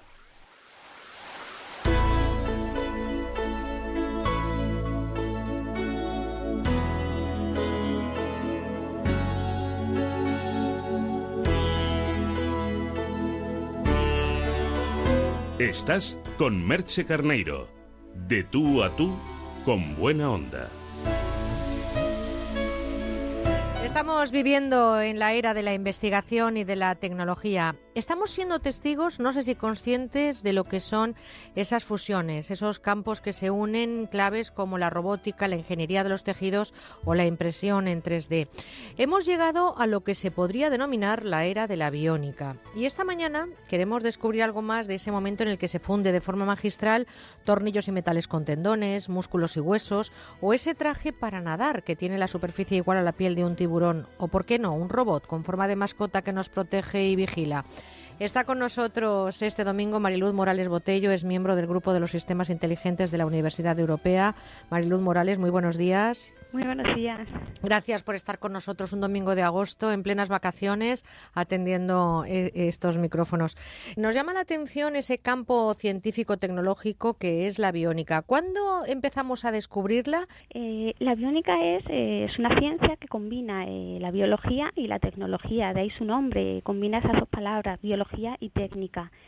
Eh, el objetivo de, la biónica es la, creación eh, y el desarrollo de sistemas artificiales que imitan el comportamiento, características, incluso las estructuras de los seres vivos. Eh, y es que sabemos que pues muchas de las herramientas de los organismos biológicos son extremadamente eficientes para sobrevivir en, pues, en, sus respectivos ecosistemas. De ahí que los seres vivos pues sean y hayan sido y sean una fuente de inspiración para el desarrollo de de productos tecnológicos. El inicio de la biónica como tal, como término biónica, se comienza a, utilizar en los años 50. Estamos hablando de, de, biónica, algo que hace unos años pudiera parecer ciencia ficción, evidentemente parece que quedaba muy lejanos, pero el quehacer de la biónica, además de ser muy amplio, está muy presente ya en lo que es el camino de la ciencia y de la investigación y aportar mayor calidad de vida a los seres vivos, ¿no? Sí, claro, eh, por supuesto. Eh, la biónica eh, ha evolucionado mucho, desde sistemas muy rudimentarios hasta sistemas actuales, muy sofisticados y, personalizados. por ejemplo, pues como comentabas anteriormente, en el caso de la medicina, eh, con prótesis eh, eh, de, manos, piernas, incluso podemos hablar de ojos biónicos, regeneración de nervios dañados, algo pues impensable hace. Ya, pero el quehacer de la biónica, como decía, también está aplicándose, por ejemplo, en la aerodinámica de algunos vehículos. E incluso vemos trazados de formas naturales y biológicas en edificios. Hay un caso, que es el que al menos más se ha difundido dentro de lo que es la arquitectura biónica, que es esa torre biónica una ciudad vertical que daría, eh, bueno, pues eh, cobijo a, más de 100.000 personas. Exacto, sí. Eh, una de las aplicaciones de la, de la biónica son muchos, muchos los campos y disciplinas en las que se aplica. como ingeniería, medicina, ciencias de materiales, pero exactamente una de, las, de los campos en los que se aplica es la arquitectura. Concretamente, ese edificio que comentabas, pues eh, en, arquitectura encontramos eh, diseños eh, de edificios con trazados con formas naturales y biológicas para así aumentar pues, sus cualidades estructurales y estéticas, como es ese ejemplo que comentabas de la torre biónica. Y también la ciencia de los materiales que utilizan, ¿no?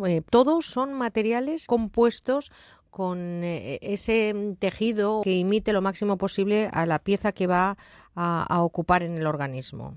Mm, claro, por supuesto. Eh, el tipo de material, desde luego, depende del tipo de aplicación. Hay muchos campos de aplicación de la biónica y, por tanto, el material depende de su campo de aplicación. Quizá los desarrollos eh, tecnológicos más conocidos de la biónica son esas prótesis de las que hablábamos, los brazos, las piernas. Estamos viendo como hay personas que pueden hacer deportes paralímpicos, hay personas que no tienen esa discapacidad total gracias a esa parte de su organismo que bien por un accidente o por una malformación, en fin, por tantas cosas, ha, sufrido una amputación. Esto es eh, un avance que en qué momento se encuentra. Eh, afortunadamente está en un estado bastante eh, avanzado. Las, las prótesis de miembros han ido evolucionando hasta las prótesis más, más usadas en la actualidad, que son las mioeléctricas eh, que aportan pues un mayor confort y precisión y fuerza, pero eh, los últimos avances, las últimas investigaciones nos acercan de,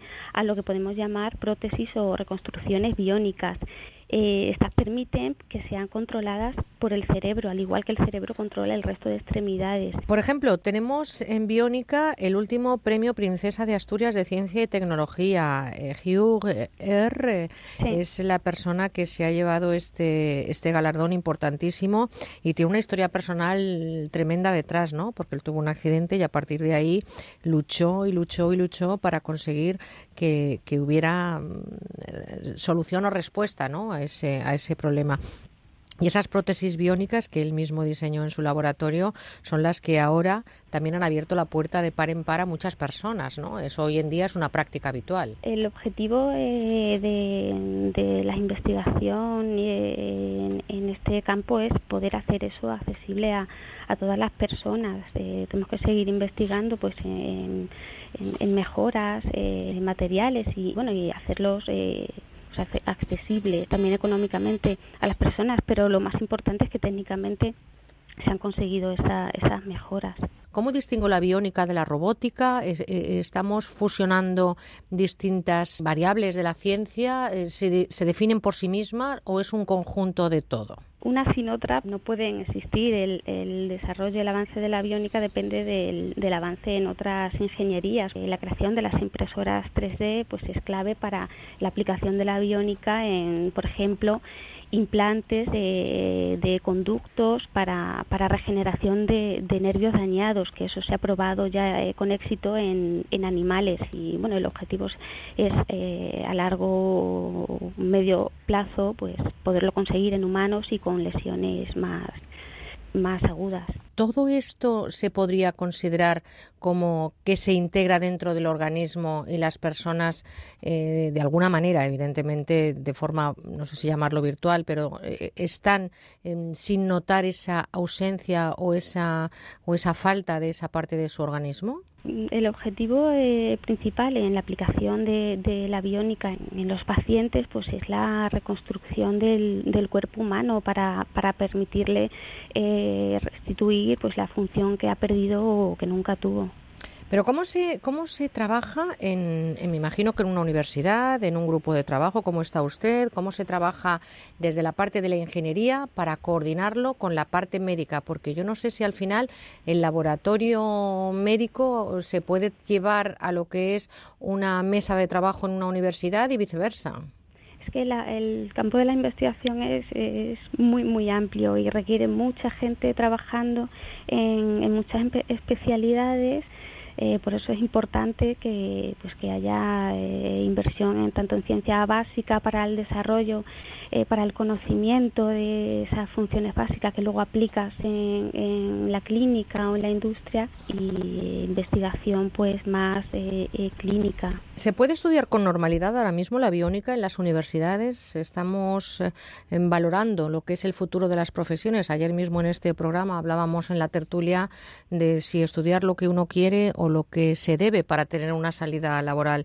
Esa sería quizá una de las materias que aconsejáramos a nuestros estudiantes. Estamos ahora mismo abriendo de par en par la puerta a la investigación y la ciencia con la biónica. Eh, eh, por supuesto, eh, yo creo que la, formación pues debe ir ajustándose a, la evolución que se va teniendo en, las investigaciones científicas, deben ir un poco de la mano y, permitirse ayudarse mutuamente. por ejemplo, hace unos años Mm, bioingeniería, pues no, eh, esa titulación no existía eh, en España. Eh, hace pocos años pues fue implantada así, necesitamos pues pues ir actualizando nuestro modelo educativo.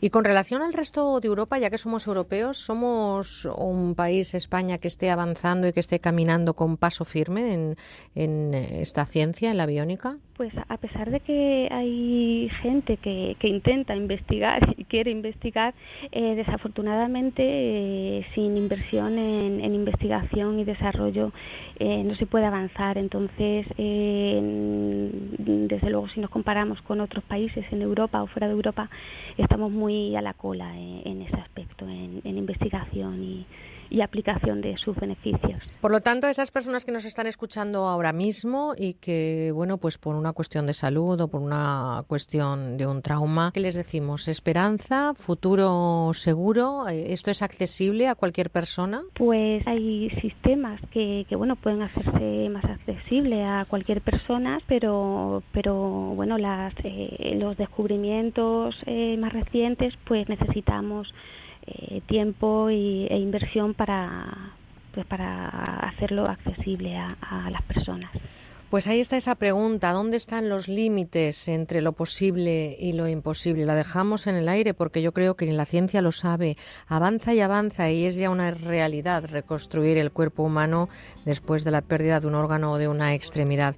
Un camino imparable que tiene un horizonte abierto gracias a nuestros expertos investigadores como Mariluz Morales Botello, miembro del Grupo de los Sistemas Inteligentes de la Universidad Europea. Muchas gracias. Un saludo. Un saludo.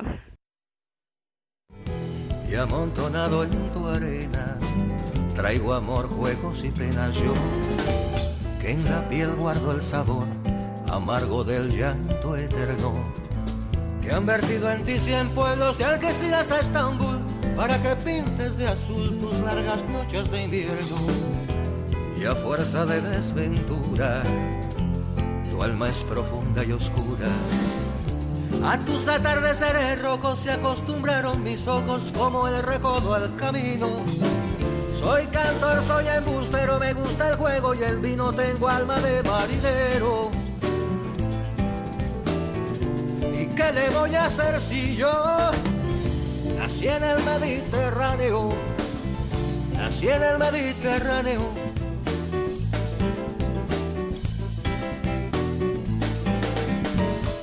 Te acercas y te vas después de besar mi aldea.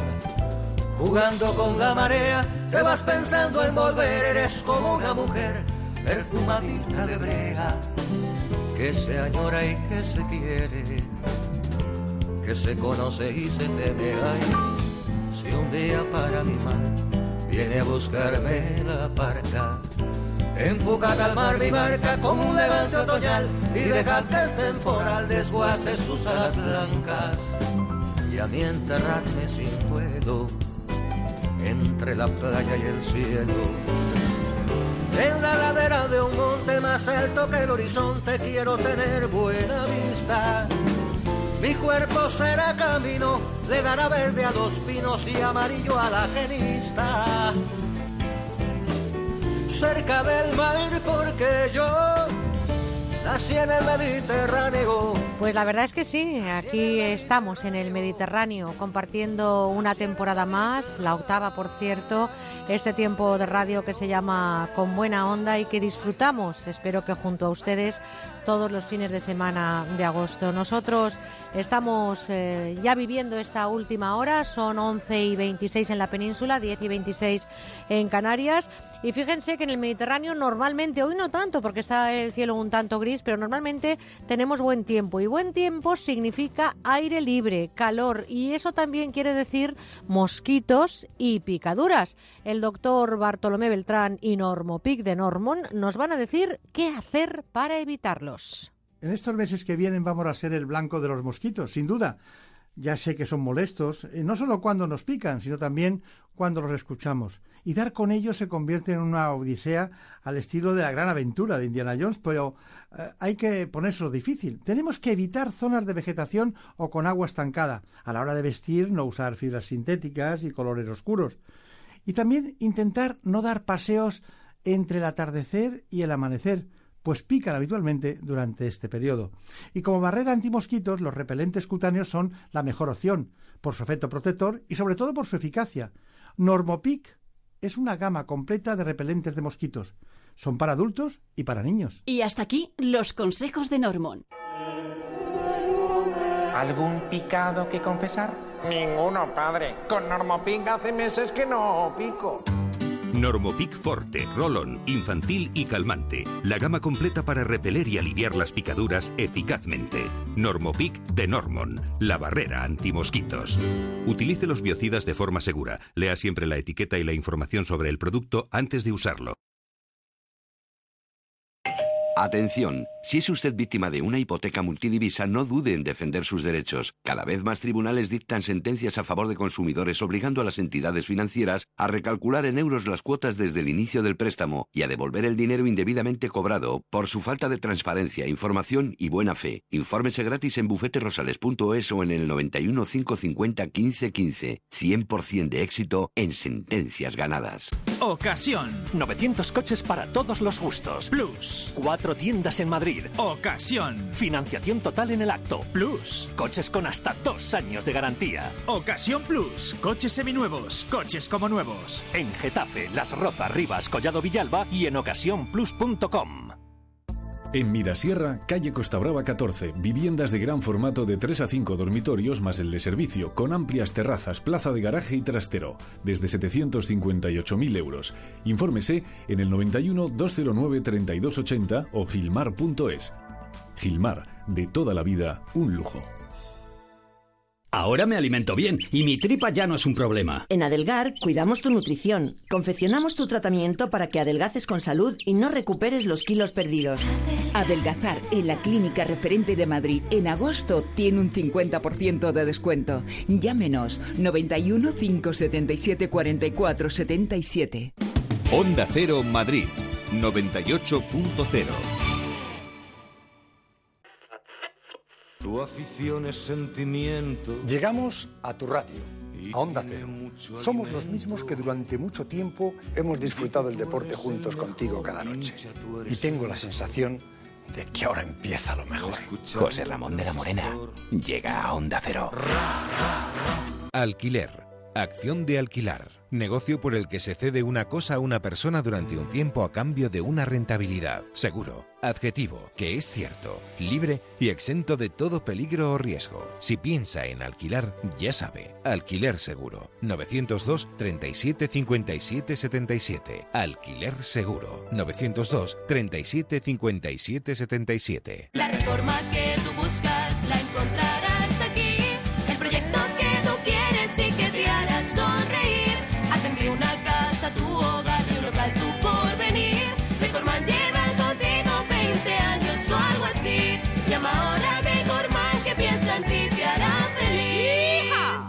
Las condiciones de tu divorcio como tu matrimonio no son para siempre. Si no estás de acuerdo con las condiciones de tu divorcio, reclamamos por ti. Llama a pluslegal.es, expertos matrimonialistas, 91 278 1453, porque la injusticia no es para siempre. Llama ahora a pluslegal.es, 91 278 1453. Onda Cero con buena onda.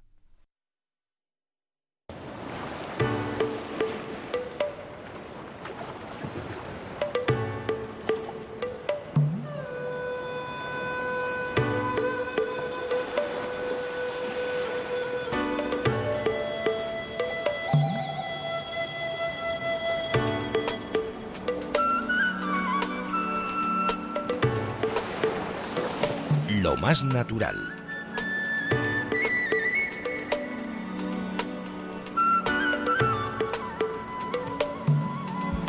Hoy en lo más natural quédense con este nombre, karité. En africano significa árbol de mantequilla y hoy la manteca de karité es la protagonista de nuestro entorno natural.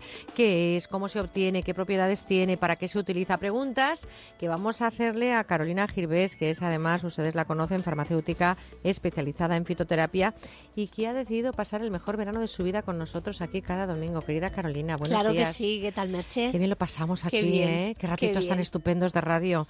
Oye, la manteca de karité, que proviene de una simiente de un árbol de la sabana africana, Ajá. ¿qué es exactamente? Pues tal cual, una mantequilla, es que es, es, es como mantequilla, es, mm, es un producto de, que se utiliza muchísimo de- durante hace, bueno, pues muchísimo tiempo para la cosmética natural. Se utiliza mucho como base de un montón de cremas y de un montón de mascarillas para el pelo y de muchísimas cosas, pero vamos a hablar de ella en sí. Una, una manteca de karité, ¿cómo se puede utilizar sola? Está genial siempre tener un bote de, manteca de karité para, para elaborar tú tus propios brebajes, ¿no? Eh, te puede servir de base para, para utilizar, para hacer una, una crema facial, si le añadimos un aceite esencial. Te puede utilizar, se puede utilizar también de mascarilla del pelo. Ahora en verano tenemos el pelo reseco, dañado. Pues podemos hacer una vez a la semana, eh, por la noche, una noche que no vas a salir de verano. Esta noche ya no salgo, me quedo en casa. Vale, estupendo. Me lavo el pelo, vengo de la playa, el salitre, el sol, el pelo, las puntas ya están como abiertas, quemadas, manteca de karité. Cogemos la manteca de karité y untamos toda la, base del pelo, lo, lo nutrimos bien, lo empapamos bien, lo enrollamos, nos ponemos una pinza y a dormir. Ok, esos antilujo lujuria total. ¿eh? Total, total. Tiene que ser un día de soledad absoluta. Soledad absoluta, ¿eh? Ahí no te puedo acompañar. Sola, solísima. Pero vamos, sola y sin esperarle. ¿eh? Porque Exactamente. evidentemente eso es y luego con una, con una toalla en, el, en el almohadón. De todas maneras, tampoco es, tampoco es necesario dormir toda la noche con él. Lo podemos aguantar un par de horas y Ya, luego ya. ya. me lavo el pelo y a ¿y dormir. eso cómo huele la manteca? No huele. No, tiene ningún olor. La gran mayoría de mantecas de, de karité le añaden eh, rosa mosqueta, le suelen añadir algún aceite, algún aceite. Pero si queremos una crema de karité base, es que realmente mm, no tiene un olor característico, es bastante neutra, es bastante neutra. Entiendo que por lo que me estás contando, la principal propiedad que tiene la manteca entonces es nutrir, ¿no? Nutrir e hidratar absolutamente.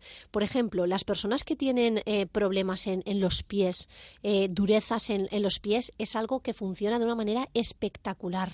Utilizar la manteca de- karité después de cada ducha todos los días y untar bien los pies, hidratarlos bien, mantenerlo un poquito para que, para que se Sí, absorba. porque también te puedes matar por el pasillo, ¿eh? Claro, el resbalón puede ser menino, el resbalón puede ser menino.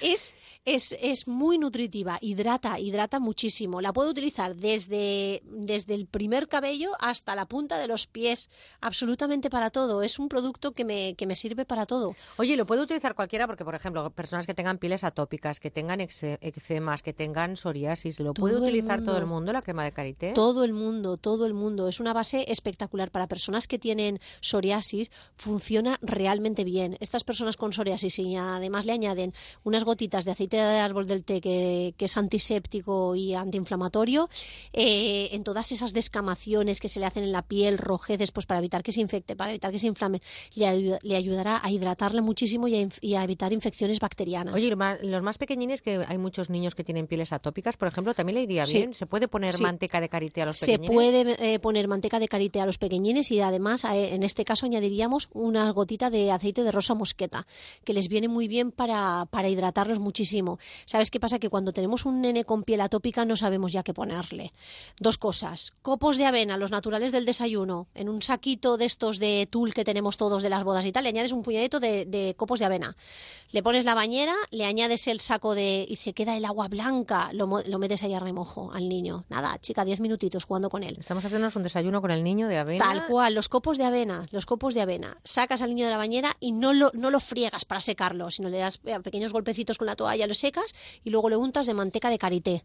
Fenomenal, sin ningún producto químico. Bueno, pues ya lo saben. Antilujuria si lo ponen en el pelo y, y cuidado si lo ponen en los pies porque se pueden Resbalar llevar el esguince, sí, sí, sí, sí. el esguince o la rotura de cadera del, del verano. Pero en cualquier caso, interesantísimo porque fíjense usted, ustedes, esto que viene de un árbol, como digo, eh, árbol de mantequilla, en africano así es eh, la manteca de karité, la protagonista de esta mañana y evidentemente la naturaleza nos pone... Versátil a tope, claro que Nos sí. pone un montón de cosas Sí, a nuestra sí, sí. disposición, solamente hay que saber utilizarlas. Eso bien, sí. ¿eh? Pues Carolina, gracias por habernos traído hoy la manteca de karité A esta mañana. Un abracito muy fuerte y hasta Igualmente. el próximo domingo.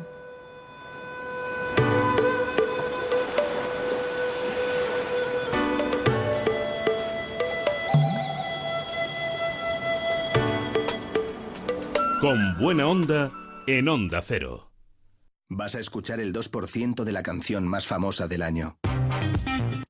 El 2% puede parecerte nada, hasta que le pones nombre y apellidos.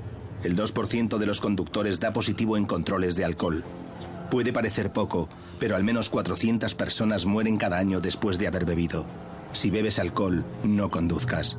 Dirección General de Tráfico, Ministerio del Interior, Gobierno de España. American Shopping les presenta la solución definitiva para lucir unos pies perfectos con el sistema de pedicura profesional Personal Pedi.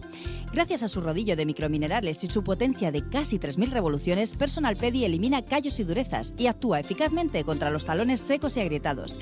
En pocos minutos pasamos de unos pies ásperos a otros lisos, suaves y bonitos. Y lo mejor de todo, en la comodidad de casa. Personal Pedi es ergonómico, ligero, fácil de usar y muy cómodo porque es recargable. Nos olvidamos de pilas y de cables. Es el único que lleva luz y la gran novedad es que se puede utilizar también con los pies mojados.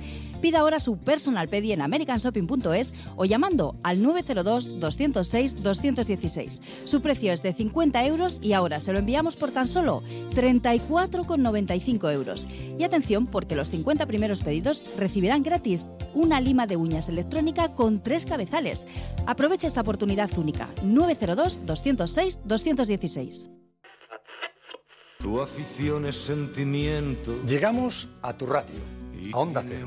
Somos los mismos que durante mucho tiempo hemos disfrutado el deporte juntos contigo cada noche. Y tengo la sensación de que ahora empieza lo mejor. José Ramón de la Morena llega a Onda Cero. ¿Hola? Soy el becario de Skoda. Me he quedado trabajando en agosto mientras todos estáis por ahí, así que pondré los precios a la Bartola. Un Skoda Fabia por 8.990 euros. Equipadito, ¿eh? Cinco puertas, aire acondicionado, Bluetooth, llantas... Porque ¿para qué quieres un coche si no es para vivirlo a la Bartola? Oferta para unidades financiadas con Volkswagen Finance. Consulta skoda.es. Doctor Márquez, el exceso de medicación a veces produce problemas gastrointestinales. ¿Cómo podemos mejorarlos? Lo primero que hay que hacer es proteger la mucosa gástrica tomando un vial diario de Sistema Alfa Aloe Vera. Con Sistema Alfa protegemos todo el tracto gastrointestinal y mejoramos esas molestias. Pues gracias, doctor. Y ustedes ya saben, problemas digestivos, Sistema Alfa Aloe Vera. Este verano disfruta de las madrugadas de los fines de semana en nuestra terraza.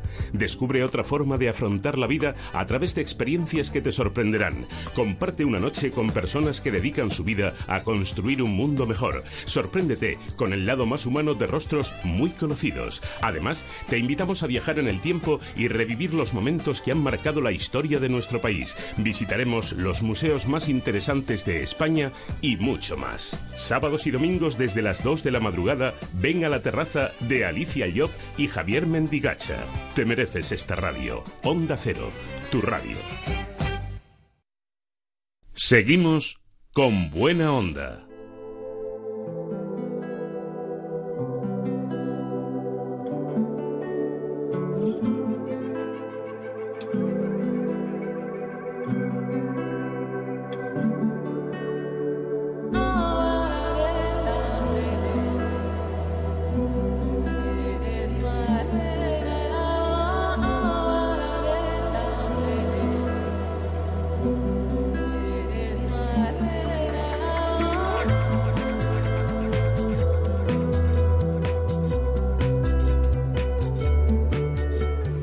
Pues nos vamos a subir a la moto esta temporada. Saben que desde que empezamos, allá hace ocho años, que tendría que echar cuentas, por el 2008, empezamos eh, siguiendo a una chica que hizo un viaje por Asia, nos fue contando en cada momento lo que le iba ocurriendo. Después hemos estado durante seis o siete temporadas siguiendo a ese robot, a ese Curiosity que nosotros además fuimos los primeros que contamos aquí que había llegado a Marte. Por cierto, que Felipe Gómez siempre ha estado atento a estos micrófonos y este año estamos subidos a la moto. Estamos siguiendo a dos chicos que decidieron salir hace tres semanas desde Alicante para hacer lo que se conoce como la ruta de la seda.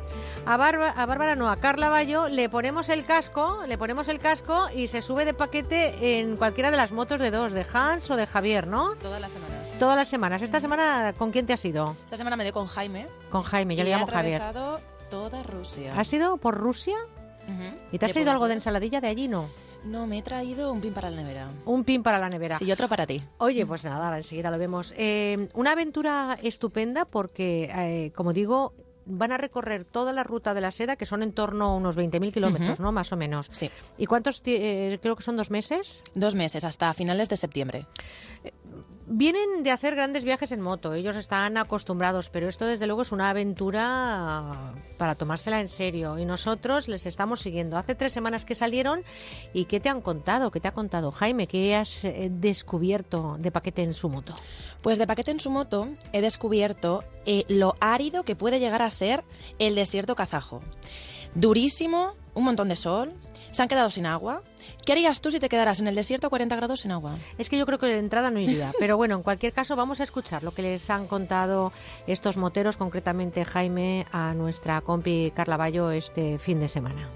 Sí, llevamos cinco días de desierto de Kazajstán, dos días de calor extremo. Eh, llegó un momento que, que- que el marcador lo veía en 44 grados. Ese día vimos como 5 o 6 litros de agua cada uno. Te machaca, el calor te machaca, te machaca mental. Creo que te has caído de la moto. La caída fue buscando el tema de, de- de acampada, eh, concretamente, pues claro, sin querer a veces hay un hueco o algo, te vence la moto y es imposible. Ya te digo que es un tramo de 850 kilómetros y tuvimos que parar a mitad a acampar y llevar dábamos cuatro litros y medio de agua en botellas y luego unos cinco litros más. A la mañana siguiente cuando lo levantamos nos quedaba malas penas un litro y medio. Entre cocinar y en fin tal, muy poca agua. Y siempre estamos pendientes por eso de la siguiente gasolinera, repostar, agua y repostar y agua. Hubo un día que entramos en una gasolina y no quedaba agua. Kazajstán ha sido muy duro el desierto, son 3.500 kilómetros. Hoy por fin hemos visto las montañas, aquí al lado de Turkmenistán, y ya se ve, la temperatura ha bajado a 28, o sea, ya es agradable. Lo llevamos bien, la comida, la comida pues normalmente comemos eh, por indicación de lo que está la carta, ponemos el dedo y ponemos esto, sino a gusto de, de la persona que nos atiende, y, y así lo vamos llevando. La verdad es que con las motos y por aquí la gente está alucinada. Todos nos preguntan en kazajo, Akuda, Akuda significa de dónde sois. Y cuando decimos España se quedan un poco eh, conmocionados, eh, vienen a hacerse fotos. Es el mes de las bodas. Cada vez que vemos a alguien empiezan a pitar, empiezan a pitar, nos paran, vídeos y, y, bodas. No sé lo que llevamos. En fin, es muy agradable la gente. ¿Los países que habéis atravesado esta semana cuáles han sido? Entonces, han sido Rusia y Kazajstán. Y la semana que viene ya os adentráis en, en Kazajistán. Sí, eh, vamos a hacer ya, si Dios quiere y no pasa nada, porque yo estoy esperando la documentación de España, me han arreglado los papeles en tráfico, entonces tenemos que esperar un par de días ahora en Almaty, no hemos llegado todavía a Almaty, estamos a unos 500 kilómetros, Te- tengo que esperar un día a recibir el papel para luego ya adentrarnos y en Turkmenistán y hacer los pamires. Me sabe mal, normalmente, por ejemplo, en la entrada a Kazajstán no miraron absolutamente nada. Eso sí, muy importante, el color de la moto. Que no se te ocurra pintarla, ¿eh? El color de la moto. ¿Por qué es importante? Pues lo preguntan, no sé, para ellos es muy importante, por lo que se ve, las distancias de aquí son largas y definiendo un color lo mejor puede ser que se guíen por eso, pero no miran nada de bastidor ni nada de moto, simplemente matrícula y nos preguntan eso siempre y lo ponen en ficha el color del vehículo. Bueno, cada país tiene su- sus peculiaridades. Bueno, el color de la moto parece que es lo que más les preocupa en esas zonas que están atravesando. Una ruta por el desierto kazajo complicada, un sitio árido. Y bueno, has venido muy rápida tú. Está claro que, que Mira has- qué morenas tengo las manos. Tienes las manitas, vamos. De cuando me quito los guantes por allí. ¿Has visto cómo Sí. viene Carla de pasarlo bien con, con estos dos moteros, Hans y Jaime? Por cierto, que nos han pedido que demos su página de Facebook porque ahí están contando absolutamente todo lo que están haciendo. Pues venga, vamos y a ver la subiendo un montón de fotos. Hans59. son en Hans Facebook. 59 en Mm. Facebook, buscarles y saber esa ruta que están haciendo, una aventura que estamos siguiendo. Eh, acabará el programa antes que su aventura, pero hasta el último día estaremos pendientes de ese desafío de 20.000 kilómetros y dos meses hasta que atraviesen Asia de dos eh, moteros de Alicante que han propuesto hacer esa ruta de la seda con dos motos que de qué color son al final. Eh, Blancas y negras. Blancas y negras, como las damas. Como las damas. Y que- para jugar a las damas. ¿Y cuántas damas tengo aquí, por cierto? Bárbara, ya estás aquí again. Mm, Ya estoy de nuevo contigo para Eh, despedirme. Isabel y María están en Madrid también. Nosotros también estamos por aquí, Merche. Presentes. Eh, y también ha llegado María, María Rech. ¿Qué tal? Hola, corazón. Antes eh, que nada, yo sé que eh, las compañeras tienen algo para, para María, así que escucha atentamente porque tú me vienes a mí a sorprender con buzones de voz y con todo, y ellas tienen algo para ti. María. Cum- Ah, bueno, pues ya, ya directamente. Pues, cumpleaños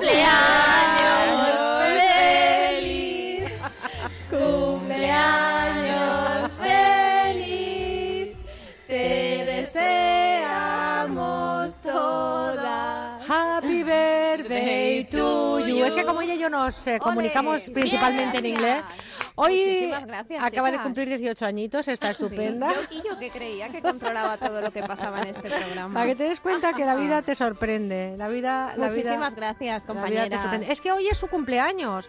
Y claro, ya está diciendo, nadie me felicita, nadie me da un achuchón, nadie me dice nada. Hemos dejado pasar un poco todo, aunque he visto en la redacción, que es ahí donde hay que comer, un montón de galletitas y un montón de zumitos. Y luego todo esto, sabes que se fija donde luego se fijan todos. Cuidadín. Bueno, Oh, qué bonito. Pero este es el mejor regalo de cumpleaños Pablo que Alborán. podía tener. Pablo Alborán. Me Pat- encanta además esta canción. Me encanta volver a empezar. Muchísimas gracias. Cualquier Pilar. edad es buena para empezar de nuevo y ella está empezando cada día y por supuestísimo que hoy en su cumpleaños le deseamos lo mejor de lo mejor y que lo veamos, ¿eh? que lo Qué compartamos. sorpresa tan buena me estáis dando. Surprise, surprise, me en inglés se dice surprise, surprise. todo. Muchísimas gracias, Bueno. de verdad. Bueno, pues ahora sí, ya con este meneíto que le hemos dado a momento compañero, yo creo que hay que ver cómo se han comportado las redes sociales, los correos electrónicos, las eh, voces del buzón de voz. ¿Por dónde comienzas, querida María, cumpleañera y hoy más protagonista que My Never Jamás Again de la vida? Pues mira, si me dejas, hoy elijo, ¿no? Hoy elijo yo. A ver. Quiero empezar por Twitter. Venga. Porque ha habido muchísimo, muchísimo movimiento con la entrevista a Javier Fernández de ayer, con ese desayuno que te tomaste con él tan estupendo, Qué que además estupendo. estuvisteis los dos patinando por aquí por el Sí, estudio. yo, y- yo he hecho ya el doble salto mortal en pista de hielo. Además, también hemos tenido mensajes muy cariñosos. Por ejemplo, Manel Rodríguez siempre está desde primera hora al pie del cañón.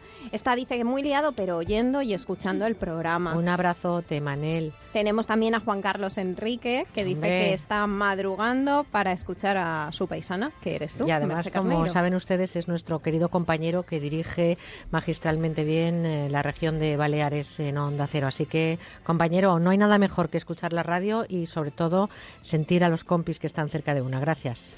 Y además ha habido uno que me ha encantado, porque tú sabes que mi debilidad son los perritos. Y Paula Burgos nos ha enviado una foto de su perrita Shizuka, que también nos está escuchando desde Benicasa. Ah, pues un, un besito muy fuerte para Shizuka.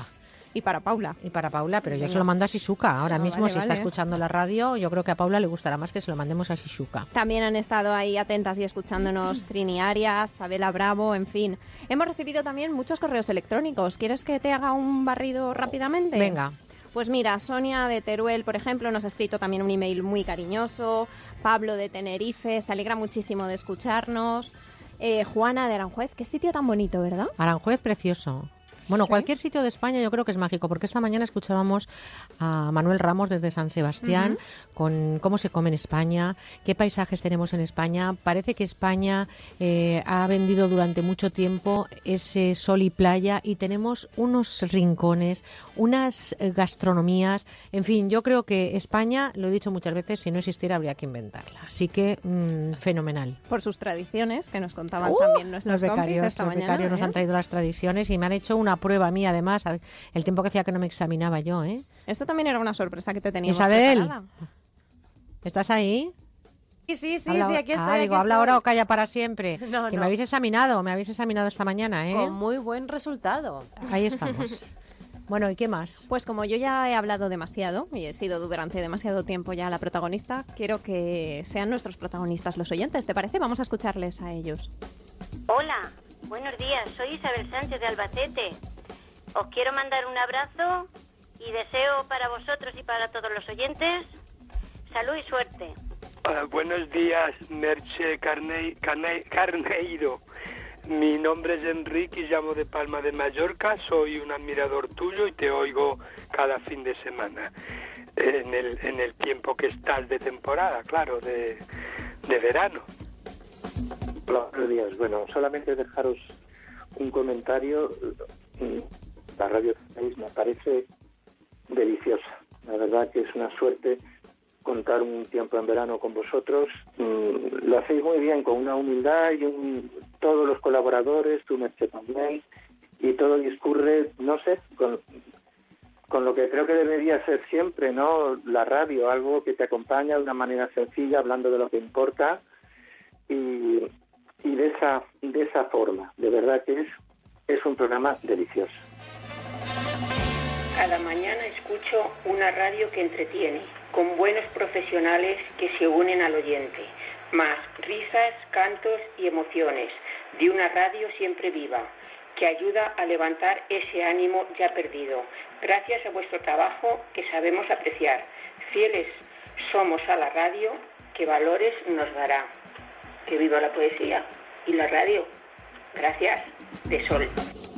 Buenos días, con buena onda. Hola Merche, buenos días. Que os llamo para felicitaros y decir que menos mal que estáis vosotros ahí, porque yo estoy en casa, no puedo salir y si no fuera por vosotros esto sería muy triste. Entonces, hoy me he levantado un poco así chunga, para que me entiendas.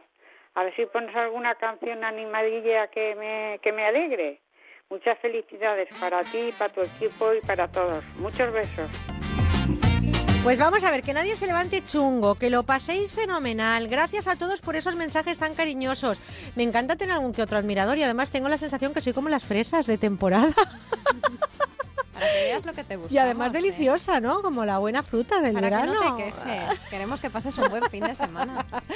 Bueno, pues a todos muchas gracias por ese cariño. La verdad es que cuando uno se levanta muy pronto em, es eh, fundamental sentir que detrás hay gente y sobre todo me van a permitir que aunque siempre les despido al final, hoy lo voy a hacer en este momento porque un programa de radio eh, no sonaría igual si no tuviéramos el equipo y yo quiero agradeceros de verdad públicamente todo ese trabajo que entregáis, todo ese cariño con el que lo hacéis, esa disposición, porque aunque ustedes no lo sepan, a veces pasan cosas detrás del micrófono y ustedes jamás se enteran porque está cada uno en el sitio adecuado. Así que María Rech, como productora y que hoy cumpleaños, muchas gracias por todo ese tiempo que compartes conmigo y por toda esa profesión que me regalas. Así que gracias, querida María. Gracias a ti siempre. A Marian eh, Moreno en Madrid y a Pilar Martínez Gil, que se ha incorporado este año, que les voy a decir que son lo mejor de lo mejor en la realización técnica que nos está pasando estos fines de semana, compañeras. Muchas gracias.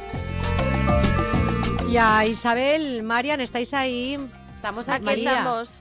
Estáis ahí, pues sí. eh, también daros las gracias, que aunque a veces hay algún pequeño fallito, ¿verdad? Pero eso nos enseña y nos hace crecer y vosotros estáis creciendo mucho, de verdad. Y una chuchona Andrés, que hoy no está con nosotros, pero la semana que viene ya le tenemos, Nos ¿eh? estará escuchando, seguro. Seguro que sí. Le damos un abrazo de oso a este querido compañero también Andrés. ¿eh? Gracias a vosotras y por supuesto a Carla y a Bárbara que están por aquí. Las tengo más cerca siempre. A veces pues eh, nos encontramos por los pasillos siempre con buen humor, con una sonrisa y quiero daros también las gracias por todo lo que estáis aprendiendo y por todo lo que yo estoy en pues eh, eh, también aprendiendo con vosotros porque me estáis enseñando. Gracias, Gracias Bárbara. a ti. Gracias, Carla. ¿Y qué les voy a decir? Pues, por ejemplo, a ver, decíais. No sé si es que he oído algo, pero bueno, a veces también se cuela algún fantasma, que también hay fantasmas eh, en eh, los micrófonos, como las migas del norte, a ver las ailas, y eso pasa a veces. Y saben que les digo que la radio es viva, y si a veces ocurren cosas, yo soy partidaria de que ustedes también eh, las vivan con nosotros, porque todo perfecto en la vida no puede ser. Y este programa, como el ser humano, es imperfecto.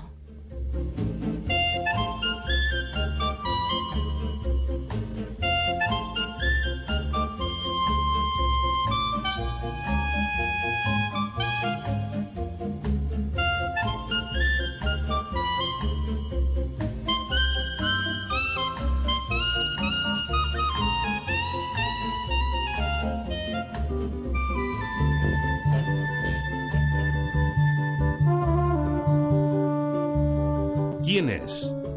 ¿Cómo suena? Pues seguro que la música es eso que también acompaña a través de la radio. La radio son palabras, pero también melodía y sobre todo eso que envuelve, ese lazo que envuelve los contenidos. A mí me gusta, como saben ustedes, desde siempre compartir la música que yo escucho en mi casa, la música que a mí me gusta. Pueden escucharse eh, sonidos de Cabo Verde, eh, bachatas, eh, pueden escuchar cualquier tipo de música, como por ejemplo esta que nos llega desde Norteamérica para cerrar hoy el programa. Es una cantautora indie que desde el 2007 y sin ayuda de ninguna compañía discográfica conseguía alcanzar el top de las plataformas digitales. La ha hecho merecedora ya del reconocimiento nacional e internacional. Tiene una voz inconfundible. Muchas de sus canciones ya se han usado en series de televisión en prime time. Se llama Meiko y así suena Stuck on You.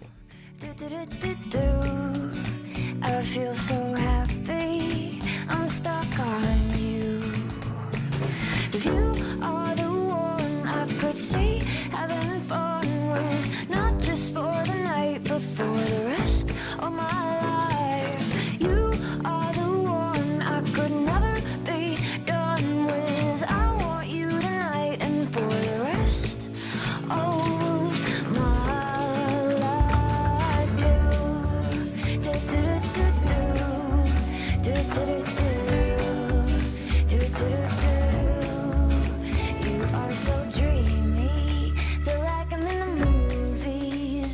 feels right.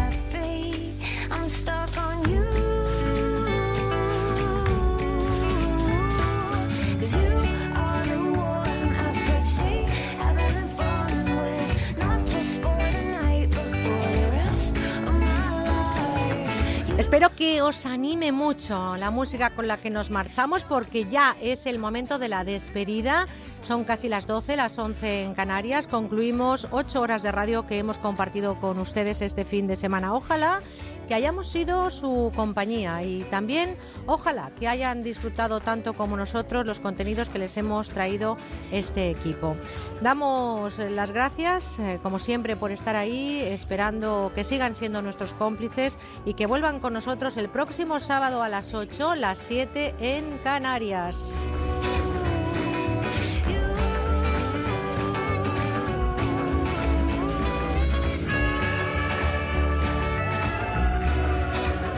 Ahora toca cumplir con los planes, en muchos casos eh, previstos y en otros improvisados. Hagan lo que hagan, no se olviden de vivir intensamente esas letras a las que hay que ponerle pasión. La palabra vida, si nosotros no ponemos algo de nuestra parte, no cobra ningún sentido.